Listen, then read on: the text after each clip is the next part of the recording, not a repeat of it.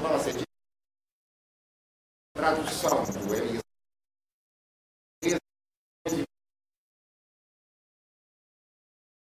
massas. Não é massas. A massa é um tipo específico de embora em alemão seja massa e Macht. Ele canta multidão. Se o tipo tivesse incluído, tinha aliás.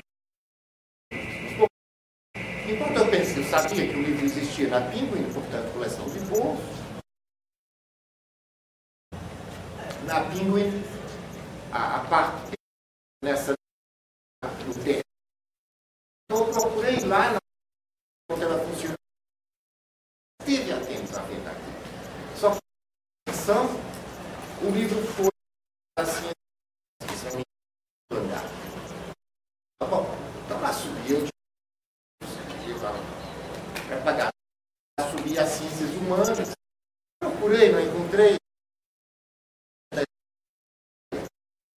funcionário é claro, imperturbável, me dá a informação seguinte. Sim, foi feito lá de baixo, que foi recusado lá embaixo por um. E foi o departamento de ciência política. Mas o diretor do departamento mandou ir para a sociologia, sociologia e não ciência política. O diretor do departamento de sociologia na realidade, o livro era de ciência política. E a questão foi para resolver com o diretor-geral da, da que não definir o conflito entre os outros dois, decidiu que o livro não era ponto a ver. Eu fiquei, mas estão previstos. Fiquei dando para funcionar e é claro enquanto bom português, só me saiu aquela coisa óbvia, imediata, que mas então onde é que eu compro um livro? E ela me disse, olha, o senhor vai a qualquer pequena livraria da Pinguim, não é daquelas que existem lá, em todos os quarteirões, onde os livros estão arrumados por ordem alfabética, e o senhor procura na letra Aí eu entendi que a ordem alfabética garante democraticidade. Mas isto é extraordinário corresponde realmente ao pensamento acadêmico. Porque o Canetti, se vocês conhecem o Canetti, ele é muito difícil de classificar, o que é que seja. Se vocês leram, eu espero que sim, se não leram, eu espero que leiam, porque é um livro extraordinário, um livro em que o autor inventa a totalidade dos que vai operar, e esse conceito funciona, são realmente ficcionistas. É um livro classificar, claro. Todas as grandes obras. Canete. Então, quando o ano classificar uma obra criadora, se recusa a obra criadora, claro, assim, não é? Mas grande demais, se não cabe lá na gaveta, corta o seu nariz, coloca na gaveta. Eu gosto muito de contar essa história, pessoas que foram meus alunos. Várias vezes devem ter ouvido essa história eu com a história do Canete, mas realmente eu acho que ela é um belo emblema do que se passa, do que se passa muitas vezes com as teses. Ah, não, você não pode fazer isso aqui, está coberto, se passa esse departamento, mas exatamente o que é que é isso? Por que uma coisa tem que ser exatamente uma dada coisa? Se vocês forem ver a origem das disciplinas, a história dos currículos desde a Idade Média, vocês veem que é os romanos, não é? Vocês veem que é aquilo que se chamava uma coisa, não é? O Santo Agostinho foi professor de retórica. O que, que era retórica? Não é? O que, que era economia? Quando ela começou sendo criada, o Adam Smith começou como professor de ciências morais. Depois de estar instituído, aí se considera que aquilo são as fronteiras, mas o que, que elas vão dizer eternamente? O grande problema quando perguntam, você é professor de quê? Bem aflito. São taxistas, não é? Que trazem para a universidade. Ah, sou professor, sou professor. professor de quê? Bom, eu digo uma coisa, claro, não vou dizer uma cópia. Não está nem sabendo de que eu sou professor. Tem uma questão interessante com essa. Fiz uma pesquisa que a proposta era estudar a obra literária do Cellini, mas vendo a parte política e a parte histórica. Aí eu fui apresentar aqui para vários professores, ninguém quis. Porque literário. Mandaram para lá, aí lá também ninguém quis. Acabei desistindo. Ah, eu sei uma história. Que seja de linguístico, eu tenha feito linguístico. Assim, não conheci, ó, certamente o nome do Munan. M-O-U-N-I-N. Linguista francês. Mainstream do da linguística francesa. Houve uma altura, nos anos 68, então 68, o Munan controlava tudo que era coleções de linguística nas editoras francesas.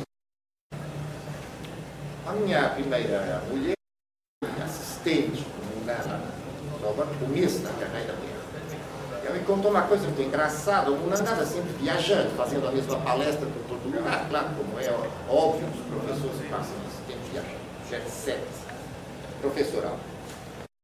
Durante uma ausência do Munan, isso passa-se logo depois do maio de 68, e da universidade estava com muita uh, entusiasmo e tal um dos assistentes do Munan decidiu dar a matemática sob ponto de vista linguístico. Portanto, a matemática é uma lógica, não é?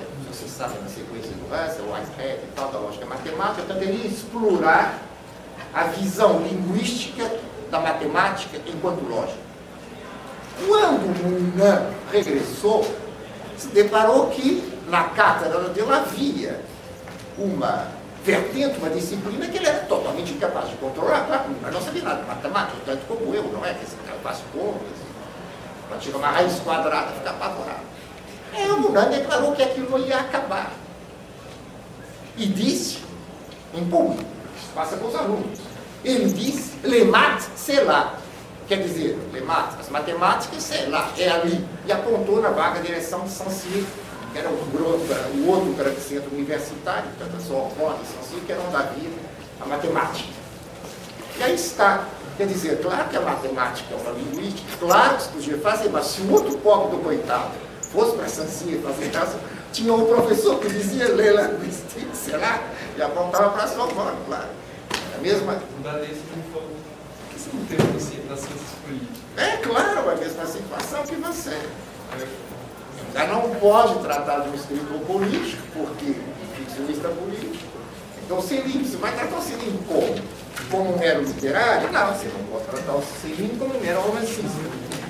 Mas vai tratar o Celino como um teórico da política? Você não pode tratar o Celino como então não trata. Então sucede aquilo que sucede nas enciclopédias, vem tudo fragmentado, não é?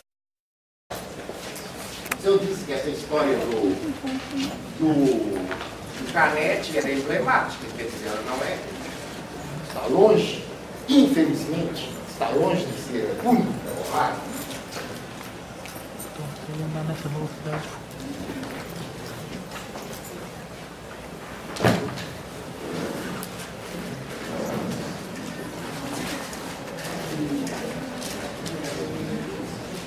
E você chegou a fazer o trabalho ou não?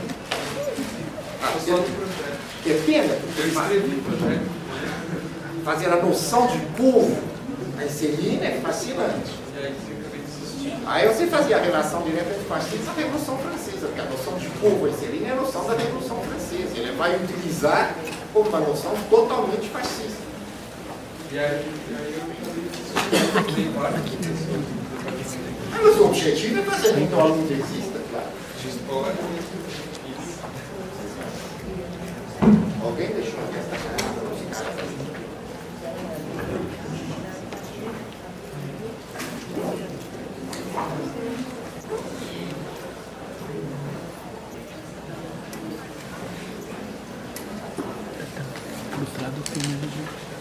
Bom, eu ontem tratei daquele, daquela trilogia, era a especificidade do, a especificidade do fascismo germânico, a raça superior, os sub-humanos, portanto, a sub-raça, e a antirraça, os judeus. Eu vos disse que no sistema, se existisse somente a raça superior e a sub-raça, a ordem era estável e perfeita. Era o Reich dos mil anos. O perigo, então, era os judeus. que é os desagregadores. Eu tratei isso sob o ponto de vista político e ideológico. Hoje, eu vou tratar sob o ponto de vista econômico. Eu vos vou mostrar a economia daquele sistema. Antes de mais, é preciso chamar a atenção para uma coisa, que eu não vou repetir, vocês têm que ter em conta, é que você tem que o grande Reich, não é verdade? Alemanha, Áustria, Boêmia e Moravia, portanto, essencialmente mais ou menos o que é a República Checa hoje, que foi reduzida uh, no Grande Reich, é uma parte da Polônia. No Grande Reich e para o ocidente do Grande Reich existiria uma economia capitalista. Normal, comum. Em que os trabalhadores germânica e os patrões eram o quê? Nórdicos. Era a elite. Era uma comunidade coesa, porque são todos, repara, sublinho isso, claro, do germânico, uma parte componente. Então, existe a sangue de todos os patrões, mas os patrões são elite.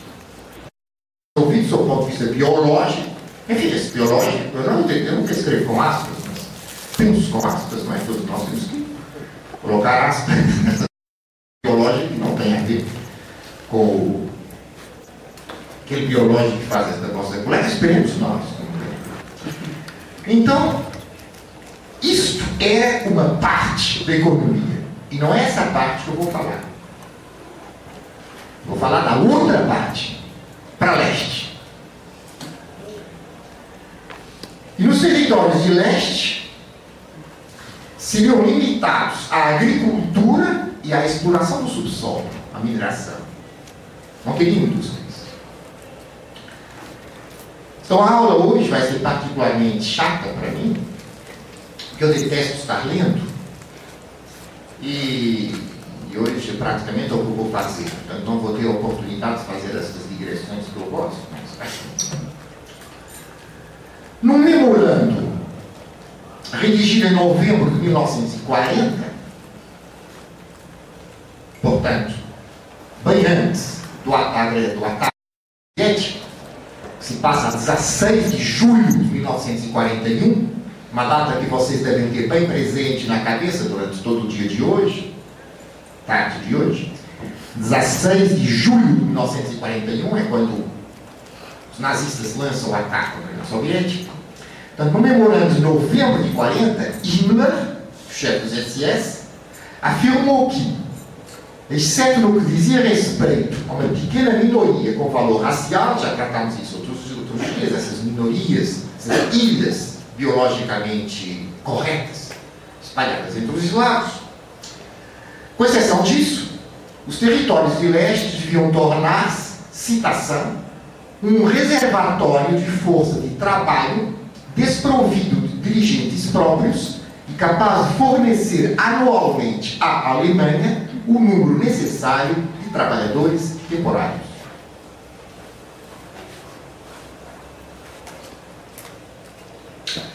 Então vem a invasão da União Soviética, em 16 de julho de 41, e três semanas depois, Hitler tem uma reunião extremamente importante com os personagens seguintes: Göring, Bormann, Lammers, Rosenberg e Keitel. Vale a pena vocês saberem quem é cada um deles, para ver a importância crucial dessa reunião. Göring ouviram falar, sabem quem é? O número 2, ele era o, o, o herdeiro instituído do, do, do, do Hitler. Mas além disso, que cargo, qual é o cargo principal que ele desempenhava?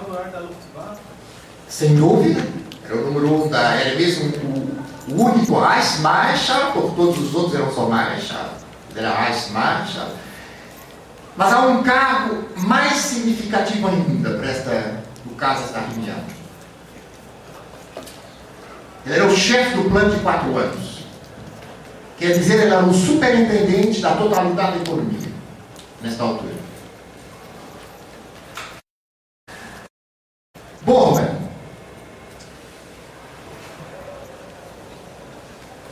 Martin Borman. Quem sabe quem ele é? Depois do desaparecimento, depois do S ter ido para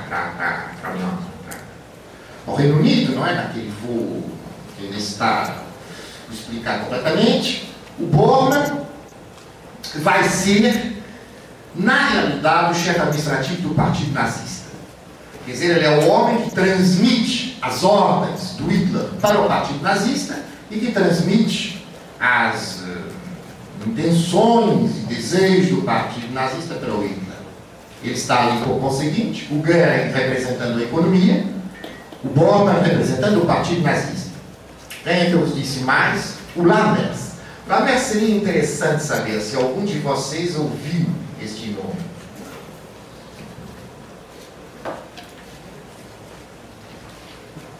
Alguém? Isso é extremamente curioso. O Lammers realmente desaparece da, do panorama. Depois de 45. Ele não é levado aos grandes julgamentos do Nuremberg, ele tem uma sentença muito reduzida de coisa, em julgamentos periféricos.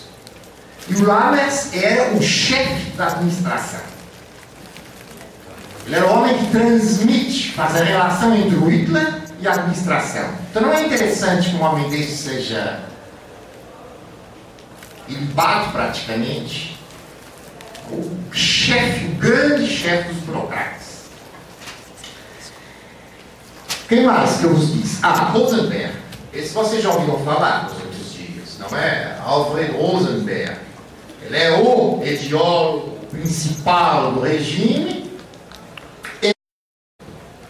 É nomeado ministro para os territórios ocupados de leste. Ele está representando a vertente ideológica.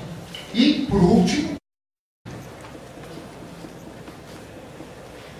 aí é um nome que deve ser familiar, pelo menos alguns de vocês era o chefe do exército. une com o chefe da economia, o chefe do aparelho partidário, o chefe toda a burocracia, o chefe da ideologia. Ah, porque o Rosenberg, ele era Reichsführer für die, Reichsführer für die Wissenschaft. Ou seja, como Jean-Pierre Fay traduz ironicamente, imperial da visão do mundo.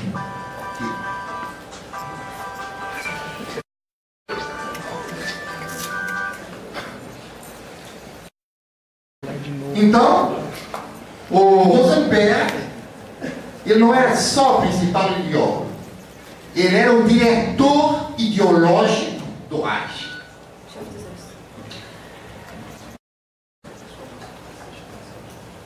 O exército, a totalidade das esferas. E o Hitler expõe a estas cinco figuras os seus planos para leste. Dois pontos. Primeiro, liquidação de todos os centros industriais. Segundo, estimular-se o afluxo de colonos nórdicos, tanto provenientes do Reich como originários de famílias aí germânicas secularmente países. Repara, mesmo famílias secularmente fixadas em outros países, incluindo as Américas. E os colonos fundariam uma economia exclusivamente agrícola, onde só eles seriam donos das fazendas, os falei ontem, guerreiros camponeses, não é? Os tais que habitavam as zonas bonitas, não é? Os novos centros populacionais, com os grandes autoestradas bem construídas. Camponeses guerreiros inseridos numa rede de fortificações e de vias de comunicação controladas por exércitos isto era o projeto de colonização do Oeste. Em agosto de 41,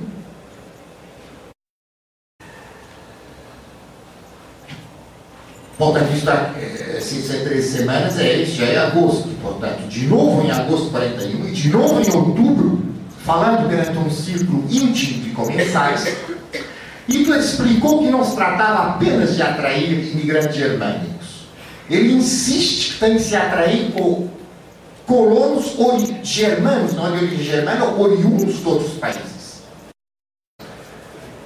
Os colonos, insiste ele nessa noção, eles vão habitar uma rede totalmente nova, bem construída, tal, tal, protegida por SS.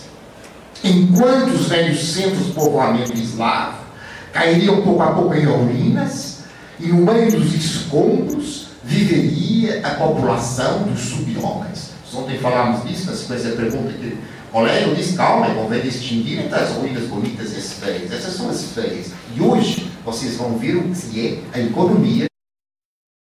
Toda a aula de hoje se pode classificar a economia das ruínas feias e as suas consequências. E o citação, e acima de tudo, como é que se conhecem estas declarações privadas? Constam de dois grandes, duas obras, sobretudo. Até uma obra que eu falarei no recomendações bibliográficas, que é uma obra do Rauschning. Quando é a hora de jantar do Hitler, elas se devem em termos escrevinhador das declarações do Führer, obras conhecidas como Le Propos de Table, né, as conversas à mesa do Führer. Portanto, diz o Führer, citação, e acima de tudo, nada de remorsos a esse respeito. Não temos obrigações absolutamente nenhumas para com esses povos.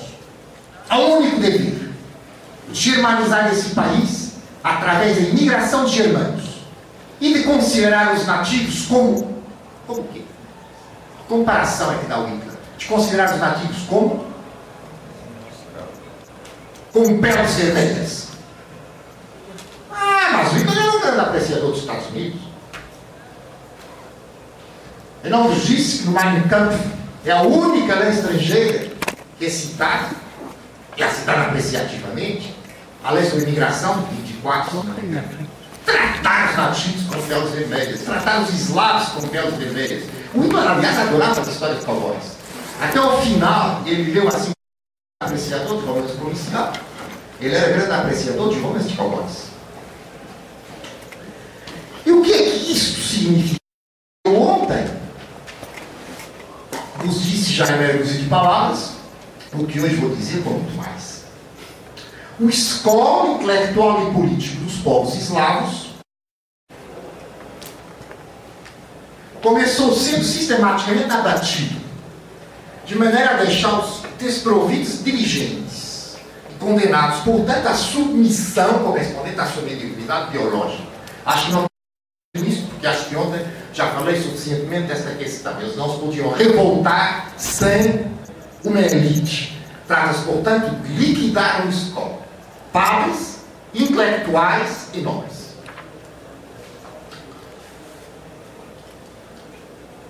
Os não deixar morrer de fome a grande parte do urbano.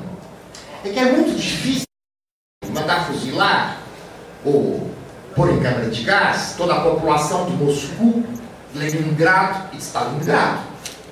É colossal, são milhões, é operacional. Então a única maneira de os matar vai ser reduzidos à fome. É a única maneira prática de os matar. A questão é essa. Deixar morrer de fome grande parte do operariado urbano. É expulsar para a Sibéria uma porção muito considerável da população autóctone. E reduzir os que ficassem a uma economia agrária onde vigorariam níveis de subsistência baixíssimos.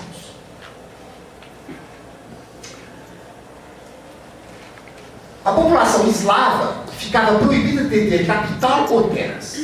E é por isso que, de imediato, o, o Goering e o Himmler, e depois, com o consentimento do próprio Hitler, decidiram manter o sistema kolhose e sovkhose. Vocês sabem o que é, certamente. É um sistema de coletivização da agricultura. Os kolhose formalmente eram cooperativas, os sovkhose dependiam diretamente do, uh, do Estado. Então isso foi mantido. Era a forma de manter os, os eslavos desprovidos de terra, senão não podiam ser proprietários. Então, convém interessante ver, é interessante ver a forma nazista de utilização desse sistema uh, stalinista. Remetidos, remetidos a condições de vida infra-humanas e desprovidos de instituições hospitalares e de saúde, porque tudo isso era cancelado, os sobreviventes deviam também ser privados praticamente de toda a instrução. E nesse sentido iniciou-se uma política metódica da analfabetização, encerrando os estabelecimentos de ensino superior, secundário e técnico e mantendo-se a instrução primária no nível mais elementar. Aqui professores continuavam dando aulas, e alunos continuavam frequentando, escondidos, em casas, em bosques sob o risco de pena de morte. Ah, isso sim, isso eram professores. Isso sim, isso eram alunos. Isso, falando daquele historiador, devia ter procurado em casa aquele historiador, do autor das Memórias do Gueto Varsóvia, com toda a dificuldade, não é? fazendo uma rede de pesquisa, não, devia ter procurado em casa porque está aí citado, com um pouco de trabalho, vinha na bibliografia, mas esqueci. Essas coisas a gente nunca esquece. É, sou consciente da preguiça. Como? Aquele que virou o filme lá do pianista ou não? Ah, não sei que filme é. Que pianista? Ou pianista. Hã? Pianista, pianista, viu? Não.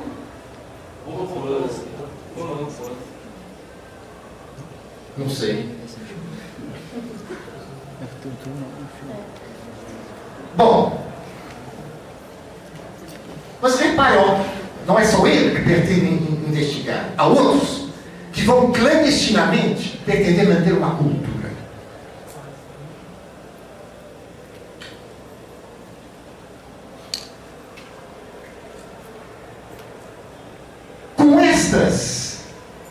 Com este método, que eu aqui descrevi sinteticamente, e cujas consequências só a vossa imaginação, se for fértil, pode calcular, consequências de degradação, de morte, doença, etc. Em poucos anos desta, deste método, ter-se uma força de trabalho capaz apenas das tarefas mais úteis, que os SS reduziriam à condição de escravos do Estado, confiando alguns aos colonos, os tais colonos, imigrantes, tal, tal, e enviando os outros para o Reich, onde trabalhariam na indústria ou nos campos. Isto quanto aos eslavos. E quanto aos judeus? O mesmo.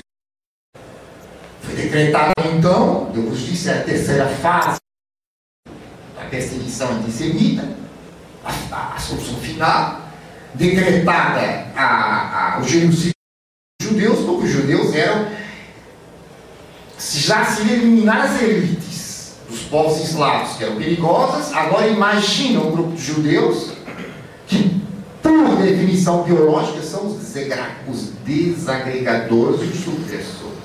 Então, toda esta gente vai ser condenada a esse escravismo de Estado.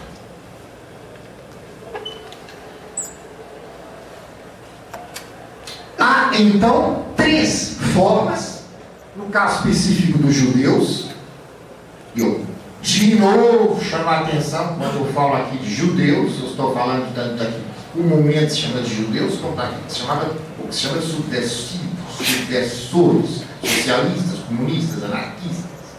Então, esse mesmo conjunto. Houve três formas de extermínio. Os campos de concentração, os campos de extermínio fixos, mais ao ocidente, portanto, aqueles campos de concentração providos de instalações de extermínio, eram cinco. Os Einsatzangruppen, ontem, portanto, os comandos de extermínio móveis, e uma terceira forma, que é através do trabalho escravo. Ou seja, a questão do trabalho escravo. Que matou enorme. É muito interessante, por exemplo, vocês verem a, a visão que hoje se tem. Primeiro ninguém fala da perseguição aos eslavos, e depois só se fala dos campos de extermínio. Não se vai falar dos comandos móveis de extermínio, porque eles exterminavam os eslavos também, então não convém falar. E não se vai falar do extermínio através do trabalho, como um método, não é, não é uma consequência de um fato, é um método rigorosamente planejado, o que se implicava analisar as relações econômicas, as relações sociais de trabalho, que é o que eu vou fazer hoje. O prosseguimento das operações militares e o desfecho da guerra a leste, quer dizer, a derrota, eh, as sucessivas derrotas nazistas a leste, fizeram com que o programa de colonização, portanto, a imigração de germanos, outros lugares para colonizar, então, com que esse programa de colonização nunca assumiu proporções significativas. Houve só poucas regiões em que ele foi passado a, a prática e, aliás, há obras analisando a situação nessas regiões. Não é difícil de encontrar. O que foi realmente passado à prática foi a segunda parte do programa. Não aquela que seria relativa à nova elite, mas a da força de trabalho escravo. Essa sim. Exterminou-se boa parte da população mais culta e do operariado qualificado. Chacinou-se um número colossal de judeus. Reduziu-se todo o sistema de ensino ao nível mais elementar. Provocou-se artificialmente uma incrível deterioração das condições de subsistência dos autóctones. Enviando-se para trabalhar no Reich centenas de milhares de escravos que, subalimentados, facilmente adoeciam e que eram proibidos de ter acesso a medicamentos. Por conseguinte, facilmente morriam. Vocês que ouviram falar certamente das teorias do capital humano, tem aqui uma belíssima teoria da descapitalização humana. Isto é uma colossal limitação de capital. Vai se exterminar os mais qualificados. Isso numa economia de guerra.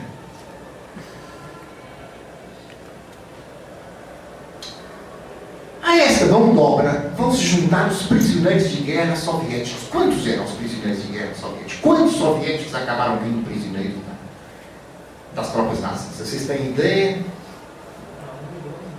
Quanto?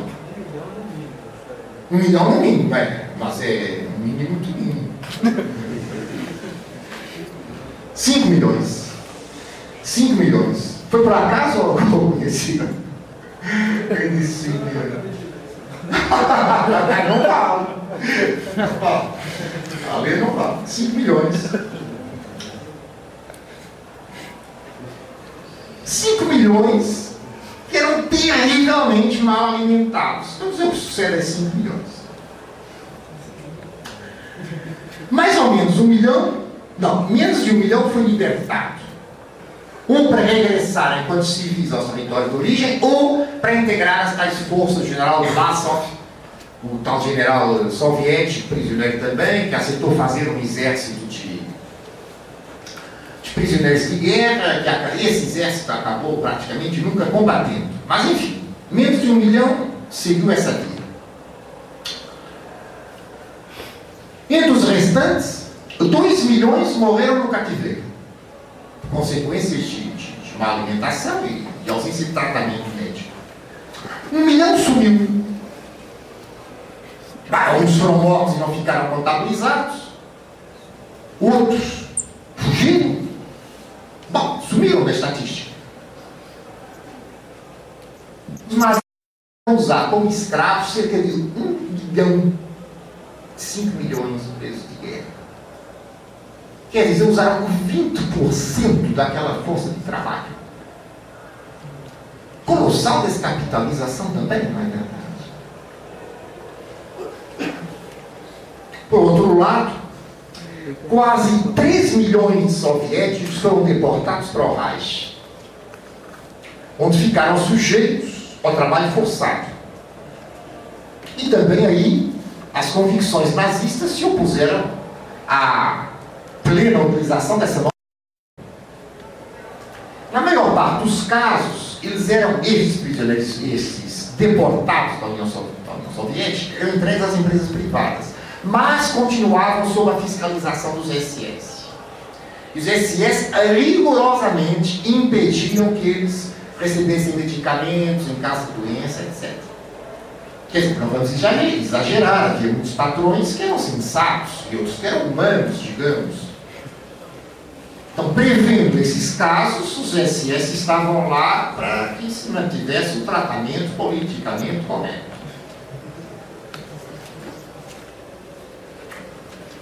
Então, se instaura a leste um colossal sistema de desaproveitamento das potencialidades de trabalho. Isto sublima numa época de guerra. Portanto, em que era necessário aproveitar ao máximo o esforço da economia. Vamos fazer uma pequena pausa. Por um lado, eu tomar um comprimido na garganta, e por outro lado, para vocês poderem exprimir as vossas inquietações acerca dessas questões.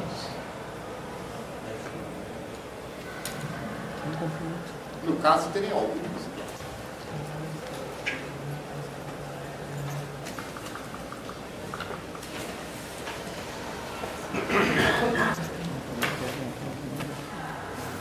Indenizar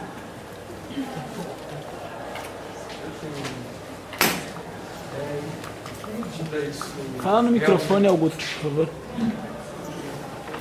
Que medida realmente isso é, era concreto? Porque o senhor leu os documentos aí, né? Mas será que não existia nenhum, nenhum- nenhuma exceção, eu já li livros, assim, de judeus que sofreram em campos de concentração, que falam de serem tratados por alguns oficiais e tal. Então, eu queria saber até que ponto isso ah, existia uma diferença entre a, real- a realidade e essa coisa lunática desses caras. Né? E também assim, uma dúvida que me, me, acho que o senhor pode me responder isso. É uma dúvida que eu tenho. Como pessoas é, puderam planejar um negócio muito racional entendeu? e achar que isso ia dar certo. É isso. Eu, eu, eu não tenho palavras. Eu acho que é um absurdo. Qual é a sua segunda questão? Ela abrirá as minhas considerações finais. Quanto à primeira que você diz, os nazistas, os chefes principais, eles sabiam que havia uma forte tendência para não aplicar estas normas. Eu citei várias vezes o livro do Klemperer, as memórias. É muito comum dizer, ah, o grosso da população alemã apoiava o Hitler. Essa história do pecado coletivo da Alemanha, totalmente falso. Muito poucas pessoas, o, Klemperer sentiu humilhação, ele conta quando ele era obrigado a usar a estrela, né, quando começou a ser obrigado a usar a estrela judaica. Aquelas pessoas que lhe diziam na rua, ah, ah, coragem, vai acabar rápido. Uma vez houve um cavalheiro, um cavalheiro bem vestido, já idoso, que atravessou a rua e apertou a mão e disse: Eu faço parte de uma associação que nós decidimos apertar a mão a todos os judeus que nós cruzamos. A padeira e o, ah, açougue, o dono do açougue, que dão porções maiores quando não, quando não deviam, tudo isso o Lembrando conta. Muito mais do que insultos que ele ouvisse foram muito reduzidos. Isto é, isto era sabido os, os SS. E eles tinham formas constantes de luta contra isso. Quando vocês se lerem os três ou quatro livros existentes sobre a resistência interior dos campos de concentração nazistas, vocês veem como os presos que chefiavam essa resistência, que eram em geral todos eles comunistas ou socialistas de esquerda, claro, também não os que eram, estavam presos, não é? o resto eram presos comuns. A grande luta no interior era entre os presos políticos e os presos comuns. Porque às vezes o poder era tomado pelos presos políticos, pelos presos comuns. E aí era catastrófico. E os presos políticos, eles estimulavam essas contradições que fossem ditas. E eles entravam, conseguiam muitas vezes entrar nas enfermarias, como pessoal auxiliar. Eles eram médicos. A partir das enfermarias, eles conseguiam fazer muita coisa. Mas quer dizer, isso é uma luta. A luta foi isto. Não é uma coisa que é ocasional, não. Isto era uma luta e isto foi uma resistência. Resistência de todos os dias, de todos os dias. Entendeu? Agora, que isso foi passado na prática, né? foi, foi assim, assim morreram, e eu vou agora em seguida dar uma quantidade de exemplos concretos. Assim morreram milhões, basta falar dos 5 milhões de soviéticos, que se reduzam, uma parte fugiu, outra parte foi para o sofre, mas apesar de tudo, aquela que é dizimada é muito considerável. É? Então, é, não são só medidas que não são aplicadas, não, são medidas para ser aplicadas.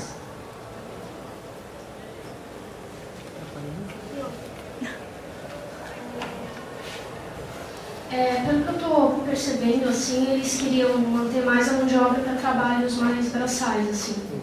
Só que eu queria saber o papel que, dos experimentos que eles faziam nos, nos, nas pessoas capturadas, porque se eles tinham algum plano de tecnologia também, porque eles queriam utilizar esses experimentos para obter dados e se a mão de obra especializada que ia trabalhar com essa tecnologia seriam só os alemães ou eles, porque eles iam, eles estavam dizimando todas as pessoas que tinham algum tipo de conhecimento. Quando aí, não vou agora desenvolver os experimentos, porque isso eu teria que fazer na relação do fascismo com a eugenia, não é? Os experimentos que eles fizeram nos campos de concentração não eram maiores do que os experimentos que os médicos eugenistas por todo mundo fariam. Só que eles tiveram mais oportunidades. Mas repare, eu vou só dar um exemplo aqui rápido para vocês verem a dimensão. Há um grande, havia um grande oftalmologista nos Estados Unidos, anos 30, que me esquece o nome agora, não tenho, trouxe o computador para aqui na São Paulo mas que é fácil de vocês reconstituírem, porque o principal prêmio da oftalmologia nos Estados Unidos tem o nome desse homem. Não é fácil procurar, não é? Prêmio Ftal. É o prêmio Nobel da oftalmologia. Esse oftalmologista, que era um eugenista, como grande parte dos médicos dos anos 20 e 30, ele estava convencido que todas as doenças eh, visuais se deviam a causas genéticas. E o que era mais dramático ainda na eugenia, não é? Que depois das leis de Mendel, a, a integridade genética era pura, por assim dizer. Então ele propunha a liquidação ou física, ou impedindo os casamentos, por qualquer modo, uma liquidação da obrigação não só de todas as pessoas que têm óculos, mas de todos os parentes das pessoas que, portanto, tinham problemas visuais. Ele conduziu toda a vida, ele, num grande número de oftalmologistas, toda a vida uma campanha nesse sentido, que ele não triunfou. Infelizmente, não é? Ele não triunfou, mas, mas quer dizer, podia ter triunfado, por exemplo, se estivesse na Alemanha. E repare, este homem era um oftalmologista enorme. Então aquilo que se diz que é o paradoxo dos médicos de Auschwitz e tal, que é como é que homens feitos para curar estão matando. Mas tem um meio maior oftalmologista dos Estados Unidos anos 20 e 30. Vocês dizem que sim, todos, tudo aqueles que têm óculos, mas repara, os outros que não têm óculos não se sintam seguros, porque dizer que alguém na nossa família tem óculos. Isto é pensar em escalas colossais. Quando os eugenistas aplicaram da primeira vez um teste de coeficiente de inteligência muito vasto, foi em 1917, quando os Estados Unidos entrou em guerra, veio o recrutamento geral, então, obviamente, claro, magnífico universo para aplicar os nossos testes de coeficiente de inteligência. Vocês sabem qual foi o resultado, qual porcentagem saiu como retardado? desse teste? Hum? 70%, 70% saíram como retardados. Bem, e vocês pensam que os eugenistas pensaram o nosso texto estava errado? Não! Isso é uma situação está pior ainda do que nós imaginávamos. É preciso medidas muito mais severas. Você vê uma coisa dessas, mas quer dizer, vocês veem então a colossal dimensão aqui que os personagens refletiam. Agora, houve um ponto em que, não, em que os eugenistas tomaram o poder. Portanto, como é que eu disse ontem, a política não é mais biologia aplicada. Então, permitiu-se a esses que vocês chamam de lunáticos, né, mas que eram grandes cientistas, aplicar esses critérios. 70% retardados entre os jovens. Bom, Claro, vocês com o vosso racismo anti-yankee dirão, ah, claro, isso mais uma vez demonstra, não é? Mas não. Coitados, como diz Michael Moore, nós não somos piores nem mais estúpidos do que os outros povos, somos só pessoas mantidas na ignorância. Vocês não conhecem essa carta do Michael Moore ao povo americano? Quando a guerra no Iraque preencheu tantos dias quantos da participação norte-americana na Segunda Guerra Mundial. Uma carta fascinante. Bom, com que efeitos, diz você, para efeitos nenhums. Aquilo era para saber se os gênios tal, tal, saíam assim ou saíam assado, qual a resistência do corpo, qual a capacidade de um corpo resistir ao frios inóculos e de repente passar para temperaturas normais. Então, botavam um cara numa, numa numa banheira 30 com água, sei lá, tudo gelado, faziam gelar, tinham a pessoa lá duas horas, depois tiravam e punham ao sol. Depois viam o que, é que sucedia, quer dizer, eram coisas assim que eles faziam, não tinha nada a ver com a produtividade. Nada. O que é mais, o que é mais extraordinário ainda, claro. Que é exatamente o que o exército americano faz com os próprios soldados ou os soviéticos. Claro, mas eles faziam os próprios. Você pode dizer que é pior ainda, não é fazer aos próximos. O exército americano fazia, não é? Sem dizer, não é? Puniu-se depois das explosões atômicas, quando faziam os testes atômicos, uma hora depois não davam ir ao, ao, ao ponto de explosão. Isso hoje em dia está confirmado, isso está confirmado até ao ponto que o Senado, eles hoje recebem as famílias, não é? Recebem eh, indenização. Bom, Foi então um plano. Eu queria observar só um ponto. É, depois ainda colocar assim, um, uma última coisa sobre a, se perguntar se vai aparecer o Lammers, o papel dos administradores ou a classe dos gestores nessa equação de onde funciona essa administração. E outra coisa que eu queria perguntar é de uma amiga minha, na verdade, que, que não pode estar aqui nesse curso, que ela estuda essa questão dos gestores. Agora, assim, mais do outro ponto, assim, a formação desses grupos a partir de ideologias de administração. E você citou o Drucker. Queria perguntar, é, é, especificamente, assim, dentro dessas, dessas ideologias de gestão, é, porque você apontou que ele tinha uma tese específica sobre o nacional-socialismo e, e, afinal, ele se torna uma figura relevante no, entre os burocratas do mundo. Está aí? Está tudo.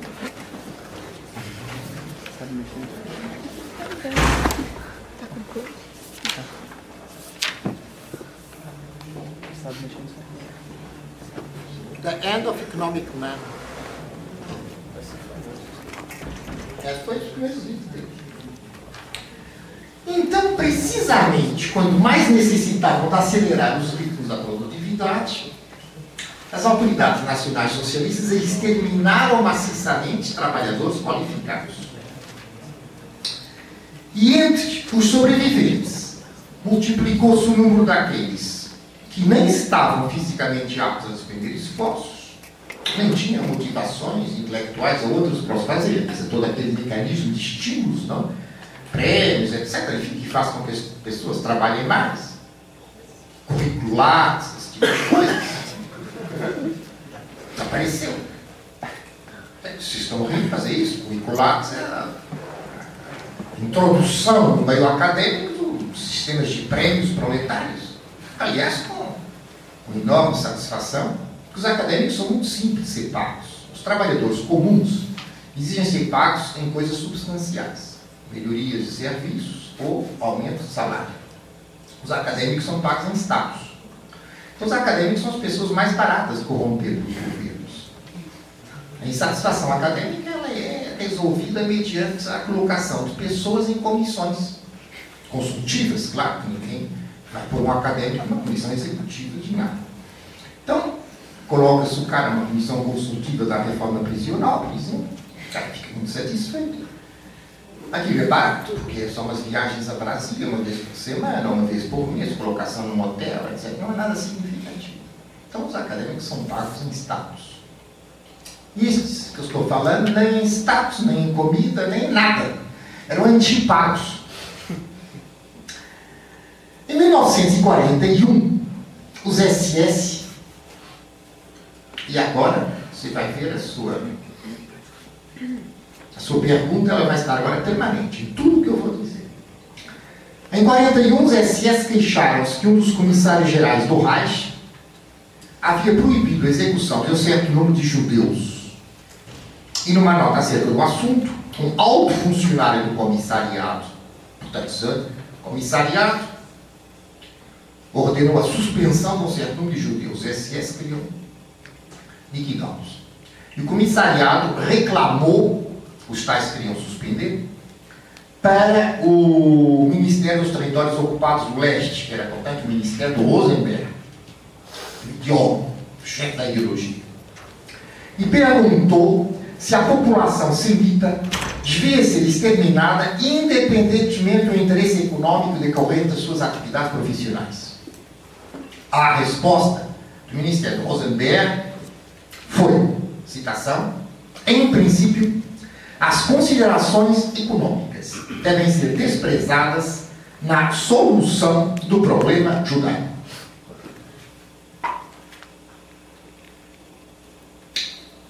Isso significa que, e repare, eu sublinho, aqui está é leste, ainda para mais, judeu, judeu aqui é operário comunista, uh, o cara com aquela coisinha que esquece o nome, que vai à sinagoga. Como? O que importa? A fábrica podia fechar, mas os judeus assim tinham sido mortos. Isso aqui é o básico. Também Himmler deixou sempre muito claro que a aniquilação dos judeus constituía a prioridade absoluta, perante a qual nem sequer prevaleciam as exigências da indústria de armamentos. Portanto, pergunta que esse nosso colega fez, vocês têm dirigentes econômicos, chefes de empresa, burocratas, que vão aqui refletir, digamos, com uma sensatez econômica, que dizem, mas, quer dizer, nós não podemos matar aqueles caras isso, isso não funciona. Somos autorizados a deixar que aqueles caras continuem vivendo algum tempo, pelo menos até termos trabalhadores que os substituam? E a resposta é não. Não se trata aqui de apoio da população aos judeus, o que é que seja, não é isso que eu estou falando. Trata-se de contradições internas do regime em que aquele grupo que pretende preservar uma eficácia da máquina econômica é impedido pelo outro de fazer. Em outubro de 1941, a administração de uma empresa fabricando material de guerra observava as autoridades militares que o medo de ser liquidado levava cada judeu alemão a trabalhar praticamente tanto como dois nórdicos. Isso consta de um relatório. E que as deportações e chacinas provocariam o desaparecimento de uma mão especialmente empenhada na atividade produtiva. Aqui vocês têm um belo exemplo de estímulo. Se você trabalhar bem, está. Eu garanto aqui o seu posto de trabalho e os excessos não levam você para o campo de extermínio. Aí o cara ah, trabalhava muito bem, não é? Como? Tipo o filme do Spielberg, da lista de China. É. O cara trabalhava muito bem e o patrão deixava lá. Então o cara faz um relatório dizendo isso. É, esses filmes são feitos sobre casos individuais. Então vou fazer aqui um corte, já que você falou disso. Como é que se salvaram os judeus da Dinamarca? Foi a igreja luterana que resolveu enviar eles para a Suécia, não foi? Foi a igreja luterana só, não. Nem fundamentalmente. O aparelho sindical. Numa noite, contra ordens das autoridades sionistas, que tinham mandado todos eles reuniam aqueles pontos de concentração e tal, numa noite, 95% 5% dos judeus acataram as ordens das autoridades sionistas e foram para tais lugares. Os outros 95% foram transportados dos pescadores em barquinhos para a Suécia, que era neutral. Então, dos passos de caminhões. Imagino aquelas pessoas levando um pouco que podiam, os mais ricos comem diamante, não é? que é a coisa mais pequena. Imagino aquelas mães abafando as bocas dos nenéns para não chorarem no barco. Imagino o silêncio em que tudo aquilo era feito. Imagino o medo dos, desses judeus e o medo desses pescadores. E tudo isso foi feito numa noite. No dia seguinte, o Dr. Werner Best, que era o representante-chefe do SS na Dinamarca, e era um dos mais altos tecnocratas dos SS, Herr Doctor, o Dr. Werner Best fez a necessidade de informar os seus superiores que os judeus da Dinamarca fugiram. Mas o Dr. Werner Best não tinha nascido ontem e informou os seus superiores que a solução final do problema judaico na Dinamarca estava conseguida. Não pelas formas previstas, mas pelo menos na Dinamarca estava. Freire, livro de judeus Suécia. vamos desagregar os suecos. Tá bom. Que não fazem filmes sobre isso? Se faz sobre. Tem? Tem. Teve um filme, inclusive, passou em pleno Réveillon no SBT, faz uns quatro anos. Oh, por que, que eu não falei? Isso é bem pouco falado. Então, aí. É bem pouco falado. É um caso aí, porque em outros países houve também, claro, as pessoas sobreviviam, porque tinha pessoas que desobrigavam, outros escondiam, davam rações e tal. Aqui uma ação coletiva, não só da igreja, mas da frente sindical. Ou seja, de tudo que era uma rede antinazista, mas no caso a frente sindical foi fundamental porque eram os pescadores que iam transportar os pescadores no sindical. Se a, a Itália, a questão racial não era o foco como era na Alemanha, como é que o Mussolini e os fascistas italianos viam essas medidas é, Eu, só, eu, tenho, alemãs? eu tenho que responder muito sinteticamente a isso, porque não, não, não posso. O assunto hoje é outro. Ao mais possível, eles tentaram perguntar. Vocês têm isso, os detalhes no livro do Renzo De Felice, que é um historiador conhecido, não é? Do período uh, nazista. É o maior, mais sério, controverso uh, autor italiano sobre o período fascismo, De Felice. Ele tem um livro uh, cujo nome recorda, aqueles nomes pouco imaginosos, mas que é o estilo o problema judaico no fascismo italiano, uma coisa assim. Então, se você quiser exatamente, eu posso procurar aqui no bibliografia. Ele dá todos esses detalhes, mas é a alto nível mesmo. Mussolini chegou a dar ordens para que os judeus, para que as tropas italianas trouxessem judeus da Croácia, etc., e os preservassem. Uh, e a própria legislação antissemita do Mussolini não tem nada a ver com a alemã, porque ele pretendia expulsar, digamos, da Itália uma parte dos judeus e a outra obrigá-los a assimilar-se, que era exatamente o, contrário do que os. Quer dizer, ele iria para campo de concentração na Alemanha com uma medida dessas. Portanto, aqueles historiadores que dizem, ah, ele tomou essas medidas antissemitas para se aproximar do Hitler, parece uma explicação absurda, porque o Hitler nunca aceitaria esse tipo de medidas. Ainda hoje se discute muito por que ele as tomou. Agora, havia um grupo dentro do, do Partido Fascista que era extremamente antissemita, que era uma minoria. Se você quiser, até a porcentagem de fascistas no meio judaico italiano, definido como tal, os membros judaicas, a porcentagem de fascistas no meio judaico italiano era maior que, na, que a média na população geral. Ah, mas nessa época, Mussolini já estava, enfim, sem poderes próprios. Não é na República Social Italiana quem governava a questão judaica os SS. Mas enfim, até sucedia que judeus franceses, que a gente fala sempre da ocupação francesa, não é para a Alemanha, mas houve uma parte da França estava ocupada pela Itália, porque a Itália era potência vencedora. Sucedia então que judeus franceses fugissem do governo francês de Vichy, o governo Petain, para a área italiana. Então sabiam que não estavam com a maior, com a maior segurança. Bom, vamos então agora detalhar o esforço nazista para que essas medidas fossem aplicadas.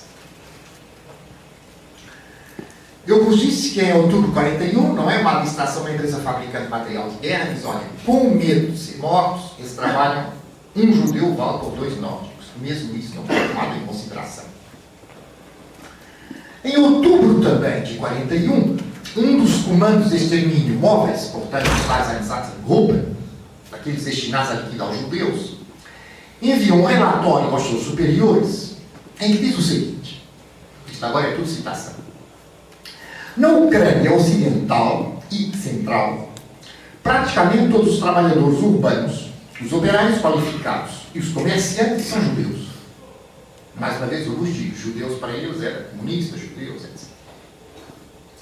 Se prescindirmos, se prescindirmos completamente do potencial de trabalho judaico, não poderemos reconstruir a indústria ucraniana e edificar os centros administrativos urbanos. Só existe uma solução, um método que lhes dá muito é familiar à administração alemã do governo geral. Você sabe o que é o governo geral? Era parte da Polônia ocupada, não integrada no Reich. Chamava-se governo geral. Portanto, como a parte integrada no Reich era muito pequena, eles consideravam a Polônia. Portanto, só existe uma solução, um método dá muito é familiar à administração alemã do governo geral a solução final da questão judaica através da utilização completa do trabalho dos judeus. Isto teria como consequência uma liquidação gradual dos judeus, consoante um processo adaptado às potencialidades econômicas do país. Portanto, o que eles estão propondo é que se faça um escalonamento do morticínio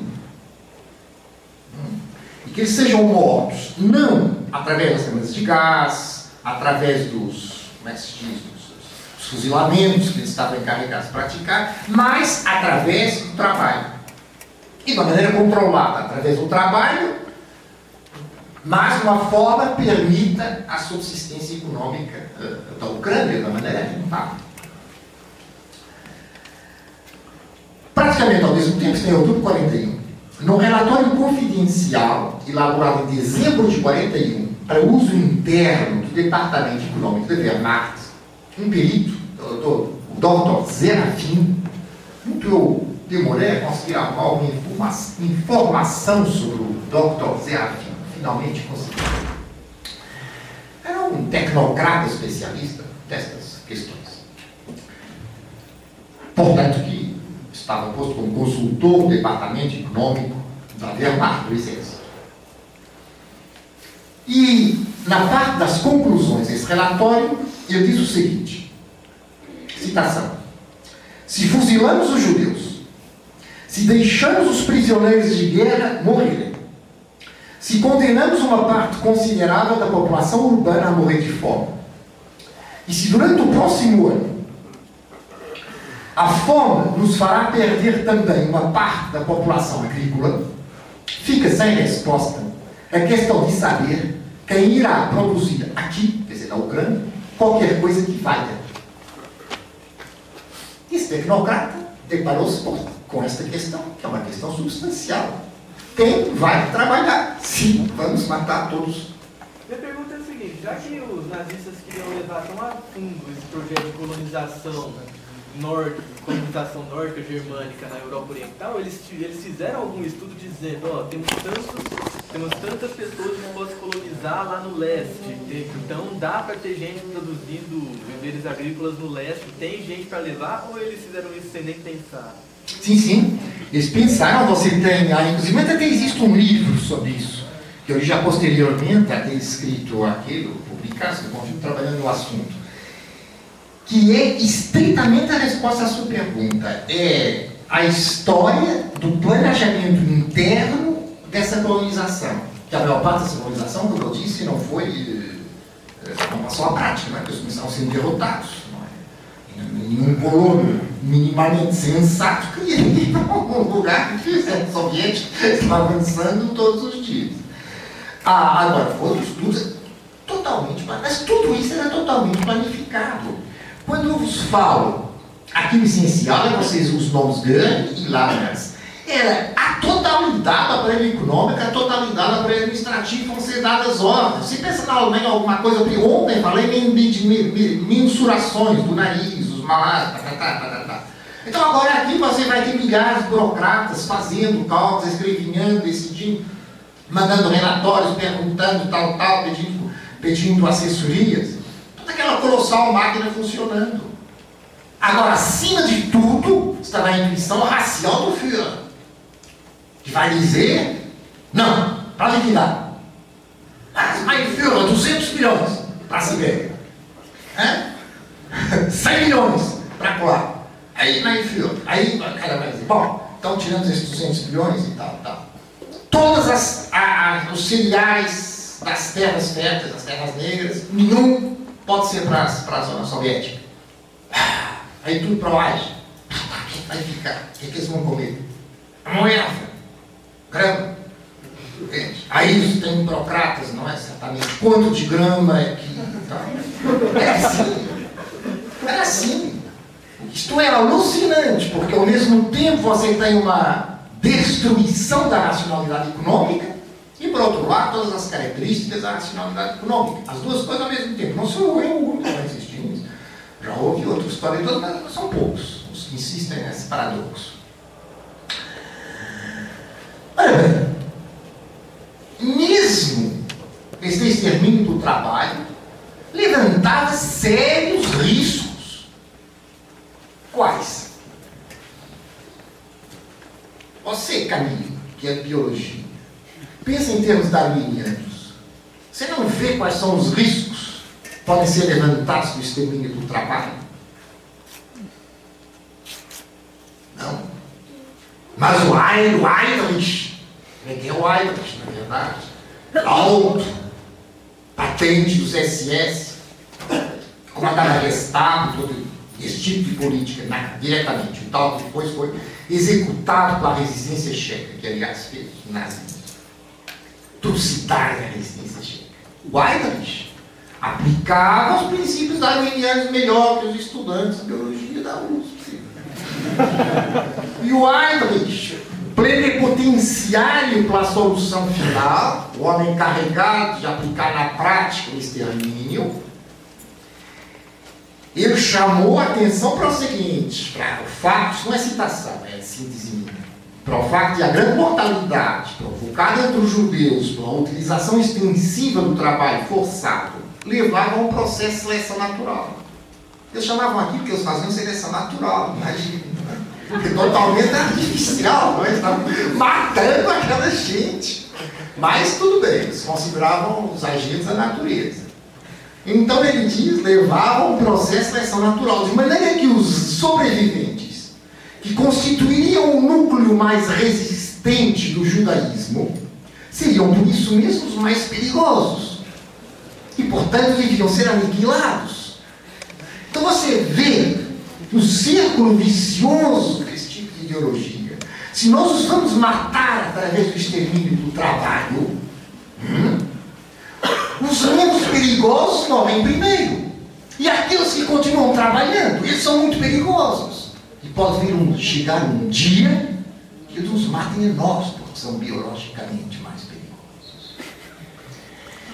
Há algo que eu não foquei aqui, mas que é verdadeiramente emocionante, é que nos últimos meses da guerra, já em 45, o Hitler, dos seus intermináveis monólogos, claro, lá monologar ele monologou sempre. Ele diz, ah, o que está sucedendo agora prova que eu tinha razão.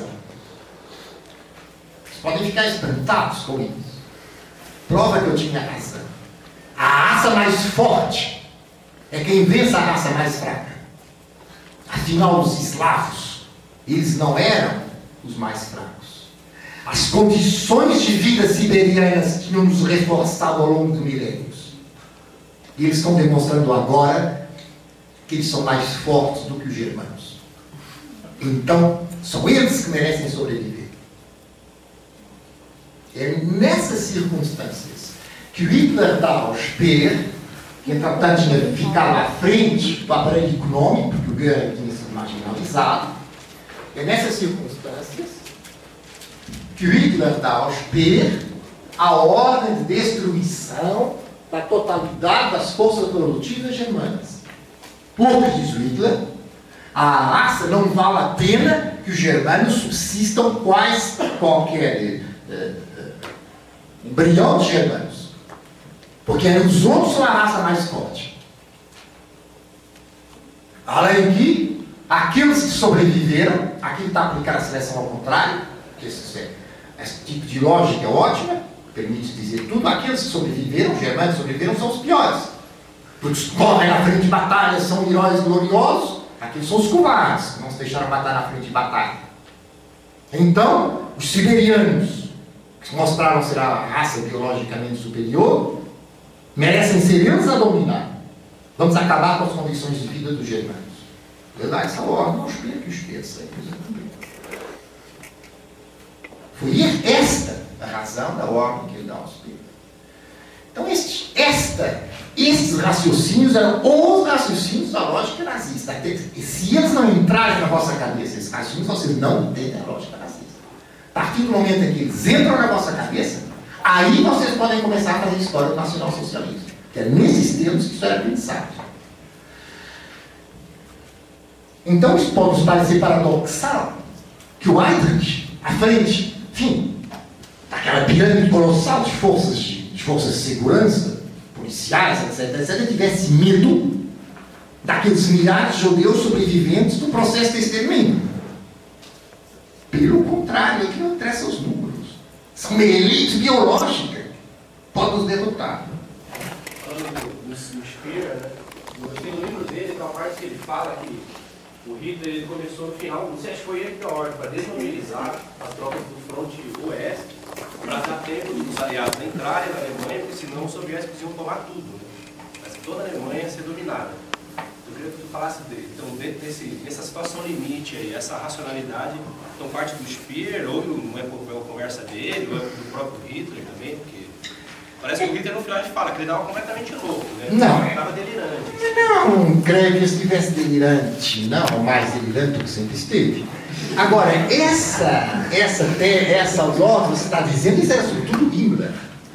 Isso era sobretudo Himmler. E eles estavam,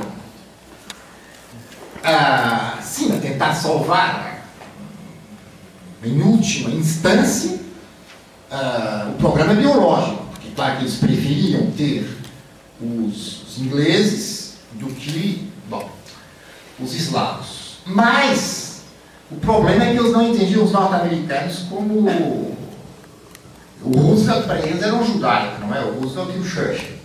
O Churchill, imagina, não é o descendente de uma alta nobreza britânica, não é?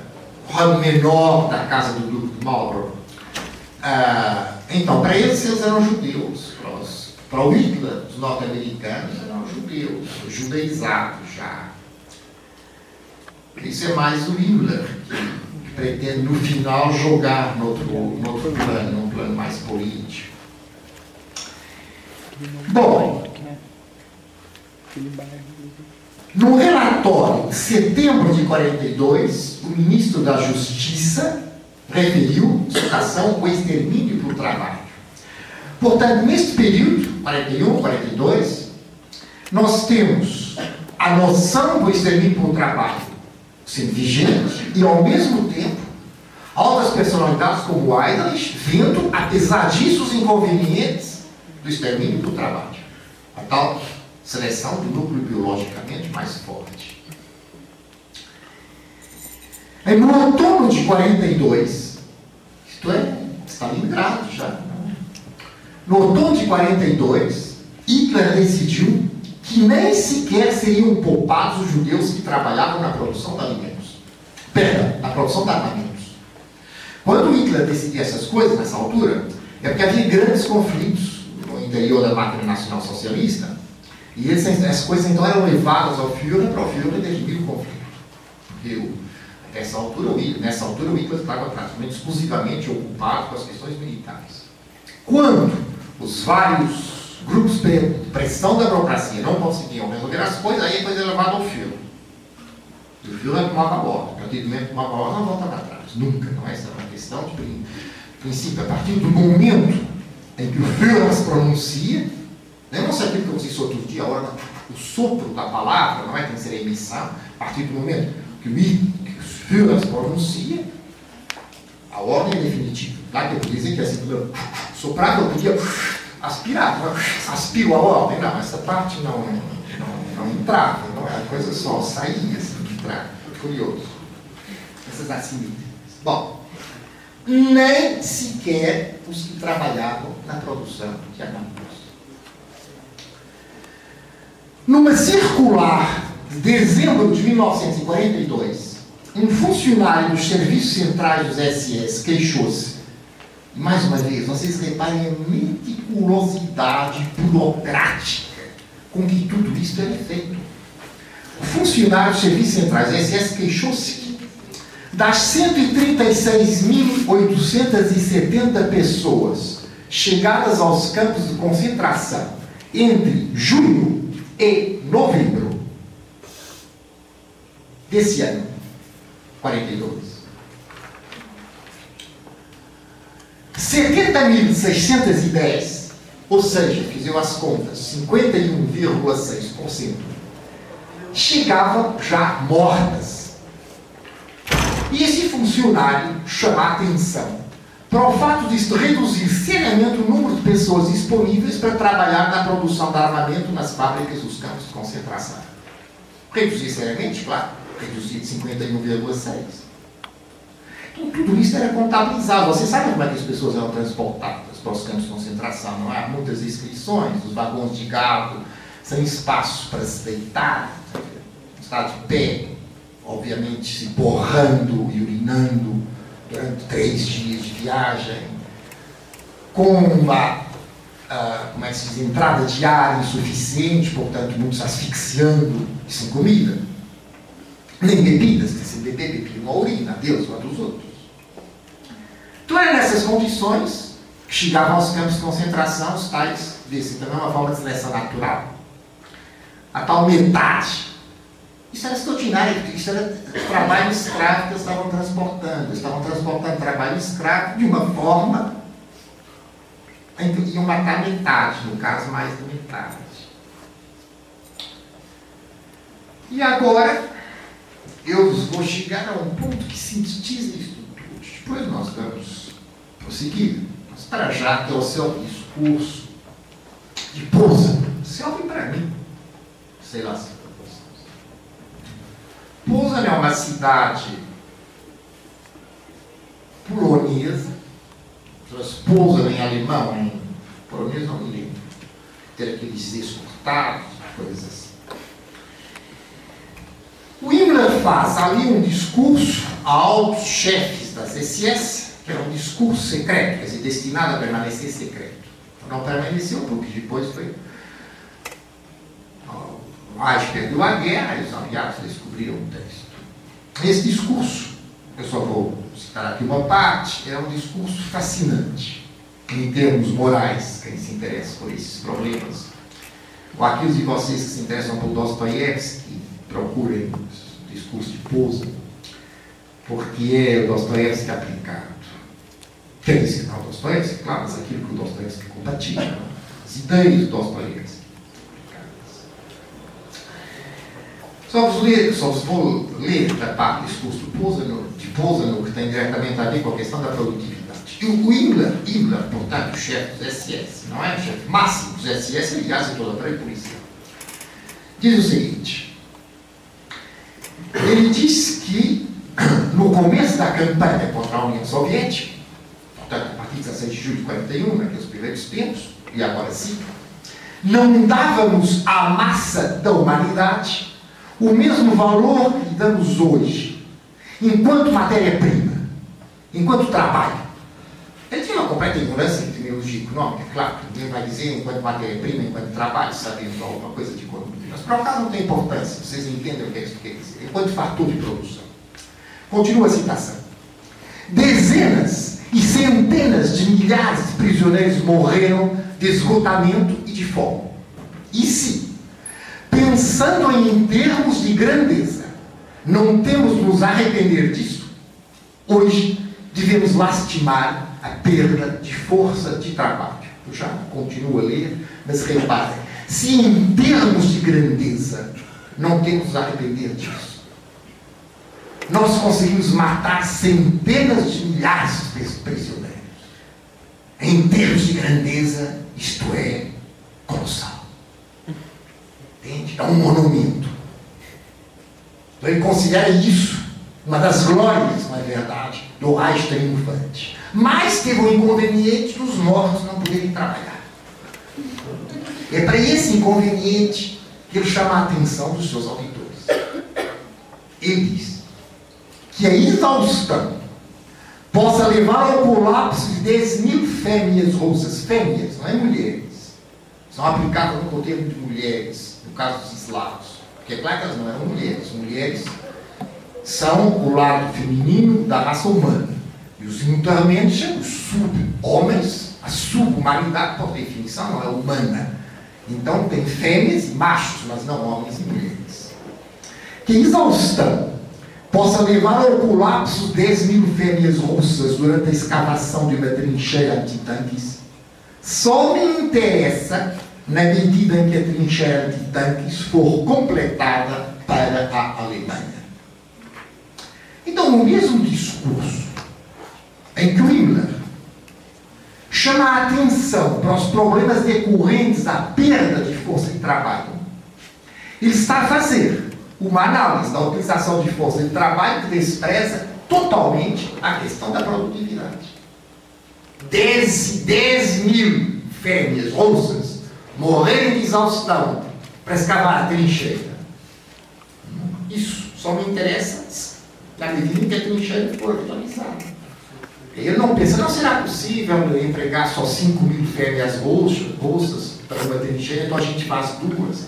Não será possível que elas não morram e que, por conseguinte, continuem fazendo mais trincheiras para a Alemanha. Não. No mesmo discurso em que lastima o aspecto usa face negativa dessa grandeza de liquidado civil, ele vai para outro problema da trincheira, é, que apesar de tudo é completada, portanto está tudo bem.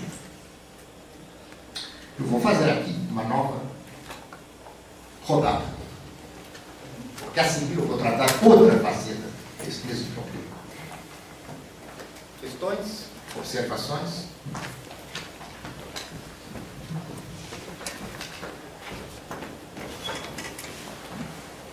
Então seria escravismo de Estado uma forma anticapitalista, não capitalista. Aparentemente. Potlatch. Potlatch. Grande potlatch humano, sem dúvida grande potlatch humano. Mais questões?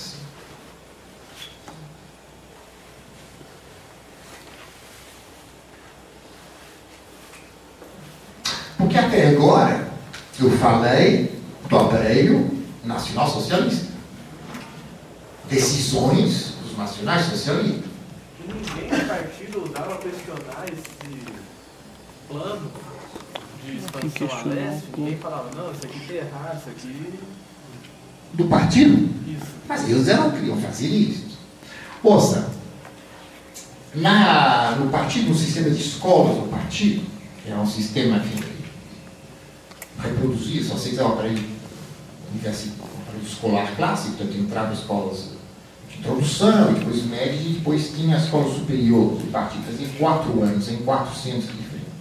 O último ano, isso nunca chegou a ser passado totalmente à prática, não tiveram tempo de montar todo esse. Mas o que estava montado era o último ano da formação nacional socialista, os SS. Eles passaram no castelo Marienburg, castelo da cavalaria teutônica, na é verdade, precisamente a ordem de cavalaria, pensada ser lançada para contra leste. E o, e o currículo desse último ano era exclusivamente isso, a projeção contra leste. O coroamento, né, o coroamento da, da o coroamento da pedagogia nacional socialista era a expansão contra a leste. Se você ler o Mein Kampf, você vê como Hitler critica tudo que era tentativa de colonização alemã da África. Eles, não é esse o destino histórico do nosso povo, o destino histórico do nosso povo é a colonização para leste. Eu lembro daqui a anos estar lendo, não sei onde, livro qualquer, não é? Estava livro qualquer, em que o autor diz, ah, com frequência se viu a, a objeção de que como é que as chancelarias, não, os ministérios dos estrangeiros não conheciam Mein Kampf porque se conhecessem então. E o autor diz assim, ah, conheciam, conheciam há sempre, sempre que um, um político ascendente, mas ainda chefe de Estado, escreve livros, artigos, tudo isso é analisado das burocracias das chancelarias que mandam os devidos relatórios. Só que ninguém acreditou que aquilo fosse para ser passado à prática. Todas as pessoas pensaram que era uma demagogia para excitar as multidões. Entendeu? Agora, a ala Strasser, que eu falava ontem, Strasser, Rame e tal, tudo isso já estava liquidado. Os princípios do regime estavam liquidados na noite de junho para julho de 1934. O que resta, liquidados as chefias, a gente vê traços de pró-islamismo, de pró-eslavismo, sem dúvida, uh, em certos relatórios, depois, muito tenos. Onde havia um forte grupo pró-islâmico era na Wehrmacht e na, na chancelaria.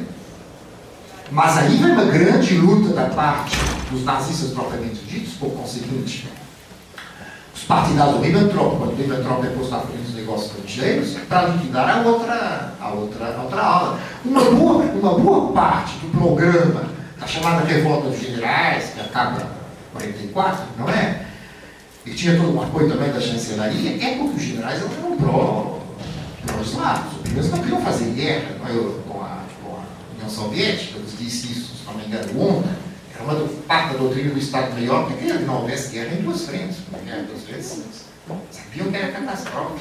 Mas o aparelho SS, que era bem contado neste caso, ele era estritamente ele, ele vivia naquele triângulo ideológico, raça dos senhores, sub-raça, anti-raça. Então, o que eu vos falei? Você pergunta, não havia ninguém dentro do partido? Perguntou você. Não, não havia ninguém dentro do partido, respondi eu. Mas é que o problema, eu acho que vocês deviam ter colocado, vocês me desculpam, mas nem sequer era esse, você tem um chefe de empresa. Um burocrata um tecnocrata que... E o chefe da empresa, apesar de tudo, aqui não era um capitalismo de Estado, aqui funcionava como capitalismo privado. O chefe da empresa aceitava isso? Vamos ver. Progressivamente o problema. Antes de mais, nós vamos ver os SS como chefes de empresa. Vocês sabem que os SS têm empresas? Sabem ou não? Sim? Não? Ah, bom, é que havia numerosas empresas, os SS tornaram-se um. Nós podemos chamar um capitalismo de Estado, porque os SS eram exatamente, sim, um capitalismo de Estado, de um setor estrito do Estado, os SS. Professor, eu queria se o senhor comentasse a questão da propriedade privada, né? Tem nada que comentar? Não, não foi posto em causa? Era mesmo que antes? Não, quase nada disso. Como você está vendo para mim? O plano de quatro anos do Grêmio era um plano feito por acordos com chefes de empresa, tanto nominal como, como os planos indicadores do golismo, por exemplo, os acordos do, do onde foge a questão é, é nas propriedades extremas, os SS, mas mesmo as propriedades tomadas aos judeus, elas foram elas foram alienizadas, ou seja, passaram para propriedade, propriedades germânicos, continuando com propriedades privadas. Nos últimos tempos do Reich, anos 45, não é? Os SS possuíam cerca de centena e meia de estabelecimentos industriais, anexos aos campos de concentração e funcionando com trabalho escravo. Por conseguinte, cerca de 150 estabelecimentos industriais trabalhando com trabalho escravo, junto à fonte de abastecimento trabalho escravo. Vocês daqui não tiram nenhuma conclusão, quer dizer, vocês sabem como o trabalho escravo era tratado. Eu vos digo, os SS tinham 150 empresas, seu império econômico, como alguns autores muito exageradamente classificam, operaram com trabalho escravo. Vocês não acham que nesse mecanismo alguma coisa peculiar? Eu perguntaria se não tinha nenhum excesso fazendo vista grossa sobre as leis é, do trabalho escravo por dispersão, para, ah, vamos, vamos dar um pouco mais de vida, um pouco mais de medicamento, porque está produzindo, eu estou ganhando. Não, teria, não tinha um pouco disso, não? Vamos ver? Se tinha. O Império Econômico dos SS parece ter atingido por vezes um nível de certa complexidade. E os SS esforçavam-se por dar às suas empresas dimensões verdadeiramente colossais mas em vão. Porque não se pode multiplicar sem fim o trabalho escravo, quando ao mesmo tempo se matam os escravos. Na sua grande maioria, os estabelecimentos industriais dos SS não ultrapassaram a escala modesta. E o seu nível tecnológico era muito primário. Que, aliás, não há aqui ninguém de economia. Mas mesmo sem haver alguém de economia, basta haver alguém com cabeça. Reparem, quando vocês têm a força de trabalho gratuita, tendem a não fazer grandes investimentos de capital, não é verdade? De, de, de capital. Capital novo, maquinaria. É? Então a gente sabe que quanto mais barata é a força de trabalho, hum, mais a, menos modernizada é a maquinaria. Mais magia absoluta e não para relativo. É, exatamente. Então, na sua grande maioria, os estabelecimentos industriais SS uh, não ultrapassavam o nível tecnológico, dedicavam-se à extração de pedra, ou ao fabrico de tijolo, à construção, manufatura do uniforme, os artigos do mesmo gênero, cintos, roupeiros. Além disso, esses estabelecimentos dispunham de capitais muito reduzidos. Lá, gratuito. Em bota de couro, pá, pá, pá. Homens todos tortos, não é? Suando de miséria, a alma nas pernas para bater nos, nos prédios. Isso na plena guerra. Um fabrico para guerra, para aparelho militar. Um conjunto de empresas pertencentes aos SS deparou com as contradições resultantes da solução final da sua atividade, ela ocupava 1.300 prisioneiros.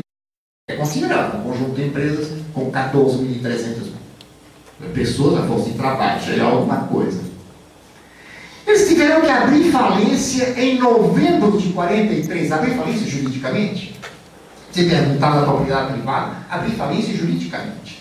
Em novembro de 43. Porque a mão de obra morrera. Morreram, foram dizimadas dos proprietários.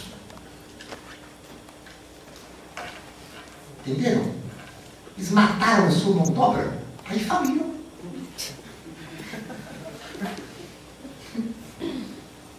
Claro que a gente pode rir dessas coisas hoje, já passaram 60 anos, não é? Mas quer dizer, isto é uma assombrosa, não é? Bom, mas está bem, vocês podem dizer, não dizer, mas imagino que vocês digam o que pensam. Que já não digam, depois de tantas dessas coisas, já admito tudo. Você tá bom, quer dizer, a economia dos SS, mas os SS pertenciam ao aparelho nazista, mas os outros, os chefes de empresa que não pertenciam ao aparelho nazista, e que estavam lá para ganhar dinheiro, que sempre tinham ganho dinheiro toda a vida deles, quanto é isso? Krupp tal, tal, exatamente. Você sabe qual, quando o Krupp apoiou Hitler? Quando é que o Krupp apoiou Hitler? Só depois da chegada do Hitler ao poder. Assim é simples. Os SS alugavam muitos milhares de escravos ao setor privado. Isso era uma fonte de rendimento para os SS e também era uma fonte de importância econômica, porque significava que eles ficavam com controle de um fator de produção muito importante. Portanto, isso permitia-lhes interferir na organização global da economia, não é verdade? Lançando força de trabalho escravo para um lado ou para outro. Numerosas empresas alemãs, e algumas das que se contavam entre as maiores, operaram com escravos. E mantiveram esses escravos em condições físicas e em condições físicas e mentais tão degradadas, por vezes mais, que as dos campos de concentração. Inicialmente, elas não, não estavam interessadas nisso. De começo, nenhuma empresa pretendeu ter trabalho escravo. Fixem bem isso. Os SS tiveram que atrair essas empresas com incentivos fiscais. Isso é fabuloso. Dar incentivos fiscais a uma empresa para que ela também trabalhe gratuito. Tá? Mas a partir do momento em que eles se habituaram a esse tipo de exploração, jamais dispensaram. E receberam sempre a sua quarta parte mão dobra compulsoriamente importada dos territórios de leste. Já vou dar exemplos concretos, mas quero sublinhar ainda mais uma coisa. Tanto a tecnocracia SS quanto os patrões do setor privado executavam funções de vigilância e de repressão. Não, os patrões, claro. Os seguranças dos patrões. Quer dizer, as funções de controle dos escravos tanto eram feitas pelos SS quanto por seguranças ah, diretamente pagos para o chefe das empresas.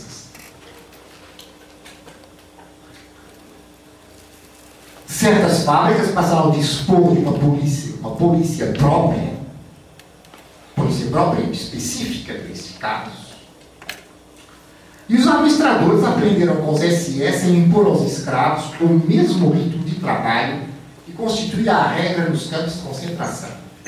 Eu vou começar pela IG Farber.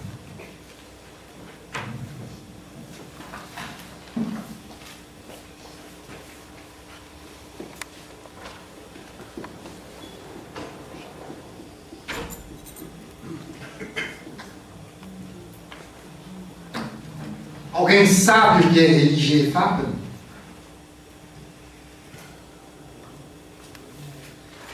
A IG Farben era o principal concern do Reich. Concern é um tipo específico de cartel, de, de tipo específico de concentração do capital, se escreve assim, concern.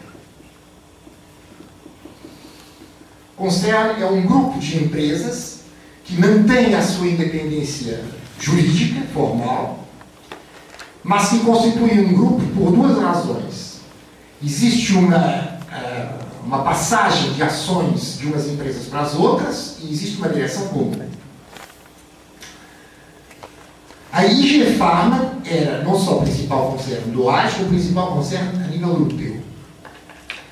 Em 1900, e vejam a alta produtividade, vejam a alta produtividade dessa empresa. Ela é uma empresa de produtos químicos uma empresa quer ser um conjunto, não é? De Fabricante do Ciclone B? Hã? Não era fabricante do Ciclone B? É, além do Ciclone B, claro. De fios, de, adubos, de produtos químicos. O Ciclone B é uma coisa feita para despiolhar, como vocês sabem, não é? Não é ocasionalmente que se vai escolher para matar os judeus um produto feito para matar os parasitas. Os judeus eram parasitas, porque conseguiam matá-los com o mesmo gás que se mata os piolhos e as pulgas da roupa dos soldados. Reparem a alta produtividade da IG Ela empregava em 1939 25% do pessoal da indústria química alemã. Portanto, 25% da força de trabalho da indústria química trabalhava na Egifar. Ela produzia 33% da produção química alemã. Ou seja, um quarto da força de trabalho produz um terço do output da indústria química. Basta esses, a comparação desses dois números para vocês verem a elevadíssimo grau de produtividade vegetal. Claro senão não tinha atingido o papel altamente concorrencial, não é? No mercado mundial. Um grandes complexos. E 66% das exportações químicas alemãs, dois terços, conseguinte, vinham da Igetapa. Também, essa empresa moderna entre todas, altamente produtiva, foi a primeira a recorrer de maneira sistemática à força de trabalhos internados nos campos de concentração e nos campos de extermínio. Segundo certos cálculos, dos cerca de 35 mil escravos judeus que trabalhavam, que penavam numa das fábricas de IG numa das fábricas, complexos colossais, dos 35 mil, morreram de exaustão e de maus tratos pelo menos oito. 25 mil. 71%. Vocês sabem qual era a esperança média de vida dos trabalhadores da IG, dos escravos da IGVATA? Ou vocês calculam que seja a esperança média de vida deles? Ah, está lendo, claro. Ah, é de 3 a 4. E nas Minas? Um mês. A IG Fábio começou distribuindo uma sopa nutritiva. Com essa sopa nutritiva, pomos com uma esperança média de vida entre 3 e 4%. Repara, essa história da sopa nutritiva é fascinante. Vocês veem que era é relativamente simples aumentar o tempo de vida daquelas pessoas. E isto é uma empresa, sublinho, altamente produtiva. Uma tecnologia fazem inveja a todo mundo. Entenderam? Era a empresa. Vamos passar o Krupp. Como disse, Krupp só apanhou o Hitler depois da tomada de poder. Eram aqueles conservadores tinha uma profunda desconfiança relativamente aos nazistas. Grupo, vocês sabem qual era o, ramo, não é? Hum? Metalurgia, claro, e armamentos. Não? Portanto, um ramo essencial na guerra, tal como este. Química, metalurgia. Há um livro excelente, ainda hoje continua sendo excelente, você encontra com toda a facilidade que é um livro do William Sheeran, chamado A Extensão Interna do Terceiro Reich, e ele reproduz lá uh, os relatórios do médico, dos médicos-chefes da Krupp, que foi encarregado de ver a situação dos trabalhadores escravos, faz um relatório apavorante. Apavorante porque eles não eram tratados, como eu vos disse no início, quero que vocês se lembrem, menos é um espaço ainda uma hora e meia, em princípio memórias precárias, uma hora e meia tá, que não tinham acesso a medicamentos. Então ele escreve que entre trabalhar de pé, com chagas nos pés, terem que segurar as coisas com chagas nas mãos. E ele propõe um certo número de medidas simples que curariam aquelas feridas e permitiriam aquela gente trabalhar com eficácia. Isso foi tudo totalmente recusado. Se encontrou depois, mais tarde, em Nuremberg, esses relatórios. Totalmente recusado.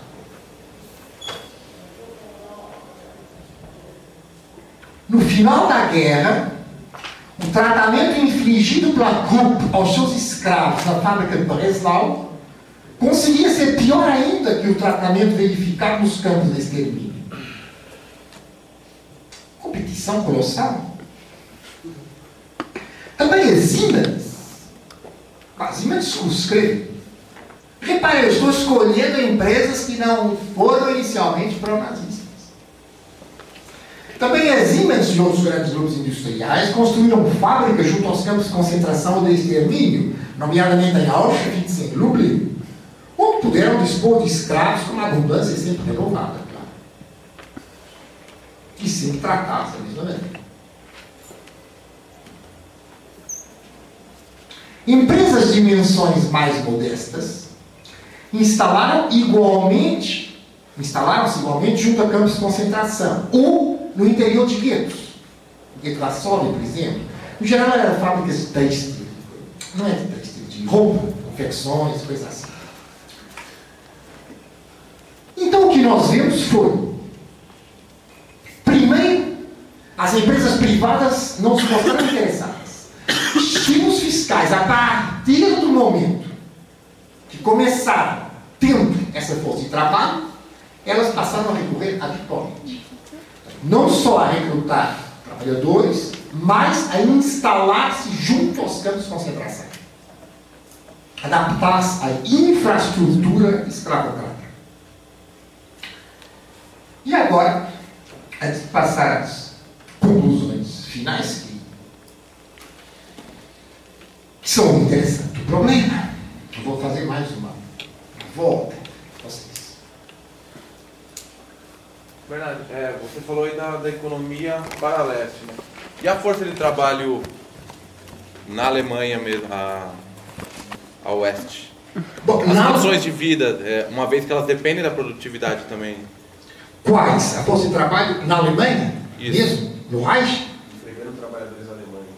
Não. Acho que é isso, não? Uma vez que elas dependem também da, produ- da produtividade geral, né? Não, isso que eu estou dizendo não é a leste, isso que eu estou dizendo da, da, Ah, da, da FAB, da Grupo e tal, é no interior do Reich. Mas com a força de trabalho eslava ou judaica. Agora, quando era força de trabalho francesa, holandesa, etc., no serviço de trabalho obrigatório, as condições de trabalho eram muito melhores. Quer dizer, não era para matar, claro que assim, Eu digo isso assim, em contraste, por exemplo, é, com o New Deal, lá, que, ao contrário, é uma sociedade de abundância. Não, vai não. Vai, eu digo nenhum. Ah, claro, óbvio. Agora, você vai ter o Reich e os territórios ocupados do leste. Nos territórios ocupados do leste, você vai ter a, a- a- a destruição, a desolação, o atrocidamento das forças produtivas. No interior do Reich, você tem indústria. Com três tipos de mão com, com, com três tipos de mão de obra. Mão de obra germânica, propriamente dita, tá, tá, recebia aqueles salários, essas coisas. Mão de obra judaica e eslava, isso que eu acabei de, de descrever. Mão de obra francesa, holandesa, belga, portanto, os outros territórios ocupados, dinamarquesa e tal, fosse mandado para lá, não, tinha condições de trabalho, que, claro, que eram boas, mas que que eram inferiores às dos germânicos, mas que não tem qualquer comparação com isso. Isso fazia-se com rotatividade, havia acordos, os tecnocratas franceses tiveram acordos com, com os P para eh, certas empresas que fabricassem em França, elas mesmas, tudo para, para, para o Reich, escusavam de mandar os seus trabalhadores para lá. Entendeu? Tanto faziam os acordos desse tipo. Ah, a questão era racial. A diferença racial. Só entrar nos lados dos judeus. E com esse, vai, esse tipo de trabalho escravo com extermínio. Porque as empresas não só se adaptam, mas, portanto, promovem também depois. Questões?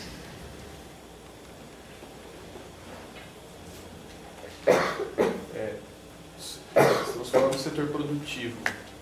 Né? É, há, uma, há uma relação, então, aí continuam empresas privadas, continuam empresas privadas, explorando mão de obra absoluta, algumas já aproveitando certo know-how tecnológico, imagina a Farben ou as Ines, a própria Krupp, e já investido anteriormente, o que faz, imagino, ter, ter certa produtividade, porque os dois aspectos eram empregados simultaneamente.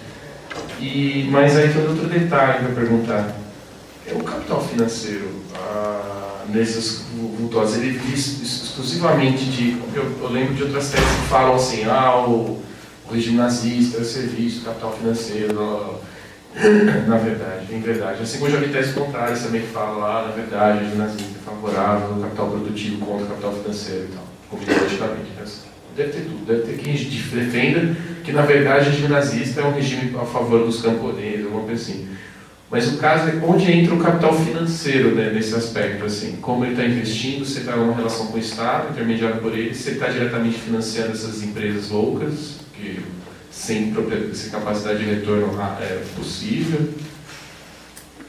Não, são loucas, quer dizer, a sua resposta já está. Quer dizer, a resposta é fácil de, deduzir do que eu disse, que se CG fala, está fazendo isso, e a Cuba está fazendo isso, o capital financeiro está fazendo também. O que é como? Ele está quebrando também simultaneamente, porque não tem retorno. Na Suíça. O que é mais? Uh, tem, uh, tem retorno através da inflação, não é? mecanismos inflacionistas. O que é mais fascinante é o seguinte, é que até 39 o capital financeiro se opôs às medidas antissemitas. Violentamente. Violentamente, em das burocracias. São várias coisas que levam à substituição do chart. E depois de 39, com o trabalho escravo, não. Opõe-se enquanto é, enquanto havia o boicote mundial, que o, enfim, que as organizações judaicas mundiais, as organizações de esquerda estavam fazendo e contra o código comercial alemão. Mas, depois, acabou isso. Não tem um traço disso. Qual o papel da Suíça? Ah, não sei. Não seja muito difícil de saber, porque sabe que consultar os artigos dos bancos suíços. Não sei. se fala muito. Pois se fala, faz especulações. a gente pode fazer especulações e até certo ponto deduções, mas saber saber não sabe. Não tinha nem acumulação primitiva pelo espólio de guerra para impulsionar essa coisa louca que não. Acumulação primitiva, só eu estou vendo uma desacumulação primitiva do espólio de guerra. Repara, eles destruíam as instalações industriais a leste. Destruíam. Não é desmontavam e levavam para o Reich, como Stalin fez depois. Não, não levou para o Reich, mas levou para a terra dele. Destruíam. Qualquer fiozinho vai ter.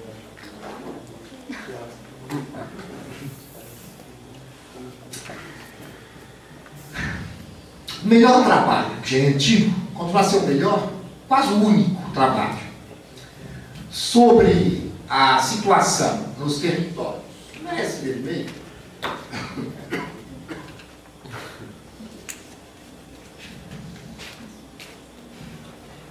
É o trabalho do Alexander Dalin, é um russo, não confundir com o filho dele.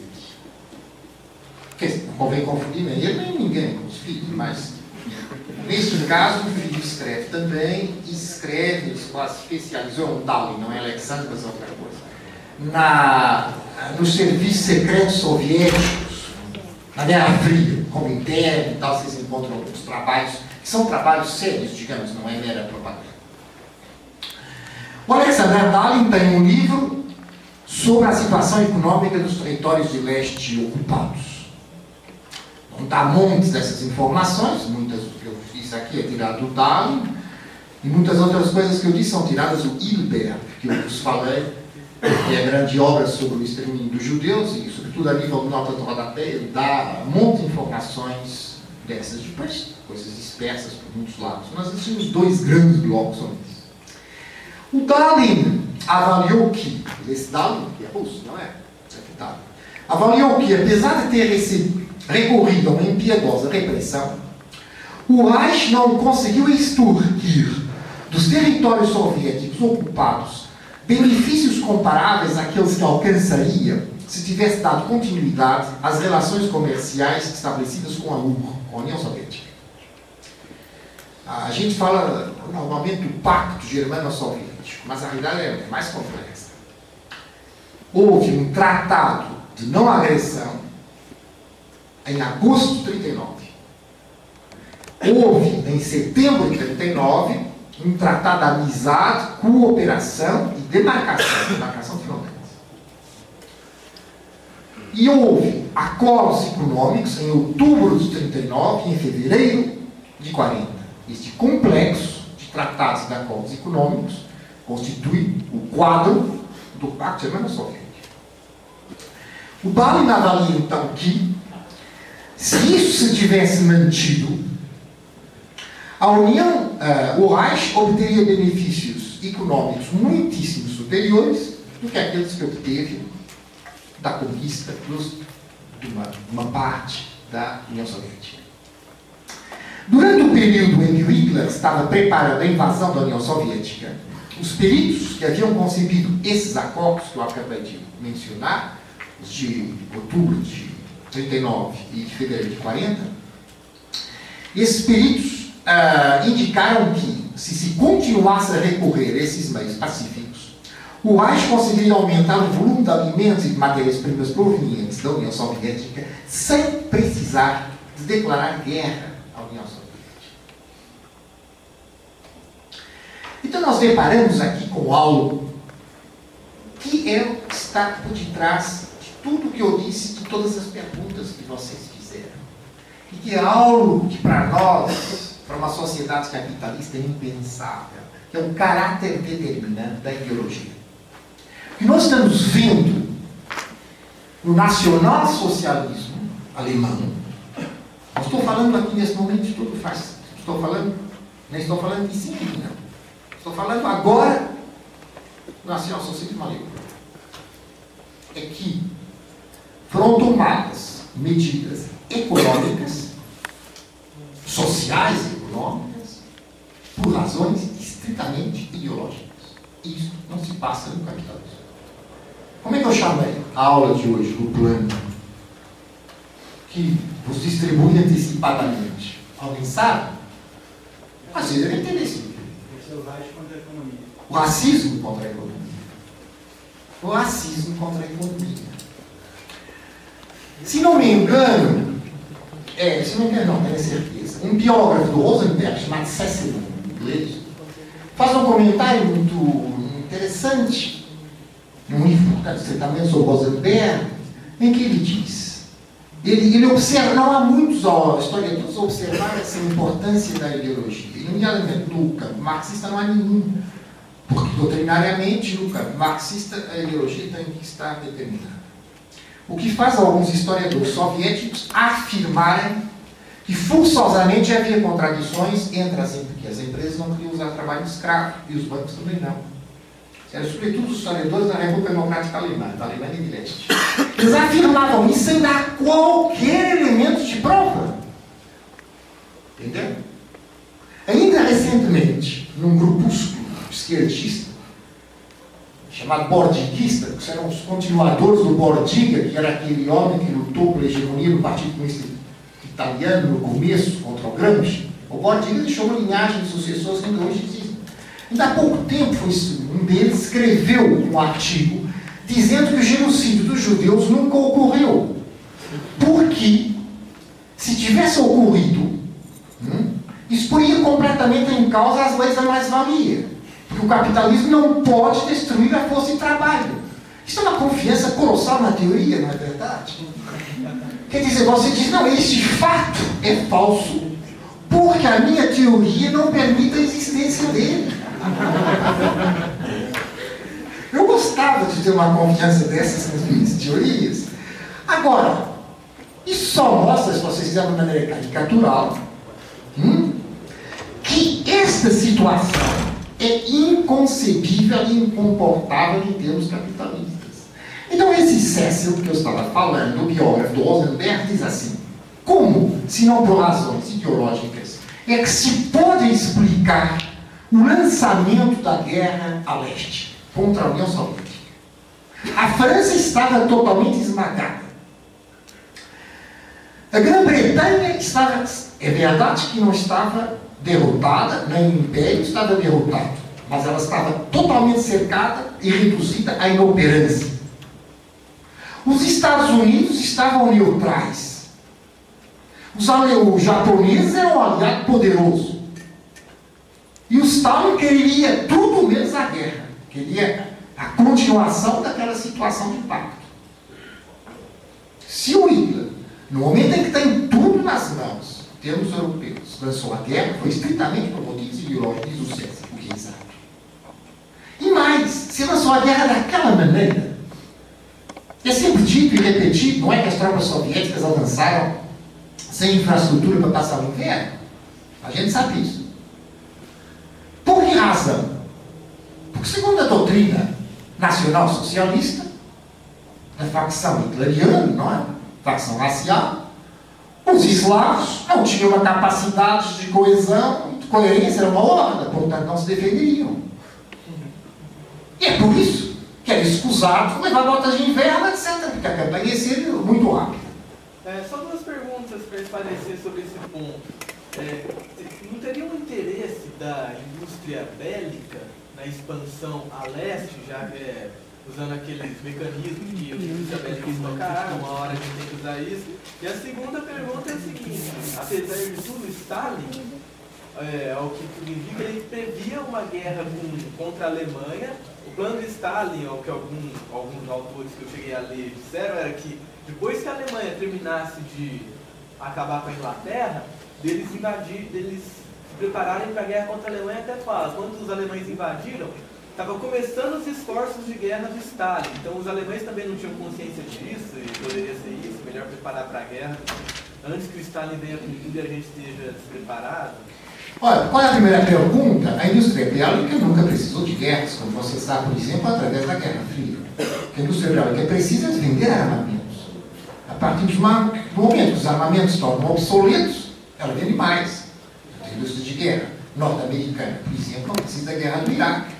É um lugar onde os americanos despejam material de qualidade muito precária, para fazer aqueles morticínios que eles fazem lá em outros lugares, não é preciso armas muito sofisticadas se não tem nenhum elemento, a indústria de guerra queria o rearmamento, sem dúvida, queria o rearmamento porque a possibilidade de vender canhões, tanques, etc. A partir do momento que tinha o rearmamento, você ficava contente com o rearmamento.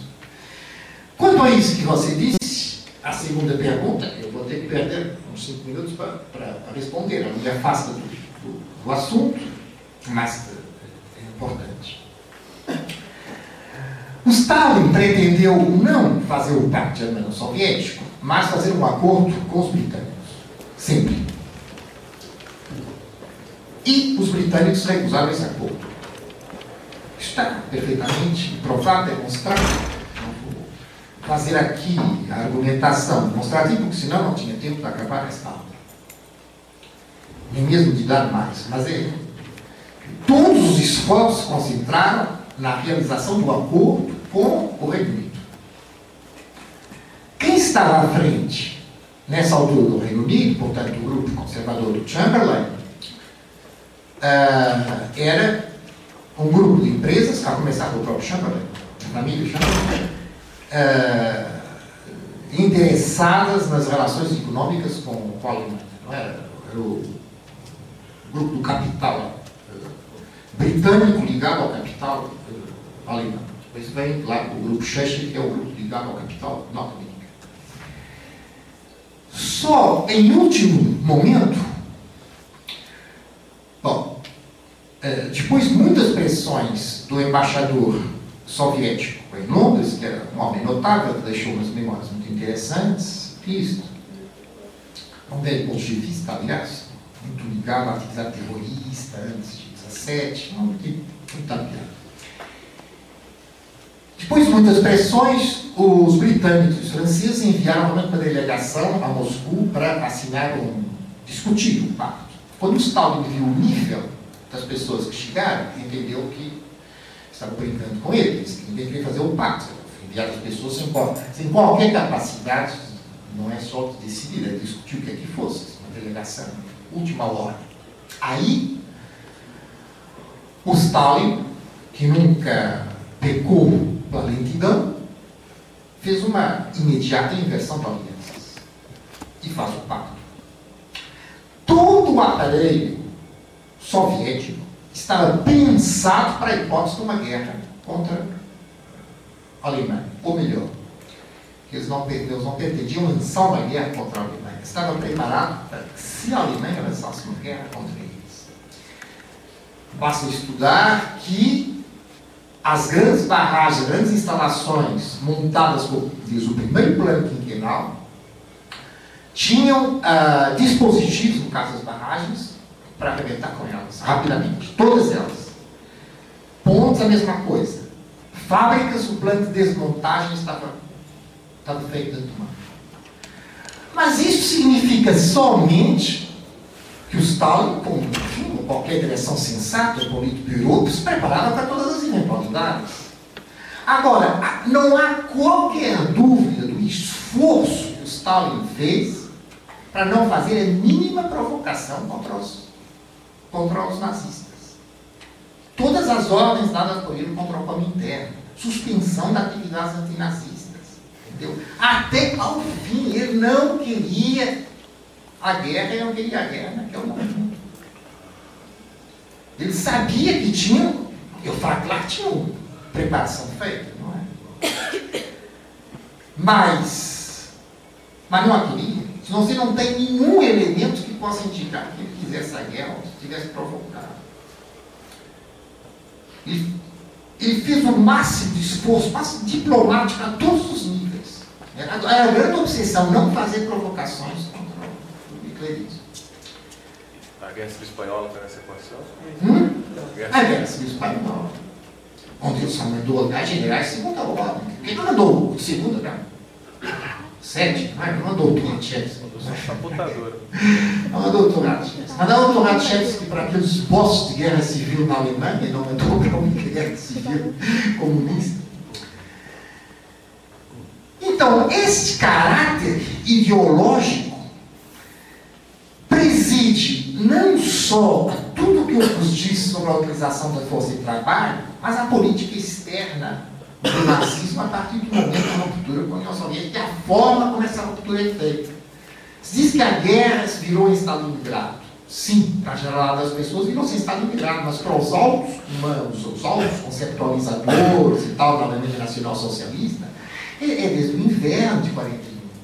Quando eles viram que as tropas soviéticas tinham ficado paradas diante de Leningrad, diante de Moscou e diante de Stalingrado, aquele árvore eles não tinham conseguido entrar em uma das três cidades. A partir desse momento, né, poucos meses depois do ataque de 16 de julho, eles disseram, todo o plano falhou. Os eslavos, não se a horda subhumana não se desagregou. Vamos ter uma, terra, uma guerra de longa duração. E eles sabiam que não podiam aguentar uma guerra de longa duração. Uma guerra hoje é uma coisa muito simples. As últimas guerras complicadas foi o Napoleão. Nós quisermos a guerra franco-prussiana, em que você manobra com soldados e tal, e grupos com inteligência extraordinária, genialidade de Napoleão. Fazer coisas como a Batalha de Austerlitz, em que a corte imperial austríaca recebe, não é que o mensageiro a cavalo diz a batalha está ganha, e a corte festejando, imagina. E uma hora depois, em novo mensageiro, diz: está tudo perdido, perdemos todo o exército. uma hora, uma hora depois. Eu imagino o imperador, que também quem é que resiste um choque desse? Por quê? Porque Napoleão, não é? No momento oportuno, faz uma inversão lá de tropas e diz ao Murat, agora avança com a cavalaria por ali, e diz ao não sei quanto, agora avança com a infantaria por acolá, e agora diz, agora põe três canhões naquela colina. E aí, inverteu tudo. Começa a dialética. Agora, a partir do momento da Primeira Guerra, é, começa a dialética. Não sei se vocês estão rindo, mas isso é, é isso. E daí da, da retórica, os, os, relatórios militares de Napoleão são extraordinários, fascinantes, mesmo como, como literatura. Agora, a partir do momento da guerra de 14 de 18, a guerra é uma guerra material. Exatamente. Hoje em dia, uma guerra como aquelas que fazem os americanos é uma coisa simples. Você manda aquelas colossais coisas, lançam uma quantidade de bombas em cima dos lugares vence. Claro que não vence. O problema é depois, esqueci. Bom, então, na altura da Segunda Guerra Mundial, não estou aqui diminuindo as capacidades daqueles marechais, quem sou eu para dizer que eles não eram competentes. Agora, o que prevalecia é saber quantos canhões tanques por dia que são produzidos num lado e quantos tanques por dia são produzidos nos outros. Quantos aviões por dia são produzidos num lado e quantos aviões por dia são produzidos nos outros. Isso não é impossível. Você vê a campanha dos marechais alemães em 44 na França, eles ganharam as batalhas todas. Então não serviu de nada, claro. A campanha militar não foi extraordinária, ganharam aquilo tudo. E perderam tudo, claro, porque eles não tinham material. Então,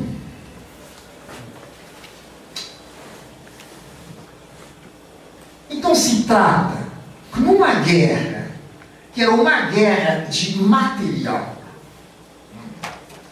se a ordem eslava provava não ser ordem eslava, os altos burocratas sabiam hum, que a Rússia ia produzir a curto prazo mais aviões do que eles iam conseguir fazer, mais tanques do que eles iam conseguir fazer. E apesar disso, continuaram tratando a força de trabalho da maneira que eu vos descrevi. A apropriação dos excedentes da produção rural nos territórios conquistados no leste serviu quase somente para alimentar o exército ocupante. Ou seja, não serviu para nada, porque não se lá o exército, não é? Pouco sobrando que pudesse ser enviado para o Reich. Os maus tratos sistemáticos infligidos à força de trabalho à generalidade das populações eslavas e a própria invasão do território fizeram com que a produção agrícola descesse a níveis tais que comprometiam o plano de colonização nacional socialista. Do mesmo modo, a produção de matérias-primas não agrícolas e também o resultado da elaboração daqueles escassos centros industriais que haviam sido mantidos para abastecer o aparelho militar foram muito pouco relevantes. Sobretudo se levarmos em conta o valor dos equipamentos e do carvão que tinham que ser levados do Reich para leste. Entendeu? Em vez de estar explorando as matérias-primas de leste, eles ainda estavam exportando para lá, para poder produzir com a mão dobra que eles dizimavam.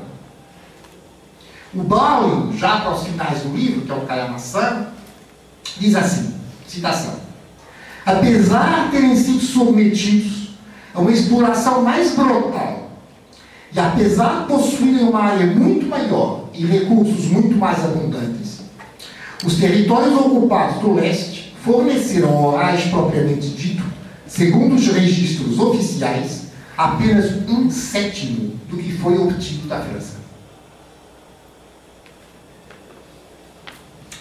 Olha bem,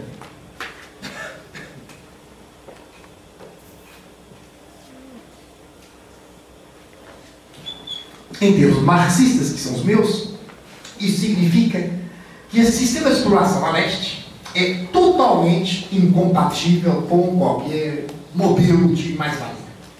Exploração da mais-valia.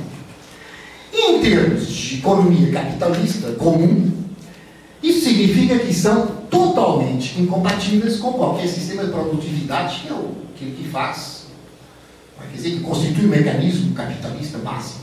Aliás, a noção de mais-valia, ou seja, passagem de mais-valia absoluta a mais-valia relativa, uma forma de conceptualização do mesmo processo real que é o aumento da produtividade. Isto só é pensável em formas totalmente exteriores ao capitalismo. Essa lógica que eu vos disse que vocês têm que colocar dentro da vossa cabeça se quiserem compreender o, o, o racismo. Aquela, aquele, a lógica aquele triângulo que o Hegelius quis. Raça dos senhores, sub-raça, anti-raça. Essa moralização biológica, essa biologia do sangue, essas noções da raça desagregadora, de uma moral que é transportada para a biologia, etc, etc. Só nesses termos. Mas esses termos são termos impensáveis no capitalismo. Uma das grandes discussões, grandes dilemas que havia naquela época, entre a esquerda, não nomeadamente a esquerda, é se o fascismo constituía uma superação do capitalismo. Eu já desabordei isso rapidamente numa outra aula, não exatamente como. Agora, isso é o centro da questão.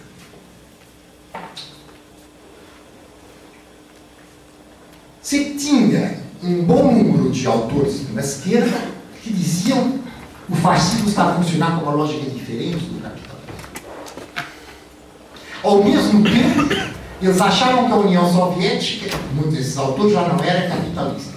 Opinião que não é a minha, que considera como capitalismo de Estado, minha, lá, muitos outros.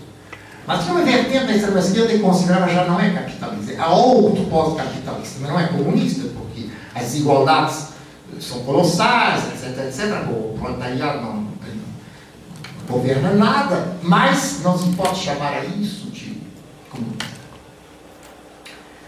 Isto é uma, um debate não só na extrema-esquerda, você o encontra também na direita, nomeadamente, por exemplo, no âmbito do New Deal, da tecnocracia do New Deal, havia vários conceptualizadores que realmente achavam que tanto a União Soviética quanto os fascismos estavam a levar a um outro modo, a um novo sistema econômico, um de produção, digo eu, né, jargão marxista.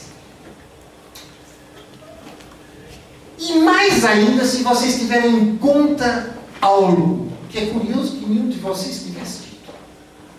Eram os campos de trabalho soviéticos, nomeadamente o tempo do Stalin. Chegaram a proporções enormes. Não com essas características. Nunca existiu nos campos de trabalho de Stalin um esforço grave de liquidação da força de trabalho, de forma alguma. Havia introdução de sistemas de incentivos, alguns sistemas de incentivos, mas, quer dizer, é um escravismo de Estado. De qualquer modo, uma delapidação de força de trabalho, porque enfim, é óbvio que essas pessoas trabalhariam em condições mais produtivas se nós tivessem campos de concentração. E eram milhões. Foi uma porcentagem muito substancial. Contrariamente ao pretendo Isaac Deutscher, por exemplo, que disse que foi muito marginal, não, foi muito marginal. Em certos setores de produção foi muito marginal se fizer aquela operação estatística que consiste em dissolver tudo no quadro geral, mas parece mirrado aí. Porque nos campos de concentração se fabricavam aviões, etc, etc. Se nos restringirmos aos ramos de produção que vigoravam nos campos de concentração stalinianos, que era essencialmente a construção civil e a silvicultura, porte de gás, etc., eram essencialmente estes dois, estes dois ramos. Se virmos isso então em porcentagem da força de trabalho, da economia desses dois ramos, foi muitíssimo substancial. E é nessa, nessa medida que eu acho que devemos ver, porque senão não, vocês não podem comparar. Mas eram russos ou eram prisioneiros de guerra? Não, não, russos, russos, antes da guerra. Ah, depois foram outros também, claro, mas é dissidentes políticos. Não só dissidentes, está num partido daquele, daquele princípio que está prender todas as clientelas da pessoa. Portanto, se este cara é o chefe de departamento e vai preso, vão ser presos os secretários dele, depois as famílias dos secretários. É uma visão piramidal, radical. Lá base. Daí aquela inflação enorme dos campos de concentração. Ser denunciado também. Como? E se você é denunciado pelos canais certos, não escapa, né? mesmo sendo próximo. Mesmo sendo próximo. A mulher do Molotov, por exemplo, que era, dirigia a indústria de perfumes e foi presa a certa altura e esteve mais de um ano presa, exatamente quanto tempo. E era a mulher do Molotov, que é um dos principais chefes do conflito. Ah, o que só mostra a caráter democrático.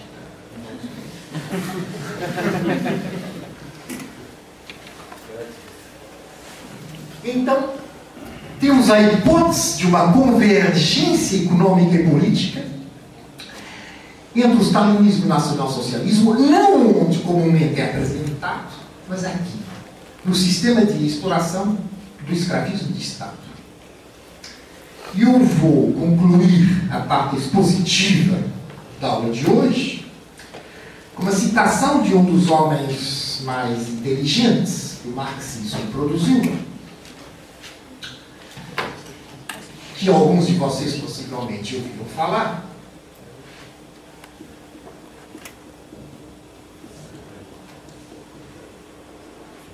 que é o Buhari.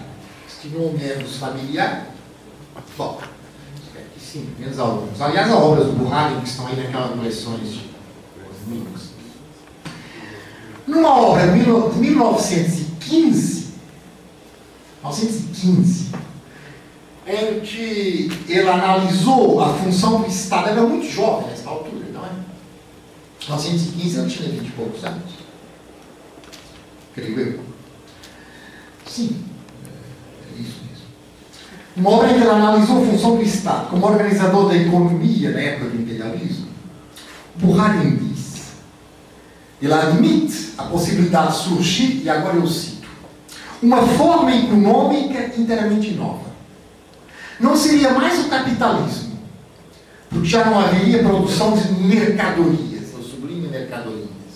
Agora não vai para o mercado e coisa. Muito menos seria o socialismo, porque uma classe continuaria a ter poder sobre outra. Tal estrutura econômica assemelhar-se, antes de mais, uma economia escravista, na qual não existe mercado escravo. Esta é, para mim, uma das mais fascinantes antecipações do sistema econômico que os nazistas impuseram a leste e que o stalinismo, no período dos planos quinquenais, impôs ah, numa boa parte da economia um sistema escravista onde não existe mercado de escravos. 1945 resolveu o problema, a morte do Stalin, pouco tempo depois, resolveu o problema do outro lado, os campos de concentração, os campos de trabalho foram fechados. E, como o problema já não era vigente, as pessoas deixaram de se preocupar com a sua resolução. Mas o problema, a questão é que, o, é que a, a permanece por resolver. O problema deixou de ser vigente não porque a solução tivesse sido encontrada, mas porque aquilo acabou por outras razões. Não outras inteiramente. O nazismo foi vítima da sua, dos seus erros doutrinários. Se o Hitler tivesse atuado com critério de produtividade, o Reich teria pelo menos durado mais tempo. Mas não atuou. E a questão é como isso se pode. Como se pode explicar que, mesmo com estas pressões, isso não tivesse sido feito.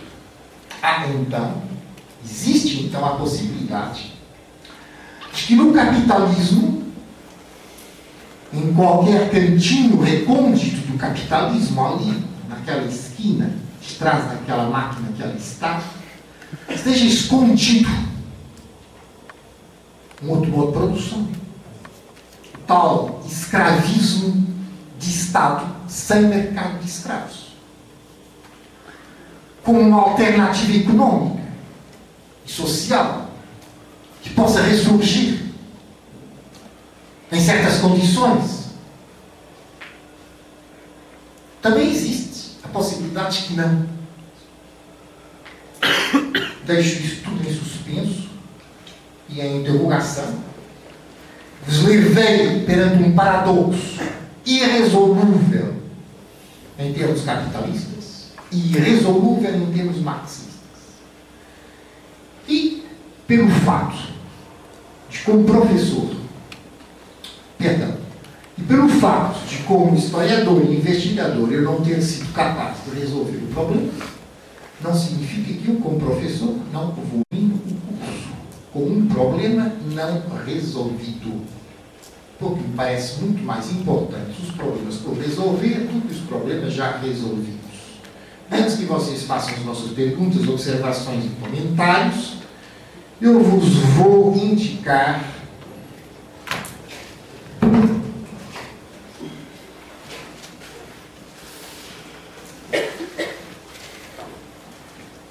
Ah, tem essa folha. Ah, eu brincar. Eu vos uma bibliografia muito sumária, aqueles que quiserem aprofundar mais o que ele faz primeira coisa que vocês devem ler a meu é o artigo da enciclopédia italiana, o artigo Fascismo, escrito por Gentile, não é? aquele filósofo que eu vos falei, e por Mussolini. Portanto, o artigo da enciclopédia italiana, vocês encontram qualquer biblioteca aí, enciclopédia italiana, vão lá, fascismo, da prova alfabética. Não está na livraria de Londres que eu vos falei no começo. A segunda coisa, para quem saiba francês, quem não sabe que é daquilo que estava ali sentado, já embora, que traduz,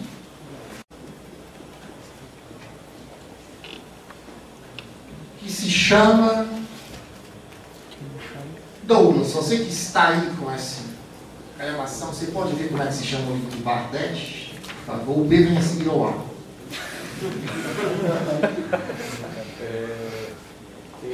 Qu'est-ce que, qu'est-ce que fasse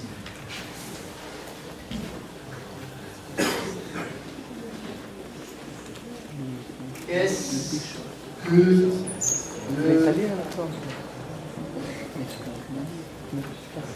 Qu'est-ce que le fascisme quer o que é, o que é que é o fascismo? Eu não sei se está traduzido, penso que não. A terceiro dos livros que eu vos recomendo é uma obra do Rauschning, que era um político de origem conservadora, que teve o primeiro lugar no sistema político de Danzig, que era uma cidade-estado, digamos, a, meias, que o tratado de Versailles tinha deixado a meias entre a Polônia, digamos, e, a Alemanha, enfim, pouco importa. Nazistas queriam anexar. E o Rauschning ah, e depois rompeu com o Hitler, e ele mostrava que o Hitler é uma pessoa muito radical, ele era um conservador. Ele escreveu um livro que foi publicado aos milhões por todo o mundo, se não me engano, em 1939. Eu conheço na versão francesa que Hitler, Hitler maldit, portanto, em português há de ser qualquer coisa do estilo Hitler disse-me, ou declarações de Hitler, qualquer coisa assim. Foi tantos milhões, foi editado, eu tenho a certeza que vocês encontram isso em bibliotecas certeza, mas mesmo em sebos eu acho que vocês podem encontrar com facilidade.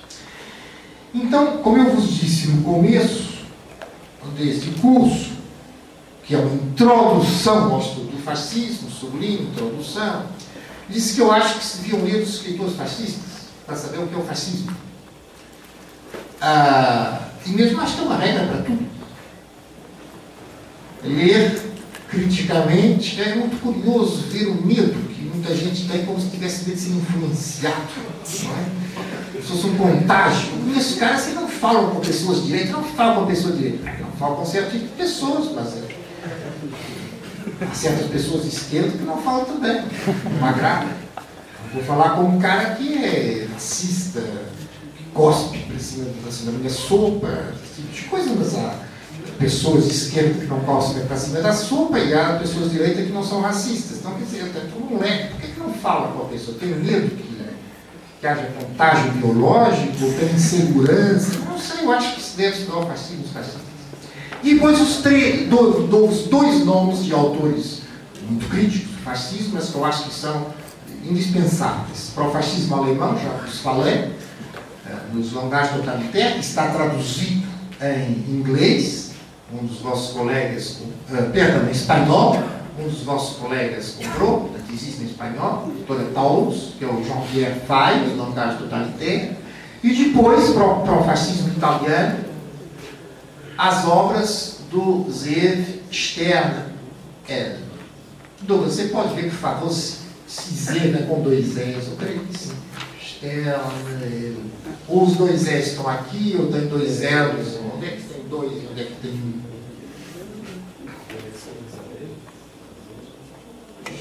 externo. Aí, externo, lazer é o prenome de moto. Estar em dois citados pelo menos. Z, dois Z's, V. Dois S, V. Externa é com dois L's? Não. Dois S. É, então tá certo. E bom, ah, qualquer obra do externa, eu acho incontornável. Ele trata tanto do fascismo como da gênese do fascismo. Mas depois tem, se quem queira ler sobre a história do fascismo italiano, abundam histórias do fascismo italiano, boas umas outras. A história do terceiro Reich, há várias, continua considerada do China muito boa, já é antiga, por isso deixa de ser boa. biografias do Hitler abundam, tal, tal. Mas enfim, eu quero dizer, quem queira abordar o nazismo, o fascismo, na perspectiva crítica que eu abordei como um regime híbrido, aquela palavra do híbrido que ficou aqui, tanto Fai como Stern ele mostram esse caráter híbrido. Agora, estou à vossa disposição para perguntas e já três. Eu acho que você colocou a mão primeiro. Sua caracterização dessa questão que você colocou do fascismo um novo modo de produção, é, explicou de como racismo atrapalhou o esforço da guerra alemã. Essa, esse tipo de classificação não seria só aplicado ao nazismo, ou aos outros fascismos também? Eu não disse que era, eu perguntei se era. Eu disse, de qualquer forma, parece. E essa sua pergunta, eu faço a minha prova. Às vezes. Eu diria que sim. Minha tentativa é dizer que sim. Para mim, o critério básico aqui não vai ser a chacina da força de trabalho, porque aí não se encontra isso em outros lugares. Mas o prevalecimento. Estou lembrando caso diretamente toca qualquer português, as guerras coloniais. As guerras coloniais foram um absurdo completo da parte do salazarismo. Sobretudo a partir do momento em que foi evidente que as guerras coloniais não iam ser ganhas. Aliás, é esse absurdo que leva ao 25 de abril, que vocês aqui chamam de Revolução dos Cravos, em português assim chama, é claro. Mas, a, ao 25 de abril de 1974, que em português chama o 25 de abril, que é o exército pondo cobro àquele absurdo. E as razões pelas quais o aparelho salazarista fazia a guerra colonial eram estritamente ideológicas.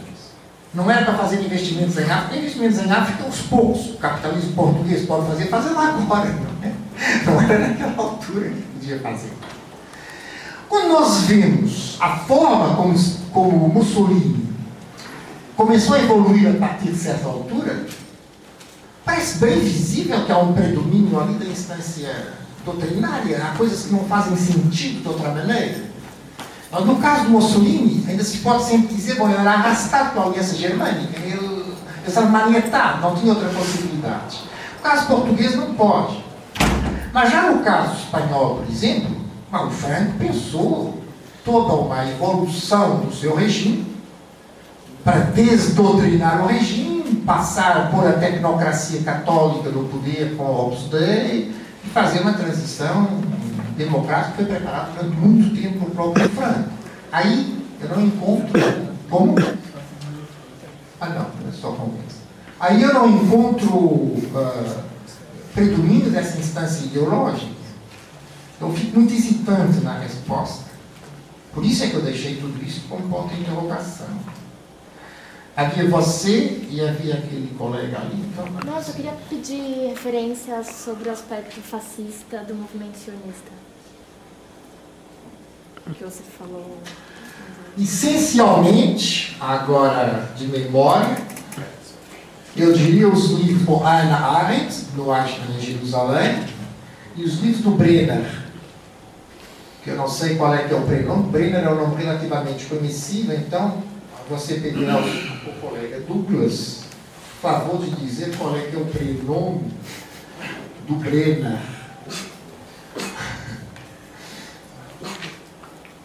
Tem mais, mas isso para mim é suficiente.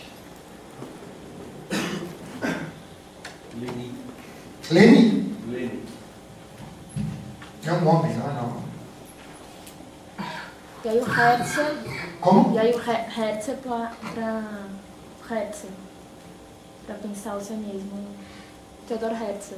Ah, o Herzl? É. Sim, o Herzl, claro. Mas é, o, sim, o Brenner você encontra, por exemplo, muito para aqueles que comparavam o Herzl. Eu, se você ler coisas do, do Herzl e dos sionistas da época, elas parecem escritas por antissemitas. Aliás, o Brenner chama a atenção para isso. A perso a, a, o personagem fundamental nessa ligação é o, o Jabotinsky.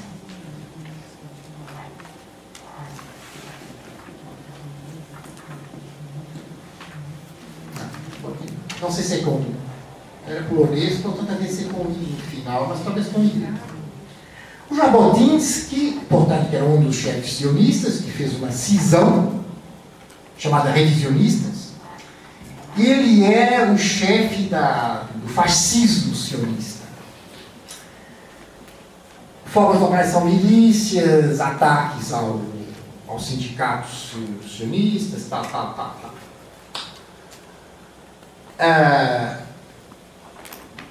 Quando vem a guerra, ele está nos Estados Unidos, porque os ingleses, os britânicos não o deixaram estar na Palestina, e ele faz um apelo, uma ordem, por assim dizer, para que a sua organização apoie o esforço de guerra aliado. Ele considerava o pior.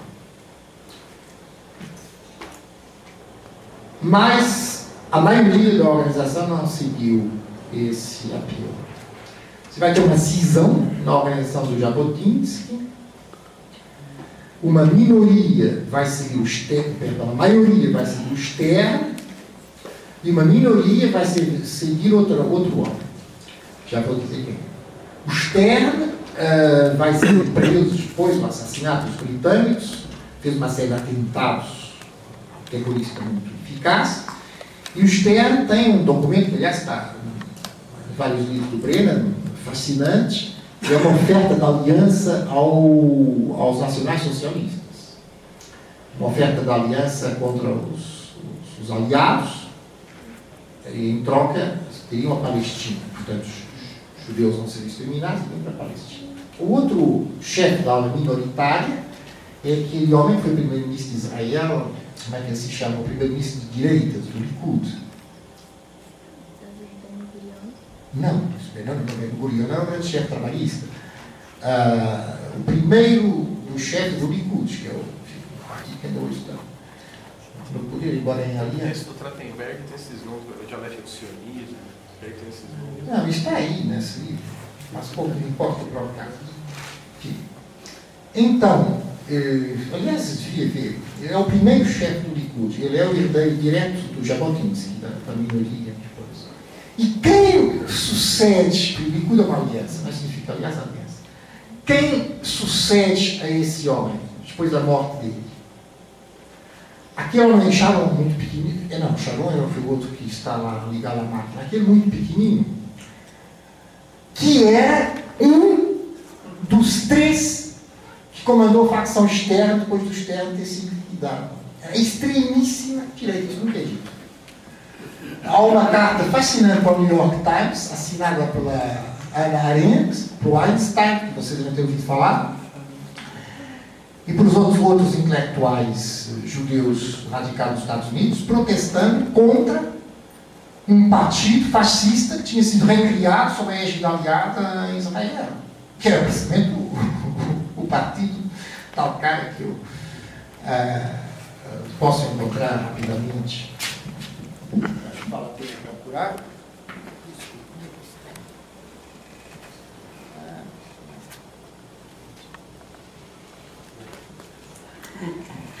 Então, o chefe da minoria era o Begin.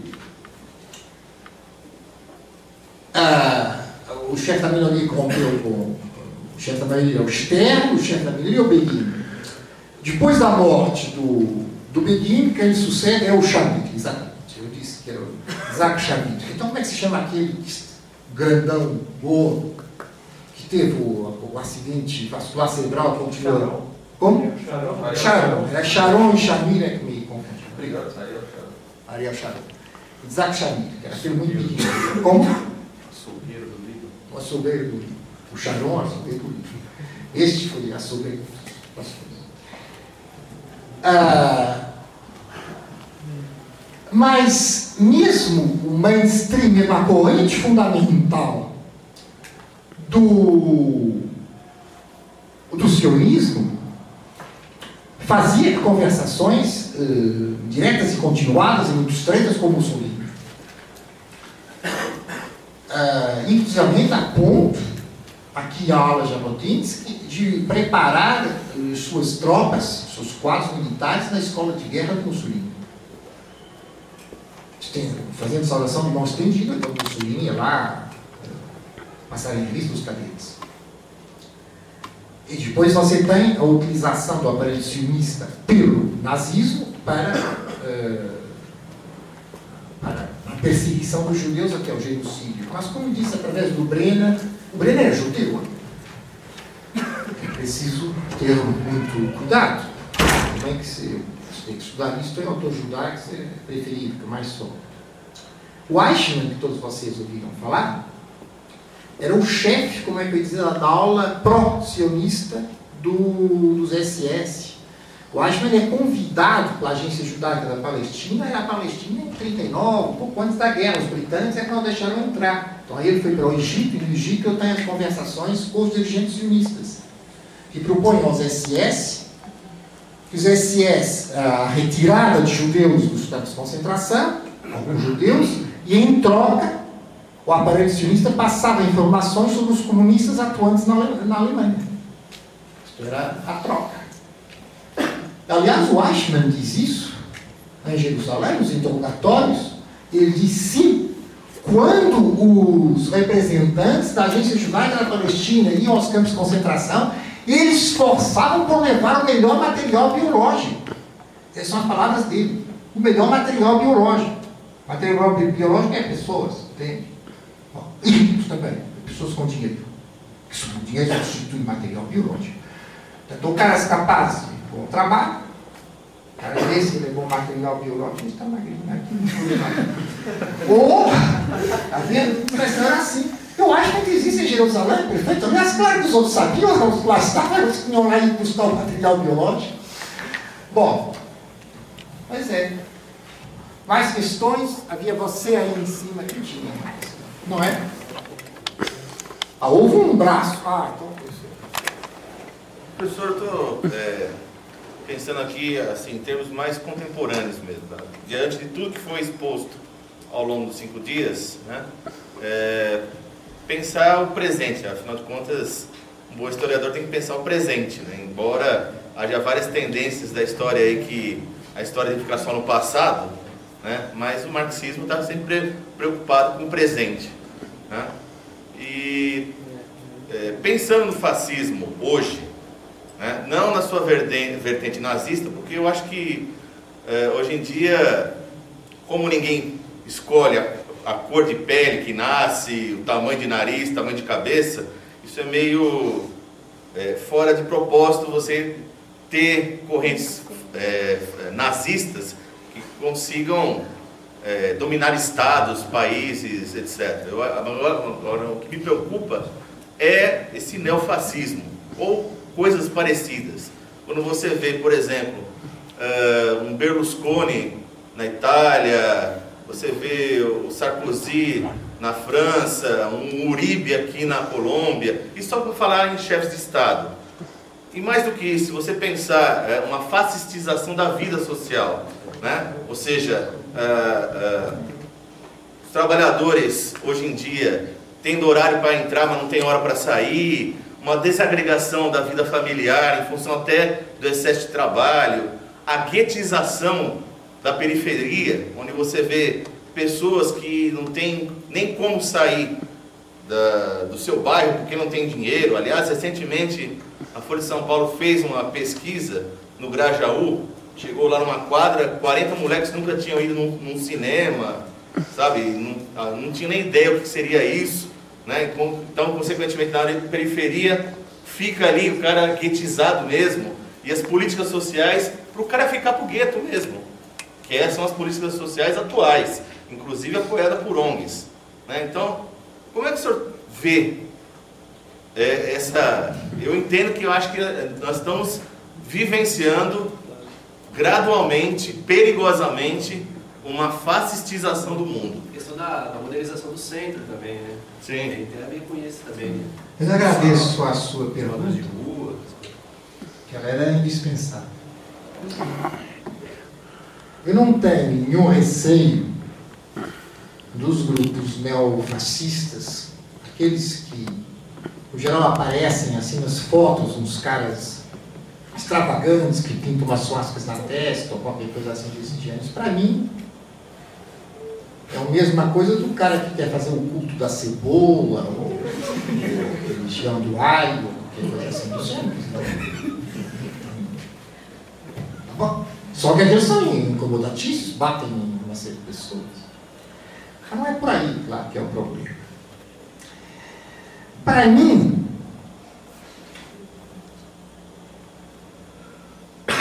se alguma coisa aqui é decisiva para a caracterização do fascismo, é a questão das milícias. Repara que desde a primeira aula eu insisti na transformação, que era básica para o fascismo, a ideia de que eles são proletários. E a confusão entre proletariado e dinamismo. Dinamismo e violência, violência e milícias. Ou, de outra forma, a passagem do caráter pedagógico da política para o caráter ah, ideias mobilizadoras, que as milícias são encarregadas de executar. Quando você falava do Uribe da Colômbia, é indispensável pensar nos paramilitares. Quando você fala das periferias aqui no Brasil, eu me estava lembrando daquela notícia bem recente, daquelas milícias oficiais, digamos, no Rio de Janeiro, que substituem os traficantes, que torturam jornalistas. Bom, é, isso para mim é, entra dentro. Não quer ser como tal bordilista que diz isso não entra no meu modelo, por conseguinte ele não chacinou judeus. Não. É livro da análise. Quando você fala da fascização, falei de fascismo consistente, planos rituais, não é por acaso que autores como Marcuse, depois da guerra, denunciaram a televisão. Hoje, quem vê isto pensa que ele está falando contra a alienação e coisas desse tipo. Não é nada disso. Aquilo que estava na cabeça deles, coloquem-se na cabeça do Marcuse e dessas pessoas. Até o Adorno, a sua maneira, uh, bom, a maneira dele. Coloquem-se na cabeça deles. O que é que eles estão vendo? Eles estão vendo aqueles grandes rituais de massa feitos em circunstâncias piores ainda. Em vez das massas, lembra aquele desenho que eu fiz ali da perspectiva italiana e que eu fiz aqueles, como eles traçavam bem no mosaico no chão, ou as armas partidas com o cello, cada um está no seu quadradinho? E que eu fiz isso mesmo naqueles grandes rituais, cada um no seu quadradinho? É que agora estão nos quadradinhos reais, dentro de casa. Cada um dentro de casa. É isso estava na cabeça do Marcus, do Adorno, etc., quando estão falando contra a televisão. Não é qualquer crítica elitista à indústria de, massas, ou o que é que seja. É a visão do que hoje é possível fazer de uma maneira permanente algo que os fascistas só conseguiam fazer de tanto em tanto tempo. E que é possível fazer isso com todo mundo. Pondo-os todos na televisão a ver aquelas mesmas coisas. E pouco importa, porque isso é estética. O que é importante é a forma e não o conteúdo. Qualquer crítico de esquerda, ou de direita, para o caso, querer fazer crítica na televisão é absolutamente escusado, está tomando nota do que, é que diz o Chicão, o Faustão, ou não sei o que, não sei o que mais. Isso é totalmente secundário, isso pode não dizer nada. O que é importante é que eles estão emitindo, fazendo gestos, encenações, coreografias, colocam lá pessoas, velhinhas, todos gritam ao mesmo tempo, fazem humilhações rituais. Eu fiz uma vez há muitos anos atrás, aqui, na USP, mas não aqui, foi na educação, aqui na USP, uma palestra chamada Tortura e Suicídio na Sociedade Contemporânea. Levou, aliás, um amigo meu ouvindo uma menina aqui da ah, agora o João Bernardo está fazendo psicanálise, e essa psicanálise é assim, disse fulano que conhece a minha aversão por essas coisas. Não. O que eu analisei foi a televisão. Eu analisava aquelas programas que fazem humilhações, eh, humilhações explícitas às pessoas, e que todo mundo gosta, oh, oh, oh. Quer dizer, mas isso é. Isso é fascismo no estado mais, mais direto e mais completo. Na Itália não há milícias, claro. vai haver nos próximos tempos. O Sarkozy também não tem. Ou tem? O que, é que são as seguranças das empresas? Eles não são paramilitares? Vocês sabem qual é a taxa de corpo de segurança para corpos policiais oficiais nos países hoje em dia, democratas habituais? É de 2 para 1. Um. Exatamente qual é o estatuto constitucional do segurança de shopping? Aí para não, que eu nunca foi. Mas quer dizer, se o cara me mandar sair de um dado lugar, eu saio. Ah, não tenho a mínima dúvida. Eu me lembro, ainda não há muito tempo atrás, estou no metrô em Paris e eu vejo um grupo de segurança, tinha segurança dentro do metrô, hoje são feitas só por, ser, por, por privados, não é? Em Paris, em Portugal também, os países estão mesmo que eu vejo. E os caras estavam espancando magrebino, claro em geral tem a espancação dos magrebinos lá. Racismo é mais contra os árabes, digamos, do contra os árabes. Espancando o magrebino, eu parei, olhei, mas eu tenho um aspecto de vestido de terno, gravata, pasta, etc. Os caras olharam para mim e disseram, bugê! Andou, corra, sai! Bugê! E eu disse bugê. Ah, não havia nenhuma dúvida que aquilo fazia se eu não bujasse. Nenhuma. Eu não ia perguntar, ô, seu amigo, mostra a sua identificação e com que direito você está aqui dando ordens? Você conhece o artigo tantos da Constituição? Então, isso são milícias ou não? Mas uma dimensão muito mais colossal. Democrática, mais democrática. Democrática. Em São Paulo agora ainda tem um fenômeno dos condomínios fechados, né? Que cada vez mais a elite branca está se clausurando. Você não vai chamar de elite branca, branca eu sou, mas ter elite ou não? E onde é que eu moro em Belo Horizonte? Mas vocês só têm condomínios fechados no Brasil. Porque a favela é um condomínio fechado, se me dá licença. Fechado para a população das favelas, que aliás é extremamente é, uma coisa inteligente é fechar ela mesma. Portanto, o gueto não é só o gueto das periferias. A classe dominante, e mesmo aqueles que não são da classe dominante, mas que enfim ficam lá atrelados no final, se fecham em pequenos castelos isolados, tanto mais protegidos quanto maior é o grau de dinheiro que tem, claro, como é evidente, não mordam assim, necessidade de proteger muita coisa, mas enfim, é protegido. E os outros, em periferias, que se protegem também. Ou que têm os seus, suas milícias, seus PCCs, etc., para os, proteger e cobrar tributo. Bom, isso é uma forma de organização, isso é a forma de organização específica da sociedade contemporânea aproveitar para falar um pouco da polícia, né? Que aqui no Brasil a gente teve em 68, teve o AI-5, né? Teve todo aquele estado repressor e tal.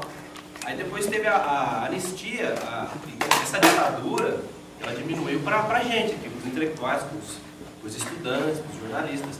Mas a metodologia da polícia para as periferias ela permaneceu a mesma, não mudou nada. E a tendência hoje em dia está piorando, né? O Rio de Janeiro é prova disso. Eu sabe até essa semana números aí que eles nunca mataram tanto lá média de sete pessoas mortas por dia. Eles saíram legalmente. Antes eles estavam fora da lei, porque a lei estava suspensa. Depois eles entraram na lei com poder de suspensa. De... Então, para esses casos, eu convido a vocês fazerem a metodologia do Marx, do Capital. Mas de que? Não. Vocês devem ter lido, ouvido falar, ou lido, não todo, mas partes, do Marx, Capital. Vocês reparem, eu nunca analiso capitalismo atrasado, eu analiso capitalismo desenvolvido, sempre. Vai dizer, não, mas quer dizer, não diz isso, mas tem outra questão analisar. Dizer mal do capitalismo atrasado é fácil, se você quiser. Vamos analisar o capitalismo desenvolvido. Vamos dizer, imaginar que todo o capitalismo vai ter a tendência a ficar desenvolvido. É isso que nós vamos analisar. Então, eu não vou analisar as polícias repressivas. Não vou analisar as polícias que batem nas pessoas. Mas, por exemplo, o caso português. Tem uma polícia. Portugal é um país muito democrático hoje em dia no sentido de uma Suíça pobre. A, a polícia, efetivamente, estão identificados, eles não atracam as pessoas. Analisar essas situações. Em termos de mais-valia absoluta e mais-valia relativa. Vocês sabem que mais-valia absoluta e mais-valia relativa. Quem não souber, Mais-valia absoluta é o Haiti, mais-valia relativa é a Suécia. Que é muito mais explorado um operário sueco do que um operário haitiano. Os capitais vão para a Suécia, não vão para o Haiti. O operário haitiano é pouco explorado por essas razões que eu acabei de falar do, dos trabalhadores, dos escravos. Claro que eu vivo melhor, mas não muito melhor.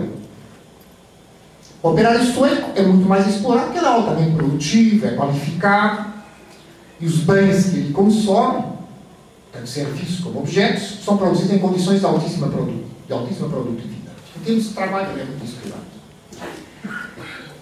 Quando vivia no Portugal Salazar, havia um aparelho de fiscalização colossal, foi o fascismo que demorou mais tempo.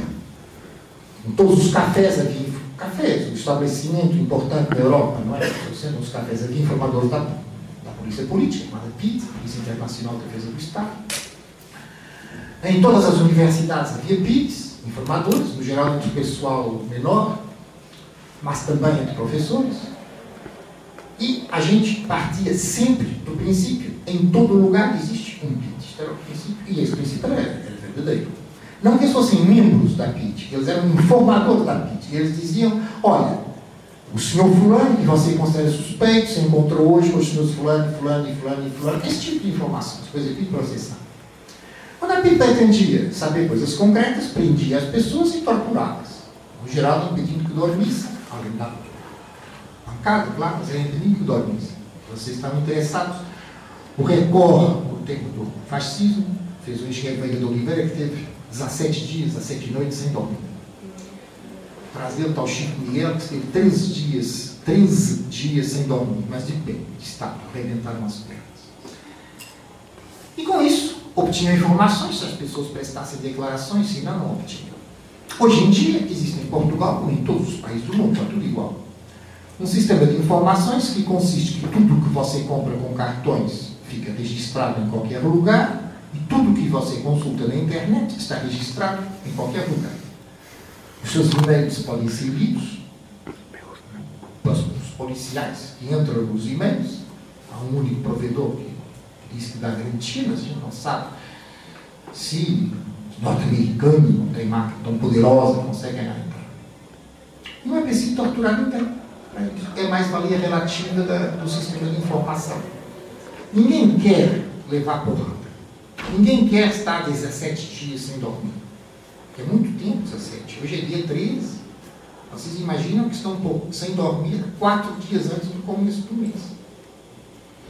Então, as todas as pessoas preferem viver num sistema em que não são torturadas.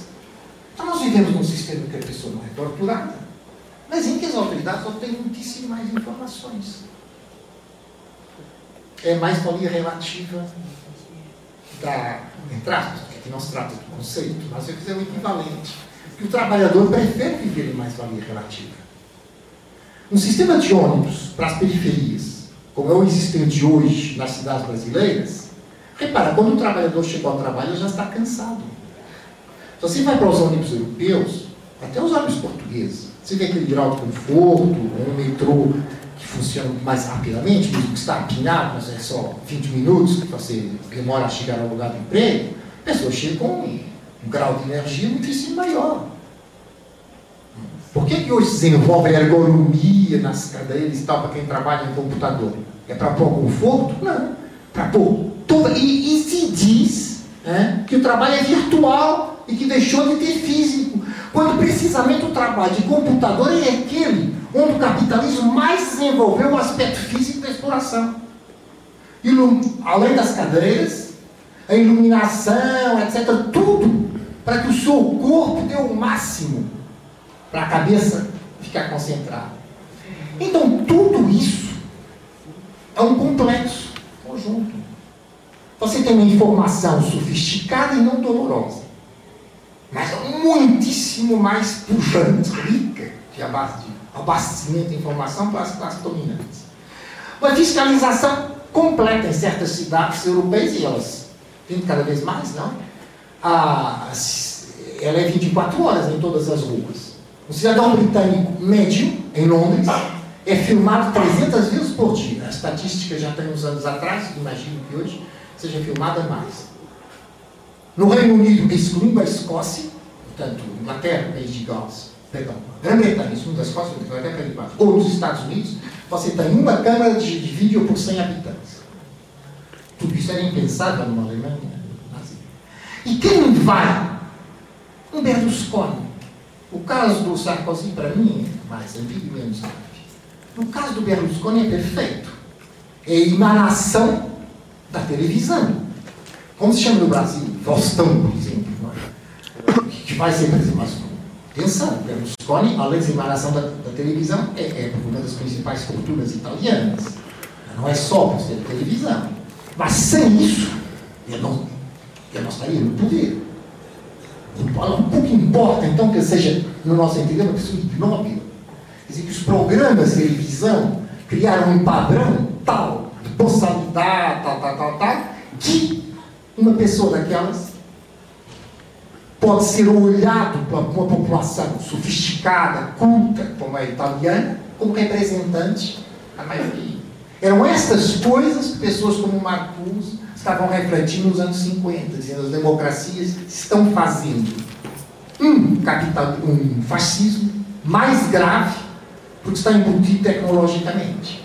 Mas mesmo os PERT, que eu várias vezes os falei, tem um dos capítulos sobre a utilização da rádio pelo Hitler, vocês sabem que a rádio era fundamental, a utilização da rádio pelo Hitler, em que o Speer faz uma, uma análise de um tipo que acaba sendo convergente com os marcusianos. Embora os termos obviamente conservador, direito e tudo mais.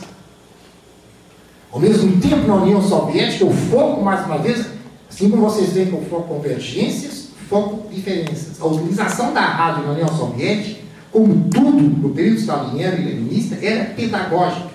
Tratava-se de fazer, matraquear os êxitos do plano quinquenal e que se faziam os tais pentes e que era para fazer mais pentes e que os botões estavam a, a conquista dos botões, etc, etc.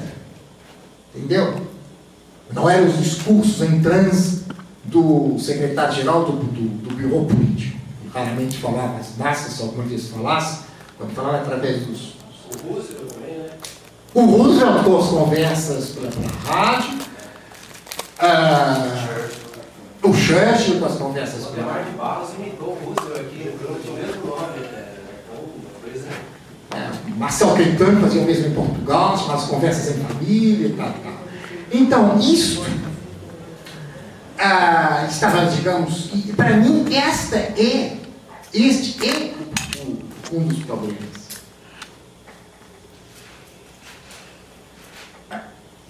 Então não vale a pena a gente procurar um fascismo ah, como de uma pequena organização que possa existir, é, a meu ver, realmente uma reestruturação da sociedade. Mas isso é fascismo? Não, não é fascismo. É, é, é, é a linha do fascismo, é o neofascismo, ou uma ampliação do do fascismo, porque ela é perfeitamente democrática. Mais uma vez, a ligação do fascismo ao liberalismo. Só uma coisa, mas aí, então, uma. Reestrutura-se algo em outros termos, na te... por exemplo, eu estou vendo aqui algo parecido. Vou, vou de novo fazer uma, um, um resgate do doador, no caso. Por quê? Bom, quando ele vai para os Estados Unidos, ele, ele larga o de esclarecimento, ele vai fazer o quê? Vai fazer material de análise empírica, eh, de textos, ele vai analisar, ele vai analisar discurso de rádio do pastor luterano, que é onde o Adorno, para verificar assim, a, a, a, é análise de discurso do pastor Martin Luther Thomas. Ele vai vendo padrões dessas narrativas de massa em rádios que têm a, a, direitosas, que têm certos padrões. Ele vai começa a reconhecer padrões e muda a outra linha de pesquisa dele sobre o fascismo. Mas no caso, é, outra coisa que eu acho mais interessante, e aí converge um pouco com certos pontos que você achou como positivos, mas outra coisa que eu achei interessante, essa coisa assim, a gente começa a ver que, por exemplo, no, no começo não tem nada fora do, do, do eixo do fascismo, por exemplo, que possa dizer o anarquismo, projetos, vamos dizer assim, modernos, ou projetos de, de, de ideológicos de, de estruturação da sociedade. O anarquismo, o marxismo, o, as democracias liberais, parte da, do pensamento científico da época, linhas diversas, todos têm um fio condutor que, que pode convergir no fascismo. Ninguém fica totalmente imune, como se fosse uma crise ou uma ou a realização. Esse é o problema. Eu posso ver isso como uma crise de algo estranho que aparece, um corpo externo ao desenvolvimento da civilização, você pode colocar outros termos, dos capitalismos e do, do socialismo nesse mesmo pacote que é algo estranho, um corpo estranho que aparece, uma coisa que brota como um câncer, desculpa a metáfora biológica, nesse contexto é ruim, é, ou ele é pior que isso, ele é, ele é a realização dessa, dessa civilização e desse projeto moderno, porque ela para lá, mas inevitavelmente, parece mesmo que você force essas tendências de similitude, ele parece que reaparece. Aí a gente tem discursos científicos hoje, por exemplo, aqui no Núcleo da Violência, que aqui na USP se fabrica, por exemplo, essa reestrutura, é, volta-se a anomia e anomia para descrever a periferia brasileira, gente que já foi de, de direitos humanos, você tem essas várias inversões, vai estruturar políticas de Estado, e a gente vai, vai verificando como, como esses paradigmas científicos, lugares é, parecerem imunes a isso que tem uma tradição democrática, vão convergindo também. E várias coisas vão retornando. De acordo com aqueles autores que são numerosos, no caso, eu citei um parágrafo de Bardesh na primeira aula, se não me engano, porque era muito eloquente, que o fascismo existem momentos de crise de desenvolvimento. Ou países que querem progredir, progredem, países que em princípio seriam desenvolvidos, mas por razão de derrota militar ficaram freados, ou países que não conseguem, aquele país chamadas zonas subdesenvolvidas, Brasil, Portugal e tal, que não conseguiam acumulação de capital normalmente.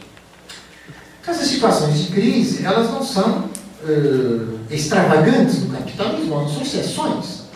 Dizer, o capitalismo é feito de desenvolvimentos desiguais, é inteiramente eh, normal no capitalismo haver situações de crise, se eu posso eh, dizer esta. Sobretudo as crises sectoriais. Isso é uma das grandes coisas da extrema-esquerda, que anda sempre a dizer que amanhã vai haver a Revolução Mundial, porque está em crise a indústria vidreira no Sri Lanka. Quer dizer, claro, é, é, crise no setor.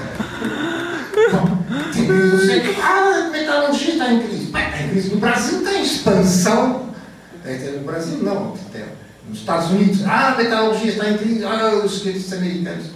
Por que você está, está em crise nos Estados Unidos? Porque só passar a metalurgia para outros países onde vistas as questões de qualificação da força de trabalho, custo de mão de obra comparada a nível mundial com equipamento ao dólar, etc, etc, é mais rentável. Portanto, esse país está em crise, os outros em desenvolvimento, não é? Então, isso não são crises, são crises sectoriais, são formas de reorganização do capitalismo. Os Estados Unidos hoje estão numa crise efetiva. Enfim, a prazo, mas é visível. Por que isso não deu uma crise mundial? Há, há meses atrás, pouco meses atrás, sei lá, um mês e meio, havia uns caras que bombardeavam assim, mas então só continua a dizer agora que o capitalismo não está em crise, por causa da tal quebra das bolsas e tal. Como em crise?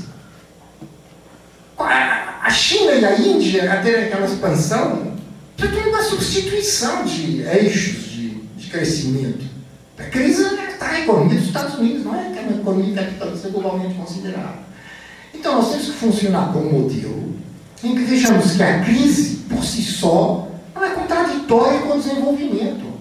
Você tem crises localizadas, precisamente são contrapostos de desenvolvimentos.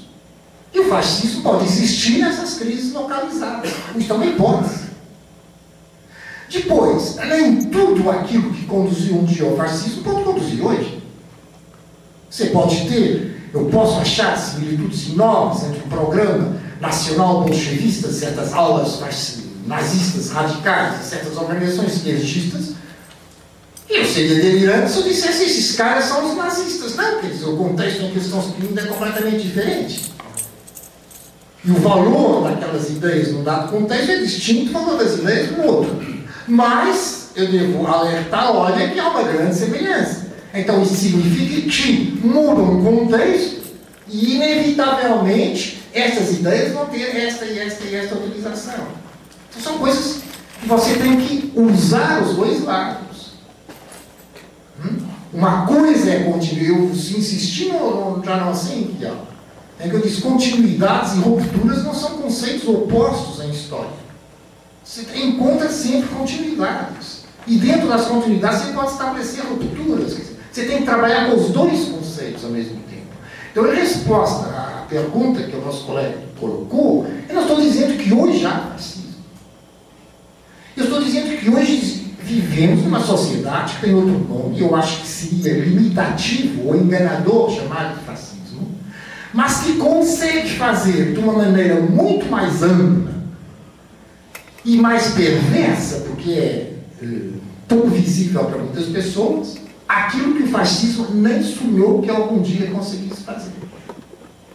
Mas eu vou chamar isso de fascismo. Se eu chamo isso de fascismo, então os conceitos que eu emprego para aplicar o fascismo dos anos 20 e 30 perdem a, o seu rigor.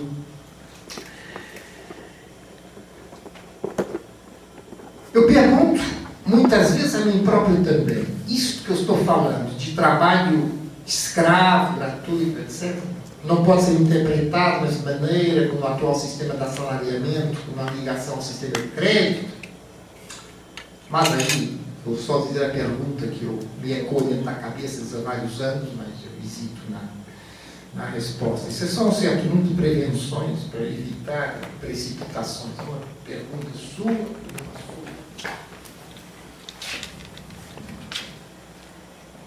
Bom, quando você diz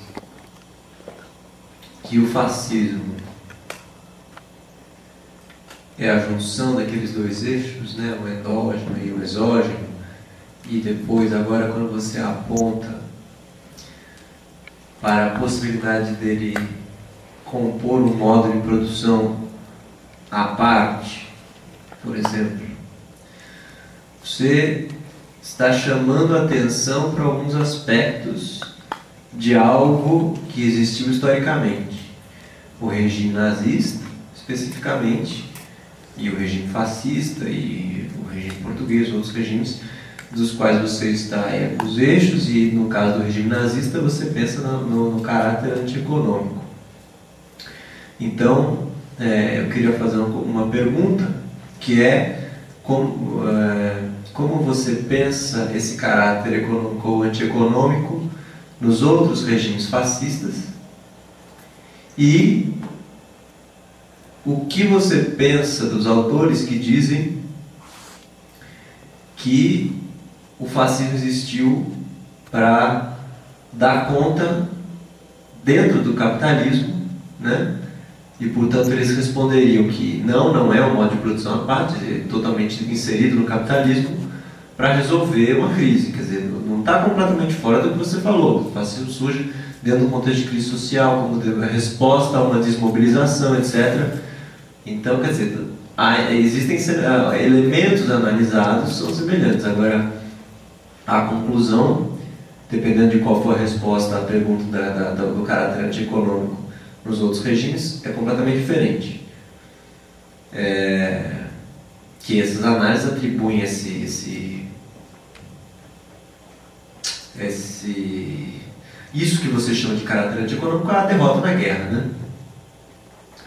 Mas o que eu queria também comentar é que você chama atenção para alguns fatores. Aí o, o, o Ernst Nolte, por exemplo, chama atenção para um outro fator, que é o, o, o fascismo, especificamente o nazismo, que ele é alemão, como anticomunismo. Quer dizer, o que ele está falando, em última instância, é que só existiu o, o, o nazismo porque existiu o comunismo.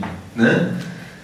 É, e aí, portanto, ele, ele, dá uma resposta contemporânea que é o seguinte: bom, agora que acabou, ele não, não pôde pensar isso, porque também escreveu antes do fim da Guerra Fria. Agora, então, acabou a Guerra Fria, não há mais possibilidade de, de haver um fascismo, por exemplo.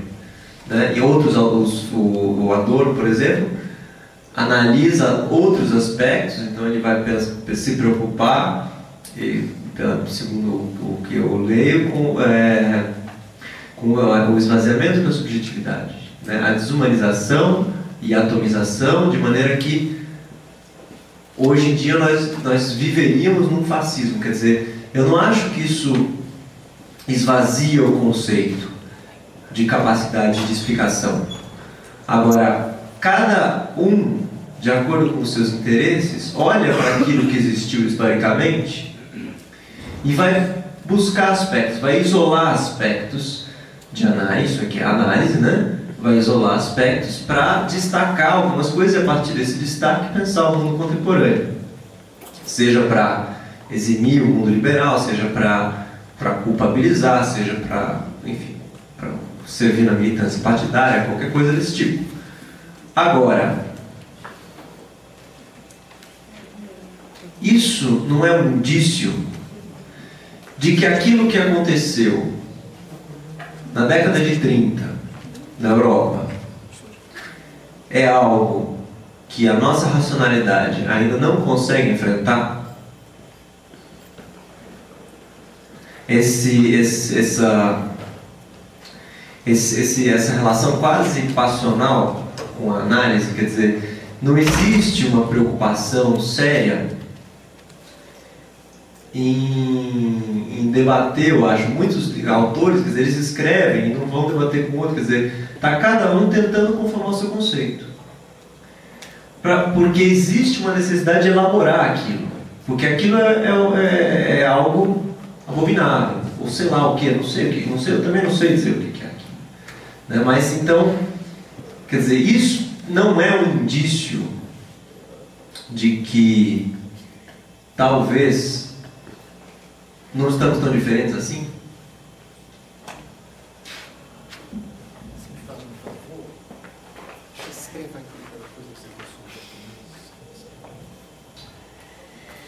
São muitas perguntas. Já tem pouco tempo. Quanto ao Nolta, eu reporto você, são muito poucas páginas no livro Existe na Cátedra, que eu escrevi no Labirinto Fascismo, essa visão do Nolta de que o fascismo surgiu para combater o comunismo, ela é. Aí eu tenho que dizer que ela é errada, quer dizer, não corresponde aos fatos. Porque, apesar de tudo, há erros. Apesar do, da crítica do Adorno ao iluminismo, existem erros. Há coisas que são erradas e não correspondem. Isso pode ser excluído. Aí seria complicado fazer, porque, tanto eu digo, são três páginas, por isso que eu, quem esteja interessado em três páginas, pode Primeira parte da sua pergunta reproduz um pouco que alguém ali, não sei se ele está ou já não está, perguntou, me perguntou, foi uma das primeiras perguntas deste bloco final. E, e essa irracionalidade econômica existe nos outros regimes ou não?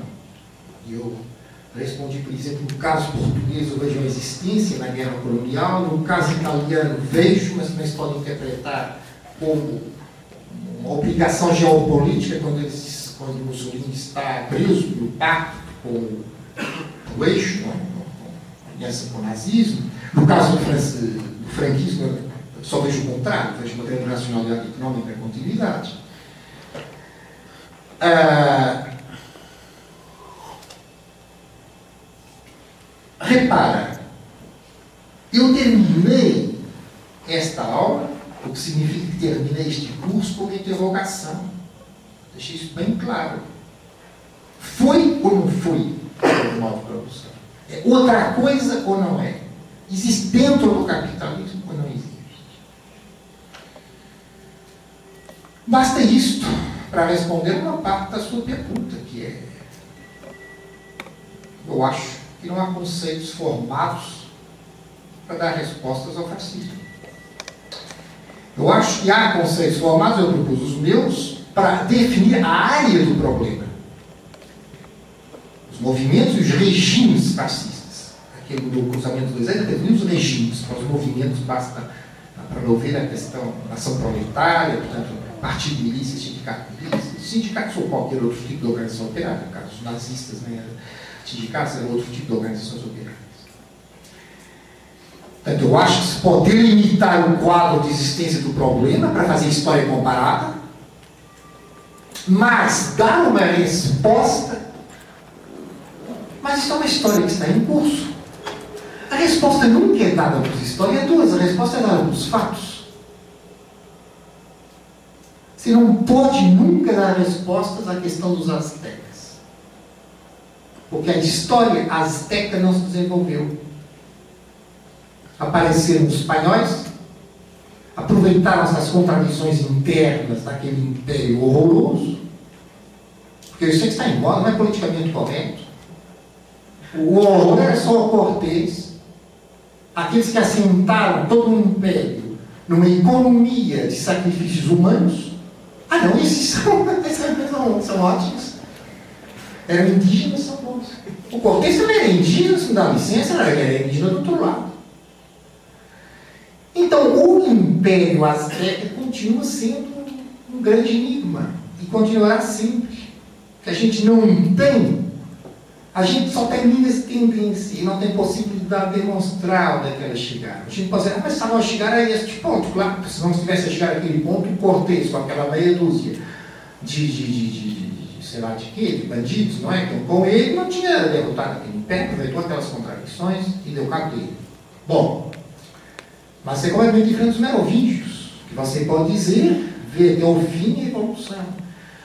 Ora, nós estamos fazendo história de algo que ainda está vivo. Uma pergunta que o nosso colega ali assim. Os que não, já não está, está só simbolicamente. Às vezes aquela pergunta de Berlusconi, televisão e tal, perguntar e tal. Claro, com razão, você olhar no espetáculo, você tem o colega ali, se não está nenhum, então você onde é que ele está? Está. Mas continua o eco das palavras dele, está ali. É um processo que está em curso. E você, quando você diz interesses políticos, é precisamente porque o processo está em curso. E não pode haver, não pode haver objetividade histórica em caso nenhum, mas enfim, é mais fácil arrumar um consenso do propósito do Carlos Magno, embora não totalmente. Por quando saiu aqui, para mim, a melhor biografia língua alemã sobre o Carlos Magno, você não imagina o quanto protesto que se levantou. Bem, porque eu trabalhei durante anos e anos em Idade Média, que no fundo, a minha, que devia ser minha especialidade. Os congressos, houve um congresso, congressos polentos, que são os melhores congressos da Alta Idade Média, houve uma polêmica, a Settimana de Estudos sobre o Alto Medioevo, houve uma polêmica entre dois historiadores, bem, bem extremamente importantes para esse período, século VIII, na Itália, sobre uma dada categoria social né, italiana daquela época, que um deles saiu chorando. Está nas atas. Categoria social, século VIII, IX. O cara saiu chorando. Então, bom, porque mentalmente ele ainda está vivendo o século VIII, IX. Então, para coisas que fazem parte, efetivamente, da nossa vida, é evidente que um fulano que é partidário para nada corrente política, ele vai fazer uma reconstrução e com certos conceitos eh, distintos das de outras. Os conceitos é um caráter operacional. Então, a objetividade da história não vai existir, a meu ver, no chamado respeito aos fatos. Quer dizer, sim, senhor, houve um genocídio dos judeus. Sim, senhor, houve uma guerra, tal, tal. Eu posso provar que aquele pacto foi feito uma dada e dada maneira. Agora, isso é o respeito aos fatos. Outra coisa é o enquadramento, a perspectivação. O dar mais importância a certas coisas do que a outras. Vocês podem ter cursos de semanas e anos sobre o fascismo, sem que ninguém nos fale, por exemplo, da história da, do aproveitamento do trabalho escravo nos campos de concentração. E de daí as consequências da produtividade. Como eu faço, vou terminar nisto. Por quê? Eu vou dizer que esses autores são errados? Não, nós temos uma estrutura de preocupações em que isso não é um elemento central. Na minha estrutura de preocupações, isso é um elemento central.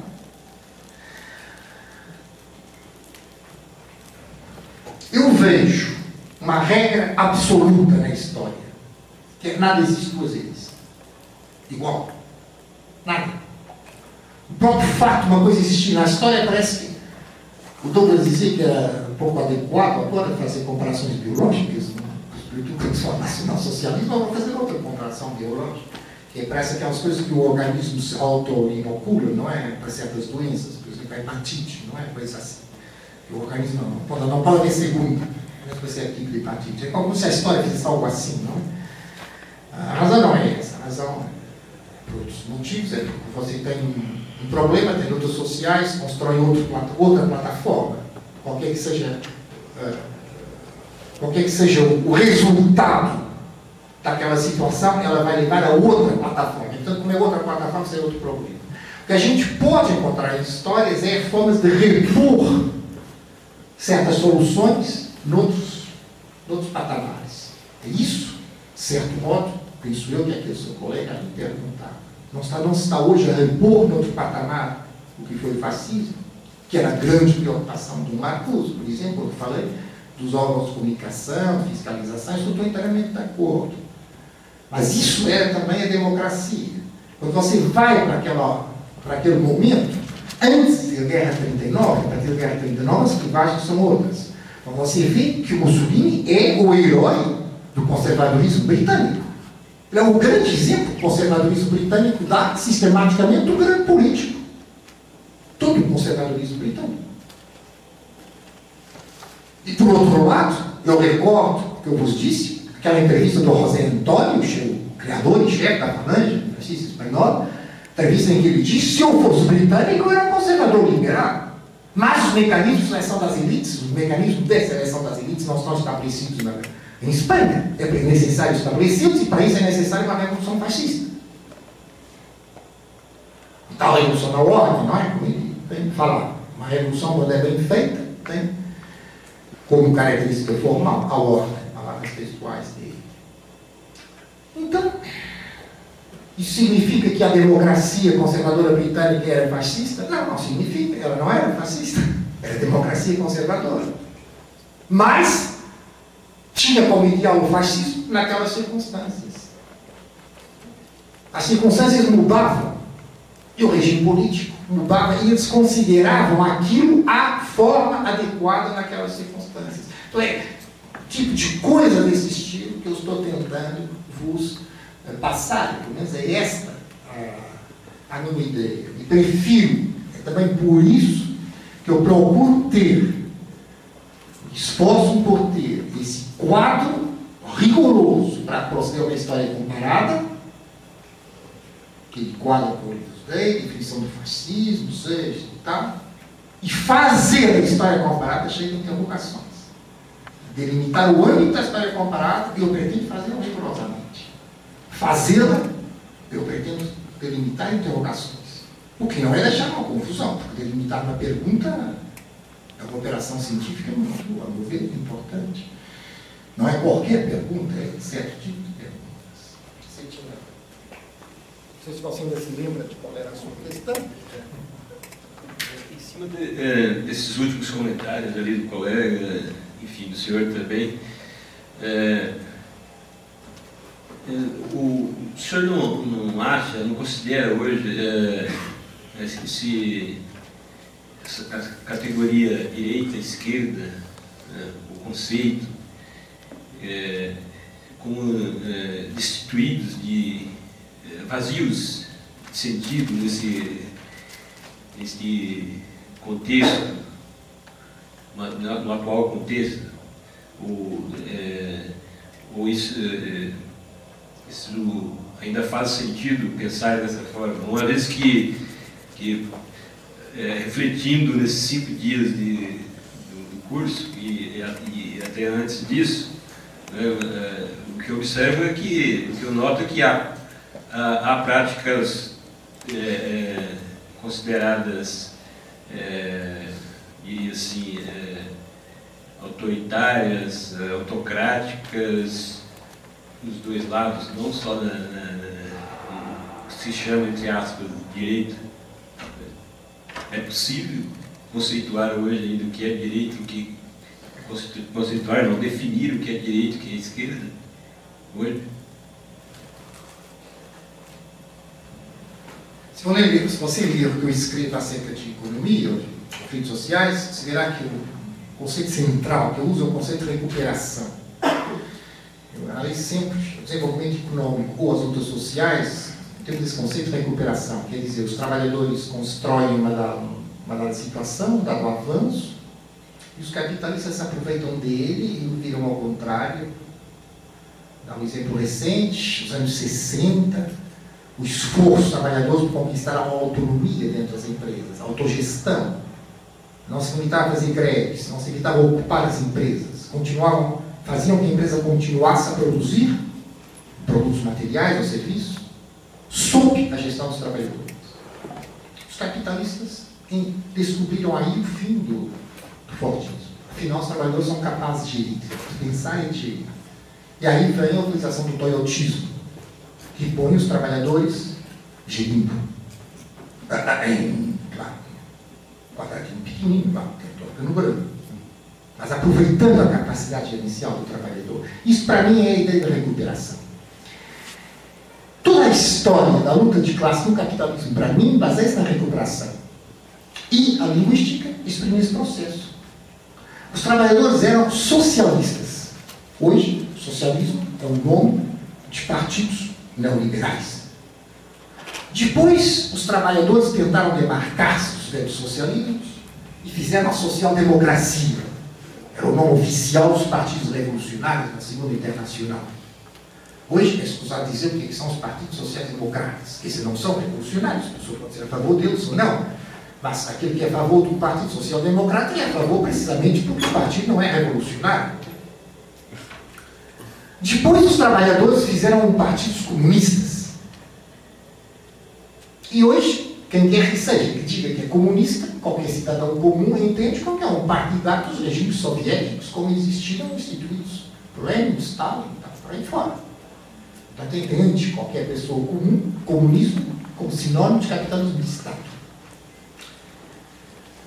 É mesmo que você pergunta, pergunta à esquerda. A direita ela continua tendo perfil, porque essas recuperações são dos, das terminologias criadas à esquerda. O que é esquerda? Você pergunta, o senhor é uma pessoa de esquerda? E eu digo, oh, oh, aqui estou eu. Logo ali, à frente. Mas não, se o senhor apoia o Obama, eu. Não, eu sou de esquerda, mas o Obama também. Não é? Senhor apoia o atual governo, não sei onde, não sei quem, agora não estou lembrado de nenhum. Eu digo, não, apoio. Ah, vamos dar um exemplo. Partido dos Trabalhadores é um, uma classificação de um rigor ideológico completo. Partido, não sabe o que é, dos trabalhadores, é uma classe, classe trabalhadora. Vocês acham que, esse, que o atual governo Lula eficácia se tivesse transformado o nome do partido em Partido dos Patrões. Não. E é uma pequena transformação de palavra. É preciso, para ser eficaz, que continue a chamar os Partidos dos Trabalhadores. Como que nos Estados Unidos continua a chamar democrático, na Europa eles continuam a chamar social-democrata ou socialista. A certa altura, uma campanha eleitoral, em que o PT, se não era para locais, o PT fazia muito interessante, que é PT para todos. Então aí a oscilação ideológica é fascinante, porque partidos trabalhadores é uma diferenciação horizontal da sociedade, para todos, uma coesão vertical. Então você, se as pessoas visualizassem isso, caíram no chão com a vertigem, né? Você tem PT, divisão para todos, na vertical. Isso significa sim, não. O que, é que você é? Sim, não. É o mesmo. Está tá vendo essa emissão? O Hitler dizia: oradores capazes de dizer uma coisa que é entendida de maneira diferente por várias pessoas e vários grupos sociais, não é esse nome, grupos sociais não é empregava essa terminologia, mas a ideia é essa. Há muito poucos. Agora, que consigam fazer isso, ao mesmo tempo, nas mesmas frases, a um único, que sou eu. Aquele que é capaz de falar palavras contraditórias, que cada um ouve à sua maneira. Ele dá visto como, digamos, a especificidade do seu discurso. Se pergunta, e essa divisão esquerda e direita? Eu acabei de dizer. As palavras, assim como as lutas sociais, aquilo que os trabalhadores constroem, os capitalistas recuperam, faz nova plataforma, novas coisas os trabalhadores constroem, mais são recuperadas. As palavras, a mesma coisa. Eu, pessoalmente, você não me perguntou, mas está implícito na sua pergunta, o que é que eu sou? Eu vejo obrigado as pessoas me perguntam, eu digo, eu sou anticapitalista. Mas é uma definição absurda. Eu dou conta dela. Você não pode definir uma posição anti. Mas não há, não há nome hoje. Isso mostra até que ponto chegou a tal esquerda. Não tem nome para se classificar ela própria. Perdeu o nome. Perdeu identidade, perdeu base, perdeu perfil, etc. Quanto conquistar? Quando tiver reconstruído isso, alarmar o nome, não sei qual, ah, nomes no geral aparecem, não é? Com facilidade. O mesmo se passa com, com a história do fascismo, quer dizer, porque uma coisa é fascismo, que eu continuo a empregar fascismo somente na, na sessão rigorosa que eu aqui fiz, aqueles anos 20 e 30. Para a atualidade, eu prefiro empregar outros conceitos, porque senão fica perigoso e as pessoas entendem que eu estou dizendo que o que, é o que existe hoje é aquilo que existia há 20 anos, que Berlusconi é o líder. Não, não é. Por exemplo, o que seriam esses, esses conceitos uh, atuais para o que se chamava de fascismo desse, desse período? De... Não, porque hoje eu não chamo de fascismo. O que é que eu chamo para lá? O que é que eu chamo aquilo que aquele colega ali estava? Uh, classificou num livro que eu escrevi, eu chamei de democracia totalitária Outras vezes eu chamo de soberania de empresa, uh, algo desse gênero. Mas eu prefiro reservar o nome para aquele fenômeno, porque uh, se não posso isso, que é muito frequente, sobretudo, os grupos de esquerda, que é usar fascismo só como insulto. Aí a palavra não tem qualquer sentido, claro, como insulto no trânsito, quer dizer, você é lixo e aquilo, então você não está classificando a família do indivíduo, você está extravasar, ah, sou fascista, ah, não, fascista. Não, não é fascista nenhum, um cara que é reacionário, conservador, os chatos só, coisa assim. Como, como os partidos não, importam? O senhor disse que, que a, a direita recupera elementos da, da, da esquerda, tá? Elabora. Não, digo os capitalistas recuperam elementos criados pela classe trabalhadora. Capitalismo. Mas também o senhor disse que a direita... Uh, não, essa, essa definição de direito não, não, não, está vazia de. Hoje não, porque a direita não é recuperada, ela está. Mas se, se ocorreu o. Se ocorreu, suponhamos que se ocorresse o processo inverso também, ou seja, a, entre aspas, esquerda se apropriando de, de definições, conceitos é, de capitalismo, é o que existiu em Portugal em 74, 75 os trabalhadores eh, não tomaram poder, mas substancialmente ficaram extremamente fortes, nomeadamente no aparelho econômico, político né, ambivalente, no aparelho econômico para assumir a supremacia. Os capitalistas perderam a autonomia de discurso. Se enfia, uma parte dos capitalistas surgiu para o Brasil, aquela que continua em Portugal, ela começou a exprimir com valores e conceitos de esquerda. Isso era fascinante de observar. Depois do 25 de novembro de 75, tanto quando é o golpe, quando é o golpe da direita, a comunidade de direita que, resta, que estabelece, então, um padrão de democracia europeia habitual, não é? um padrão de mais usuários, aí os capitalistas readquiriram o seu vocabulário, o seu vocabulário específico. Mais questões? ou paramos por aqui? É, só o texto do, do Karen, do Karen é, que você citou por fim, qual é? Qual é? Não é? Pois isso está de saber. Está aqui? Está, não sei. Posso ter tirado isso numa citação qualquer e eu ter posto. De qualquer forma, o fato de 1915 isso classifica. Vai ter um manuscrito que eu julgou que tinha perdido, ficou na Alemanha, não sei o que, não sei o. Uh, não está não. Então é porque não tem ali, não consigo dizer memória. Mas, ou aliás, talvez até não tenha. Tipo, tem, o livro é publicado. Mas aqui só foi publicado depois. Quando ele escreveu, não conseguiu publicar. Até ter publicado depois, estamos 1917 e tal. Mas é fácil por 1915 você. Até sei lá, pegando na Wikipédia e vendo a bibliografia cá embaixo, pensando se não resolve já o problema, porque pode, se for bem feito, sobretudo se for a Wikipédia inglesa é bem natural que está na, bibliografia cá embaixo com as datas dos livros. Aí você tem problema nenhum. Desculpa. Marxist.org. Hã? Às vezes marxist.org. Ah, o Marxist.org até pode ter um texto mesmo, claro. Uma língua ou outra, claro, sem dúvida. É. Mais questões? Professor, só acho que você deve voltar para fazer outros cursos, seja desse tema ou outros, é, porque eu acho que, que é bastante interessante. Assim, Ah, isso eu agradeço muito agora, dizer, eu volto quando as pessoas me convidam, não é? Ah, embora seja possível, em Portugal, no final tudo, que havia uma vaga de falsos médicos, não sei quanto no Salazar Isso era impressionante, eram caras, às vezes, atuavam anos nos hospitais. Que começaram construindo sozinhos enormes hospitais públicos, colossais. Os caras vestiam uma bata branca, arrumavam um estetoscópio e começavam dando consultas lá dentro. Houve um cara que, quando foi apanhado, já tinha feito uma quantidade de cirurgias. E sempre com eram apanhados burocraticamente. Eles só estou um burocrata picuinhas, que tentava assim, este cara exatamente não sabe aqui no óbvio, tá, tá, eu nunca vi nenhum doente que se queixasse.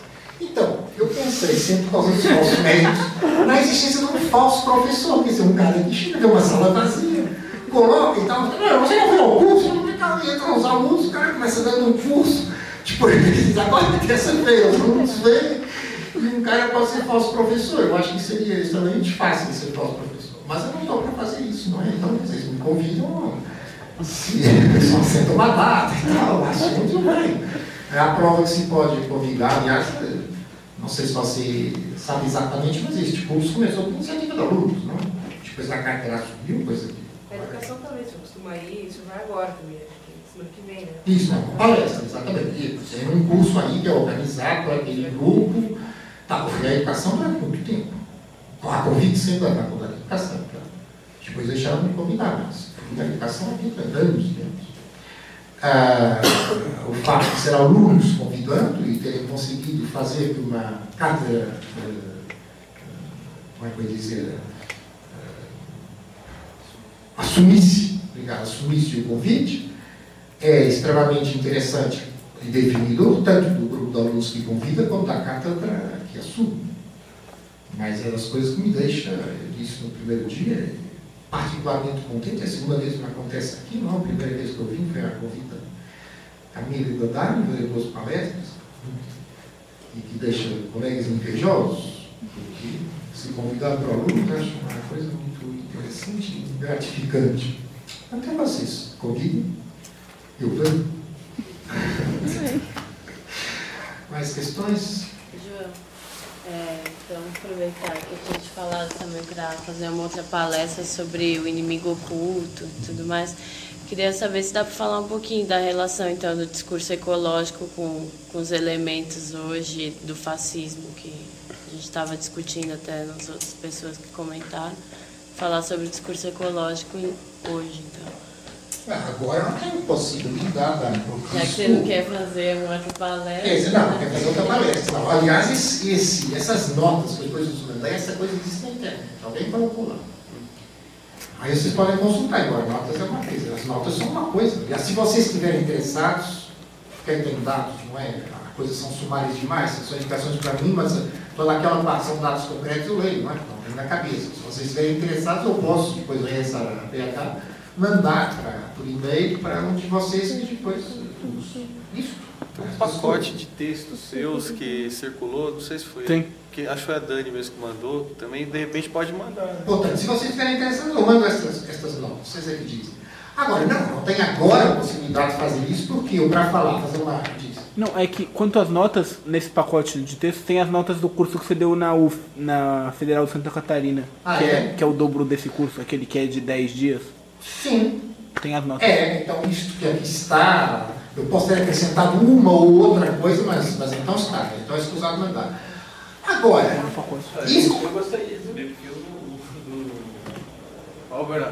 Tenho, na verdade, quase. Eu, eu não. isso na página de discurso.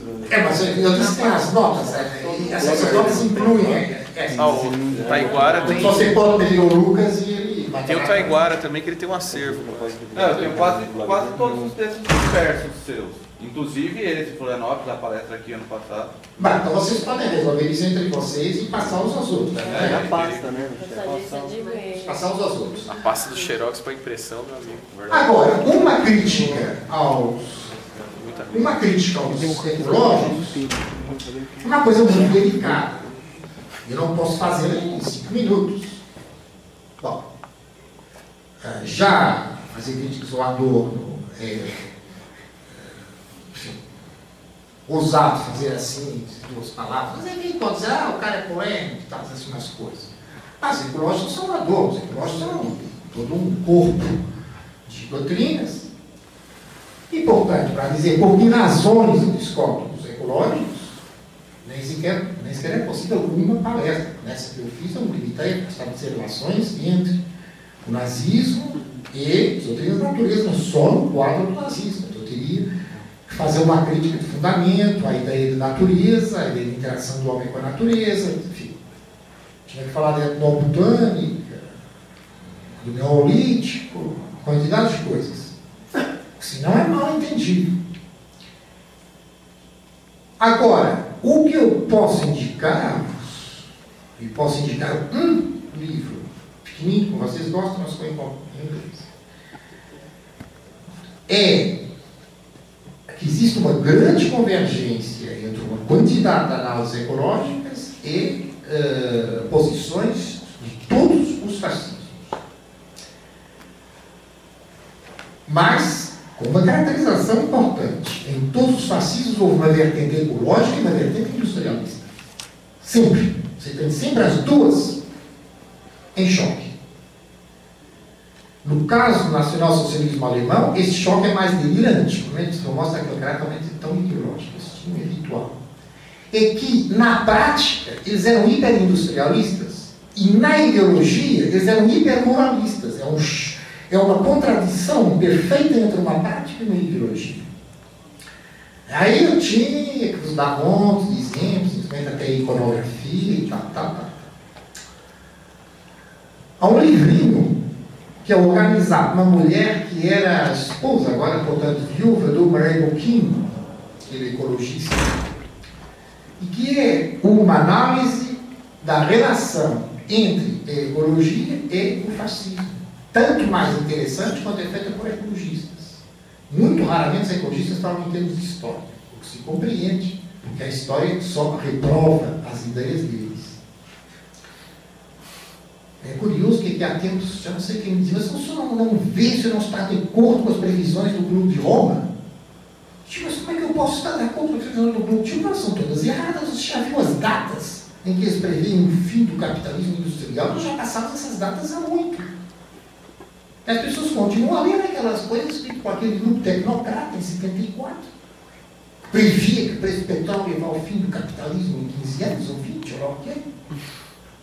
E, e aquilo e não, não comparam as datas, não sei. Bom, então há uma grande dose de fé, não é? Ecologia, como todas as fés, não são nada históricas. Naquele caso, eu acho esse livro tanto mais interessante, como dito, que é feito por ecológicos, pretendem refletir sobre os problemas que a ecologia uh, criou, a sua própria corrente biológica, são dois artigos. Um, que é o da viúva do Maria Coutinho, na altura eu estava vivo ainda, uh, analisa a ligação da ecologia com os grupos neonazis na Alemanha atual. E outro, para mim foi mais interessante por causa do meu trabalho, é um cara que analisa a gênese histórica da ecologia e a filiação histórica da ecologia, na sua formação de pensamentos, do Écar, etc., na extrema-direita. O livro se, isso agora eu me lembro que ele é que ela se chama. Essa mulher. Não é a mulher do Bucht? É a mulher do Maria Pouquinho, como eu disse. Ah, é? Agora, Tá aqui, então, Janet, Janet Bill. Janet Bill e Peter Staudenmayer, livro 95, Ecofascism, Lessons from the German, the German Experience, foi editado AQ Press. Portanto, vou dizer como é que ela se chama.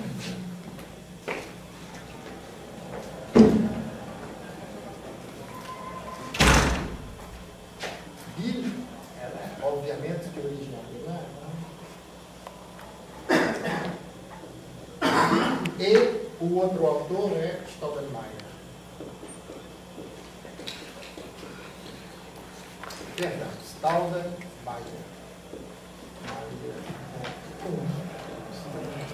Staudenmayer. Chamado ecofascismo. Ecofascismo. Mas posso dar uma indicação interessante? O, um homem em Portugal, que vocês podem ler os livros de João Medina sobre ele, talvez estão ali na cátedra, onde ele faz o, o Salazar e os fascistas, portanto, que eram os fascistas radicais portugueses. Vai tentar um golpe contra o Salazar, o Salazar, chamado Romão Preto.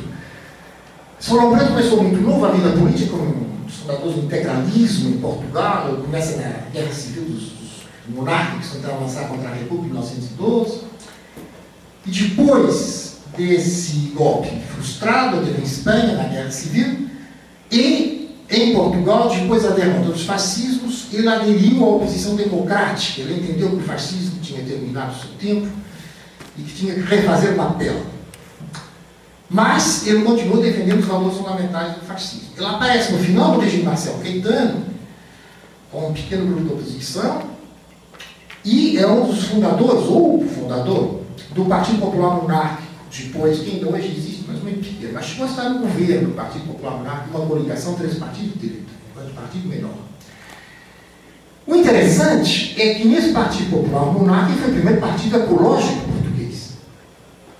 Eu defendia todos os valores fascistas, Jorge Sorel, etc, etc, defendia o Proudhon, claro.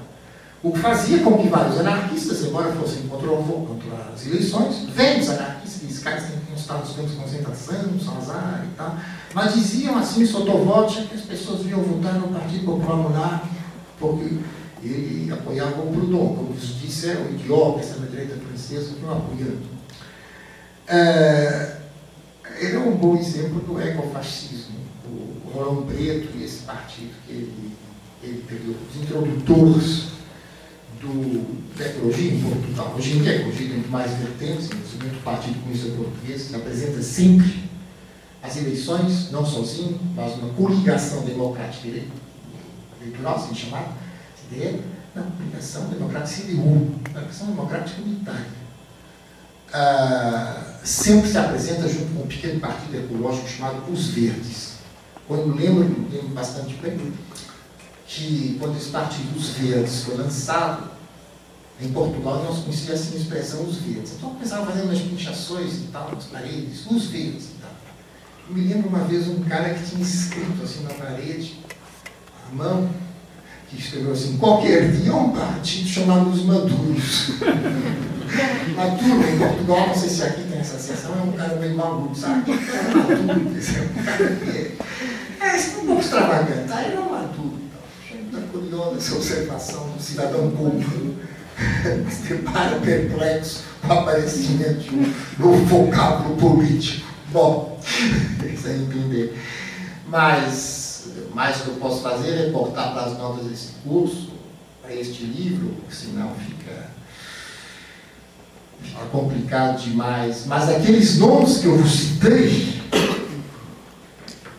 do racismo alemão ontem, que poderá estar no mais ecológico de todos, é o Walter Darren, está agricultor. O Imba também era muito ecológico. Ele, era, aliás, era um agrônomo, não tinha agrônomo, chefe dos SS. Mais questões? Ah, é, não, desculpa aí, é que eu, eu esqueci os livros que você falou do onde encontrar os que falavam no Mike, os terminantes e tal.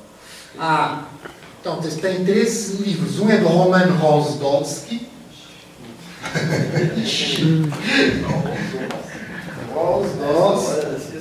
Sexta-feira. Rosdolski. Rosdolski. Rosdolski. Tem- é, no Dédalus fala que tem aqui na biblioteca, mas na verdade ele não está lá. Ele sumiu esse livro da biblioteca. Então, depois do Douglas ter roubado esse livro da biblioteca, depois do Douglas ter roubado o livro da biblioteca, vocês têm que pedir emprestado ao Douglas. Roman Rosdolski e os outros. Eu, o Blackstone, né? Blackstone e que é um dos organizadores da climatologia, Black, Black, mesmo Black, não é? Blackstone, tal qual a inglesa. E o outro é na, na editora Erd, chamado Marx e Engels, Egri Militaire. Calhamação. Egri Militaire. E que é organizado por um cara, como é que ele se chama? Danville ou qualquer coisa assim? Quem organiza os Egri Militaire na editora Lerner. São os três lugares onde você encontra isso. É, mas esses livros são difíceis de achar, João. Você tem alguma indicação? Você tem na Unicamp, algum lugar? Olha, eu achei na Biblioteca de Alimentação Internacional Contemporânea de Paris 10, não tem. Ah. E o que é mais interessante é que um deles pertencia ao espólio do Maximilien Ribet, que era o grande Max, marxólogo francês, partidário de que o Marx era um humanista e tal. Quem edita as obras de Marx é Gallimard. Coleção Pleiades. Estava anotado pelo Ribert e tal, tal, e, e você lê as obras do Ribert sobre o Marx e não transparece absolutamente nada da, daqueles textos. Mas na internet tem algumas coisas que, que acho que você cita lá, que é aquele da questão do Reno, né? O pó e o Reno. Esses textos, o inteiro o diário dele da, da Guerra Franco-Prussiana. Do Engels? Do Engels. Tem, tem no marxist.org. Você pode ir lá que você vê os textos em inglês. Tem também, a, aqui tem em francês a Gazeta Renana inteira também. Ah, mas se tem a Gazeta Renana, tem? Tem a maioria dos textos. Eu tenho xerocado.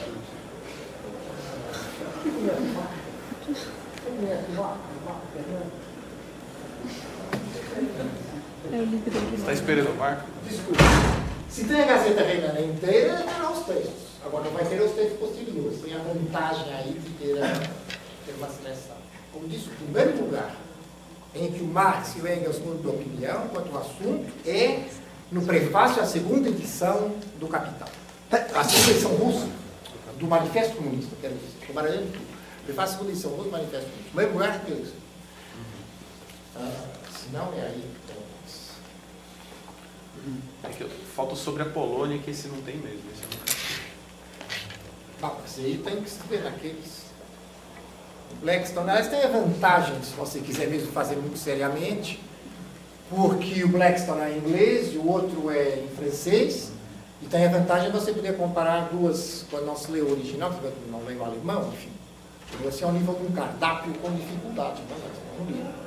Ah, a vantagem, se você quiser estudar algo, se você quiser estudar, sei lá, por exemplo, Kant, você não ler alemão, é ideal você faz, arrumar uma tradução, suponhamos, inglesa e uma tradução francesa.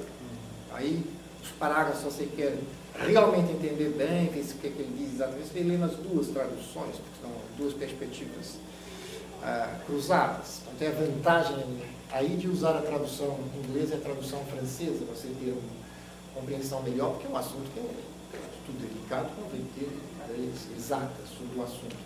Porque você tem algumas, por exemplo, a história do antissemitismo, os exercícios.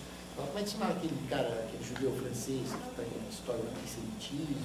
Eu cito aí, ah, bem conhecido. Ele cita correspondências pessoais, troca de cartas entre o Marx e o Engels. Mas, quer dizer, só por aí não dá muito. Você pode dizer, ah, todos eram racistas naquela época, portanto era uma maneira fácil de ser exprimido. Mas tudo engraçado. Então, o Marx, para criticar o Lassalle, que era aquele socialista alemão, que se dizia marxista, claro, e que o Marx achava que não era. E Marx tinha de suportar, não é? Porque o Lassalle tinha uma importância política enorme.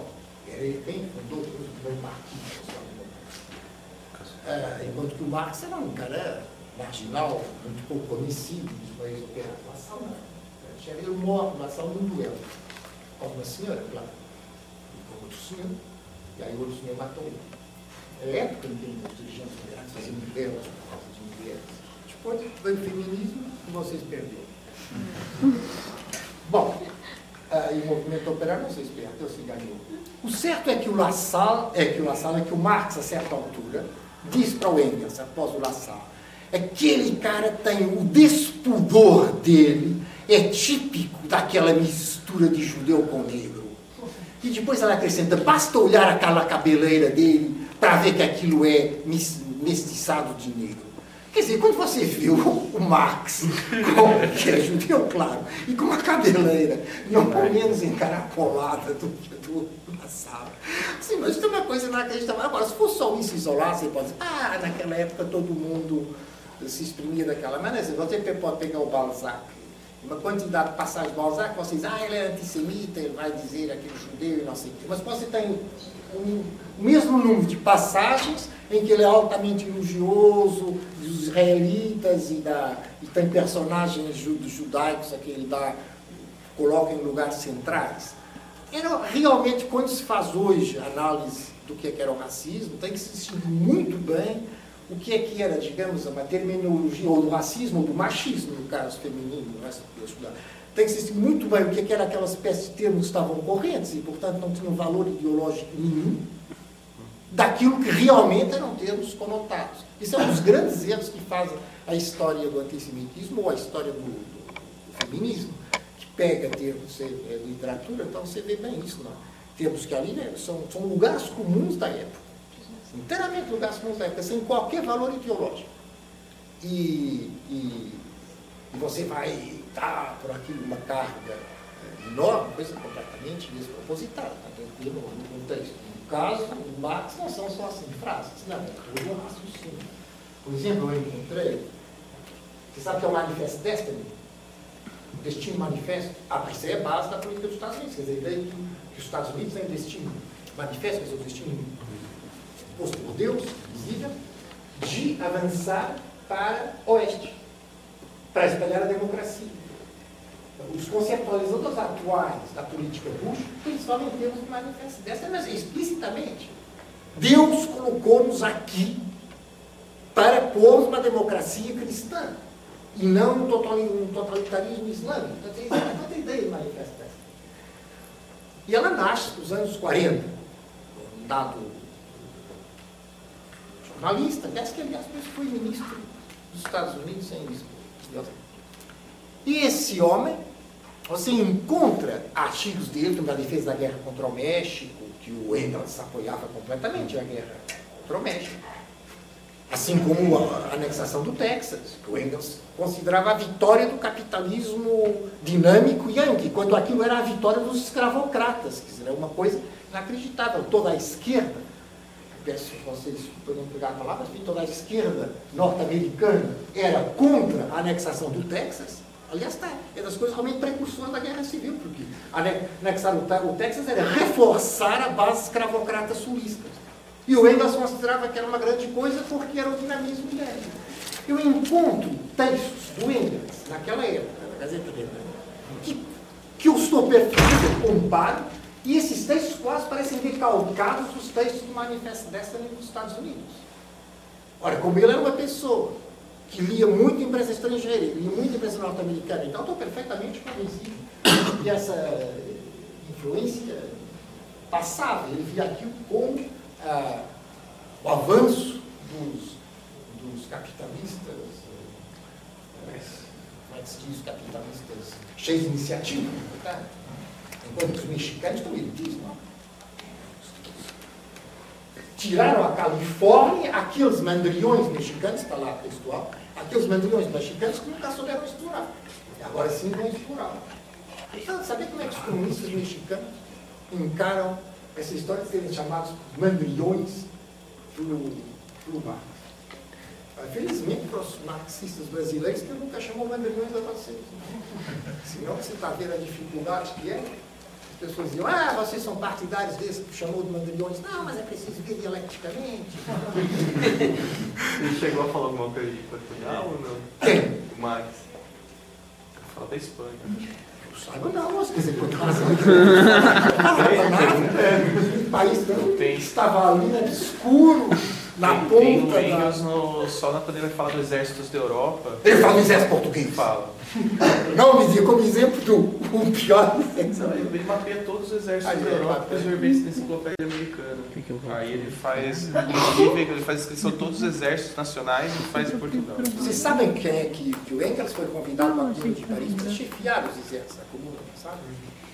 Vocês não sabiam disso? É, porque ele era, se interessava muito por ele. Ele interessava sobretudo por organização militar, então eles se consideravam estratégia.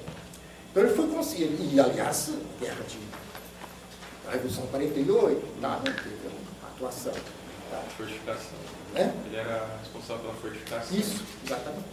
Então ele foi convidado para a comuna para chefiar as tropas da comuna. Com o argumento de que se ele perdesse alguma batalha, ele dizia que ele era, ele era alemão, estava traindo e tal.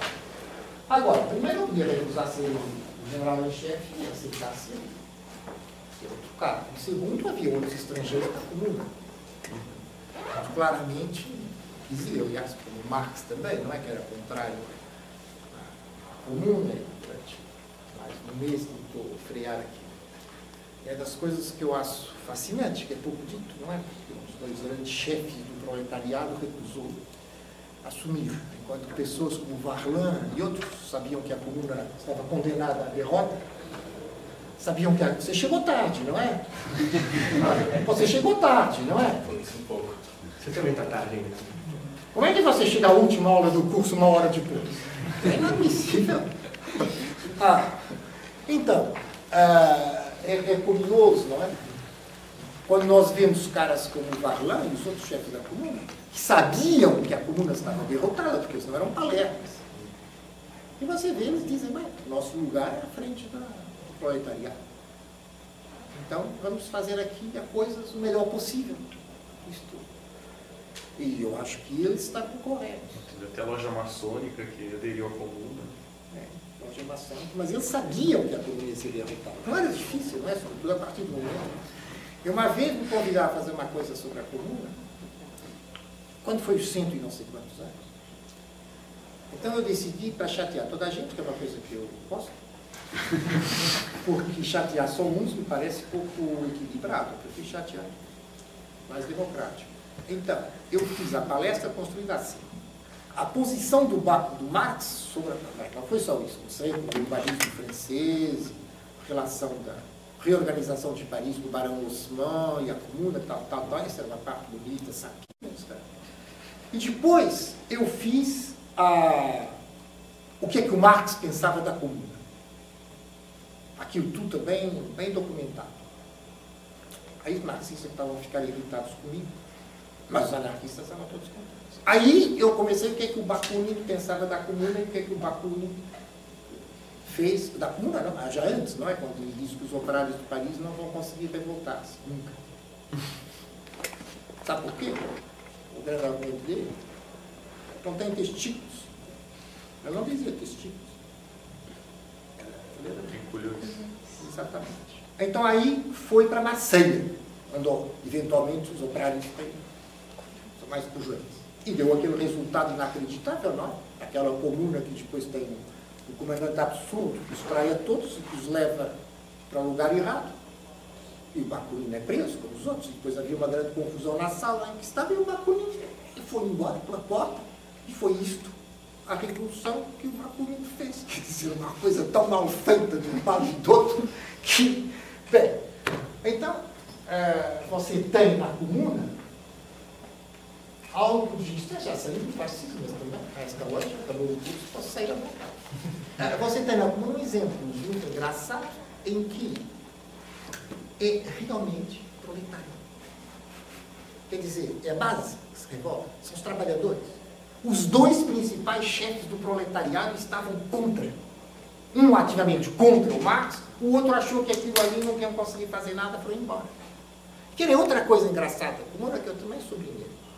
Ela estabelece, a comuna é o equivalente para todos os grupos marxistas ao que é a Santíssima Trindade para todos os grupos cristãos. Podem discutir qual é o valor das várias figuras.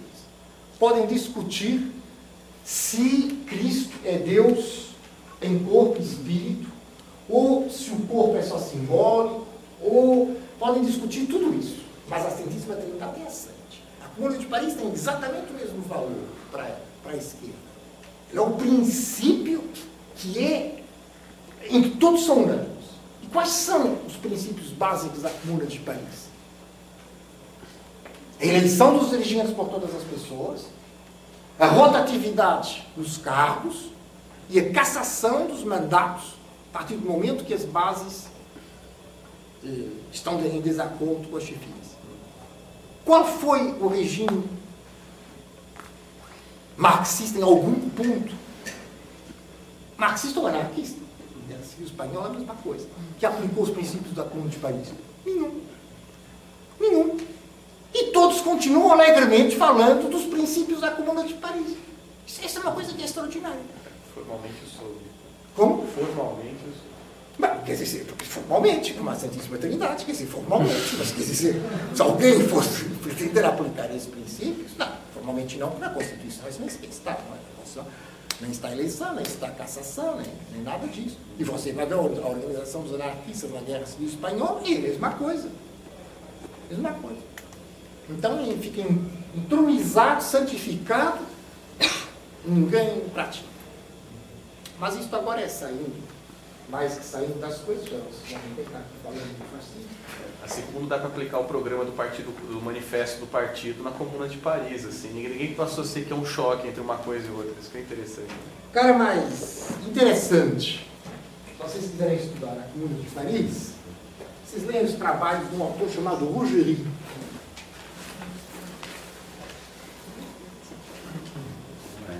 E o Rougerie quase redescobre a figura do Varlan, grande chefe operário da Comuna de Paris, o chefe da secção francesa da Segunda Internacional, da Primeira Internacional, operário que sempre se esforçou por fazer cooperativas, nomeadamente cooperativas de mulheres, e que tinha a noção que as cooperativas e as greves eram importantes não por causa das suas conquistas específicas, mas para formar os trabalhadores habituais a gerir as coisas, sua vida.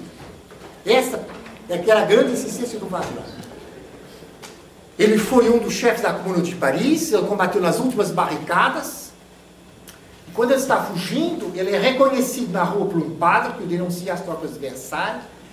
E quando o fuzilam, ele estava num tal estado físico que tiveram que o fuzilar sentado. Um olho rebentado, etc. É muito curioso que o Marx, na obra dele sobre a Comuna de Paris, não tem uma palavra sobre os projetos econômicos que o Varlan e o grupo do Varlan tinham na gaveta, digamos, os futuros decretos. Marx não tanto conhecia, porque o Varlan, durante toda a comuna, se correspondeu com ele, comunicar esse projeto. A oposição que o Marx tanto critica da comuna à, à, à apropriação do Banco de França, se por um lado tem essa razão que o Marx fala, sem dúvida, a direita, enfim, jacobina da comuna, a direita da comuna, portanto, que é tradição jacobina, que não queria atacar o centro da propriedade. Por outro lado, falta uma parte que me parece aquela que seria fundamental. É que no esquema dos sansimonianos, esquema altamente centralizador, que os marxistas tanto gostavam, a base da centralização, a base não, o vértice, o vértice da centralização é o banco. O banco é que vai permitir fazer um planejamento uh, de cima para baixo da economia. Então parece-me também que é bastante crível, bastante verosímil, que se o Banco de França não foi tomado, se não se, não se transformou o Banco de França no vértice da economia, é porque Varlan e todo o grupo do Varlan, que era, aliás, quem ditava a política econômica, claramente se opunham ao projeto Saint-Simoniano de um controle vertical da economia. Então, pelo contrário, eles procuravam fazer uma, uma, um planejamento eh, a, par, a, partir da base e da, do diálogo entre os trabalhadores das várias empresas. Bom, expor talvez um ponto final, porque senão a gente continua aqui falando de, de umas coisas e outras. E não esqueçam que o objetivo deste curso era a questão de fascismo, não é? Ainda é uma coisa.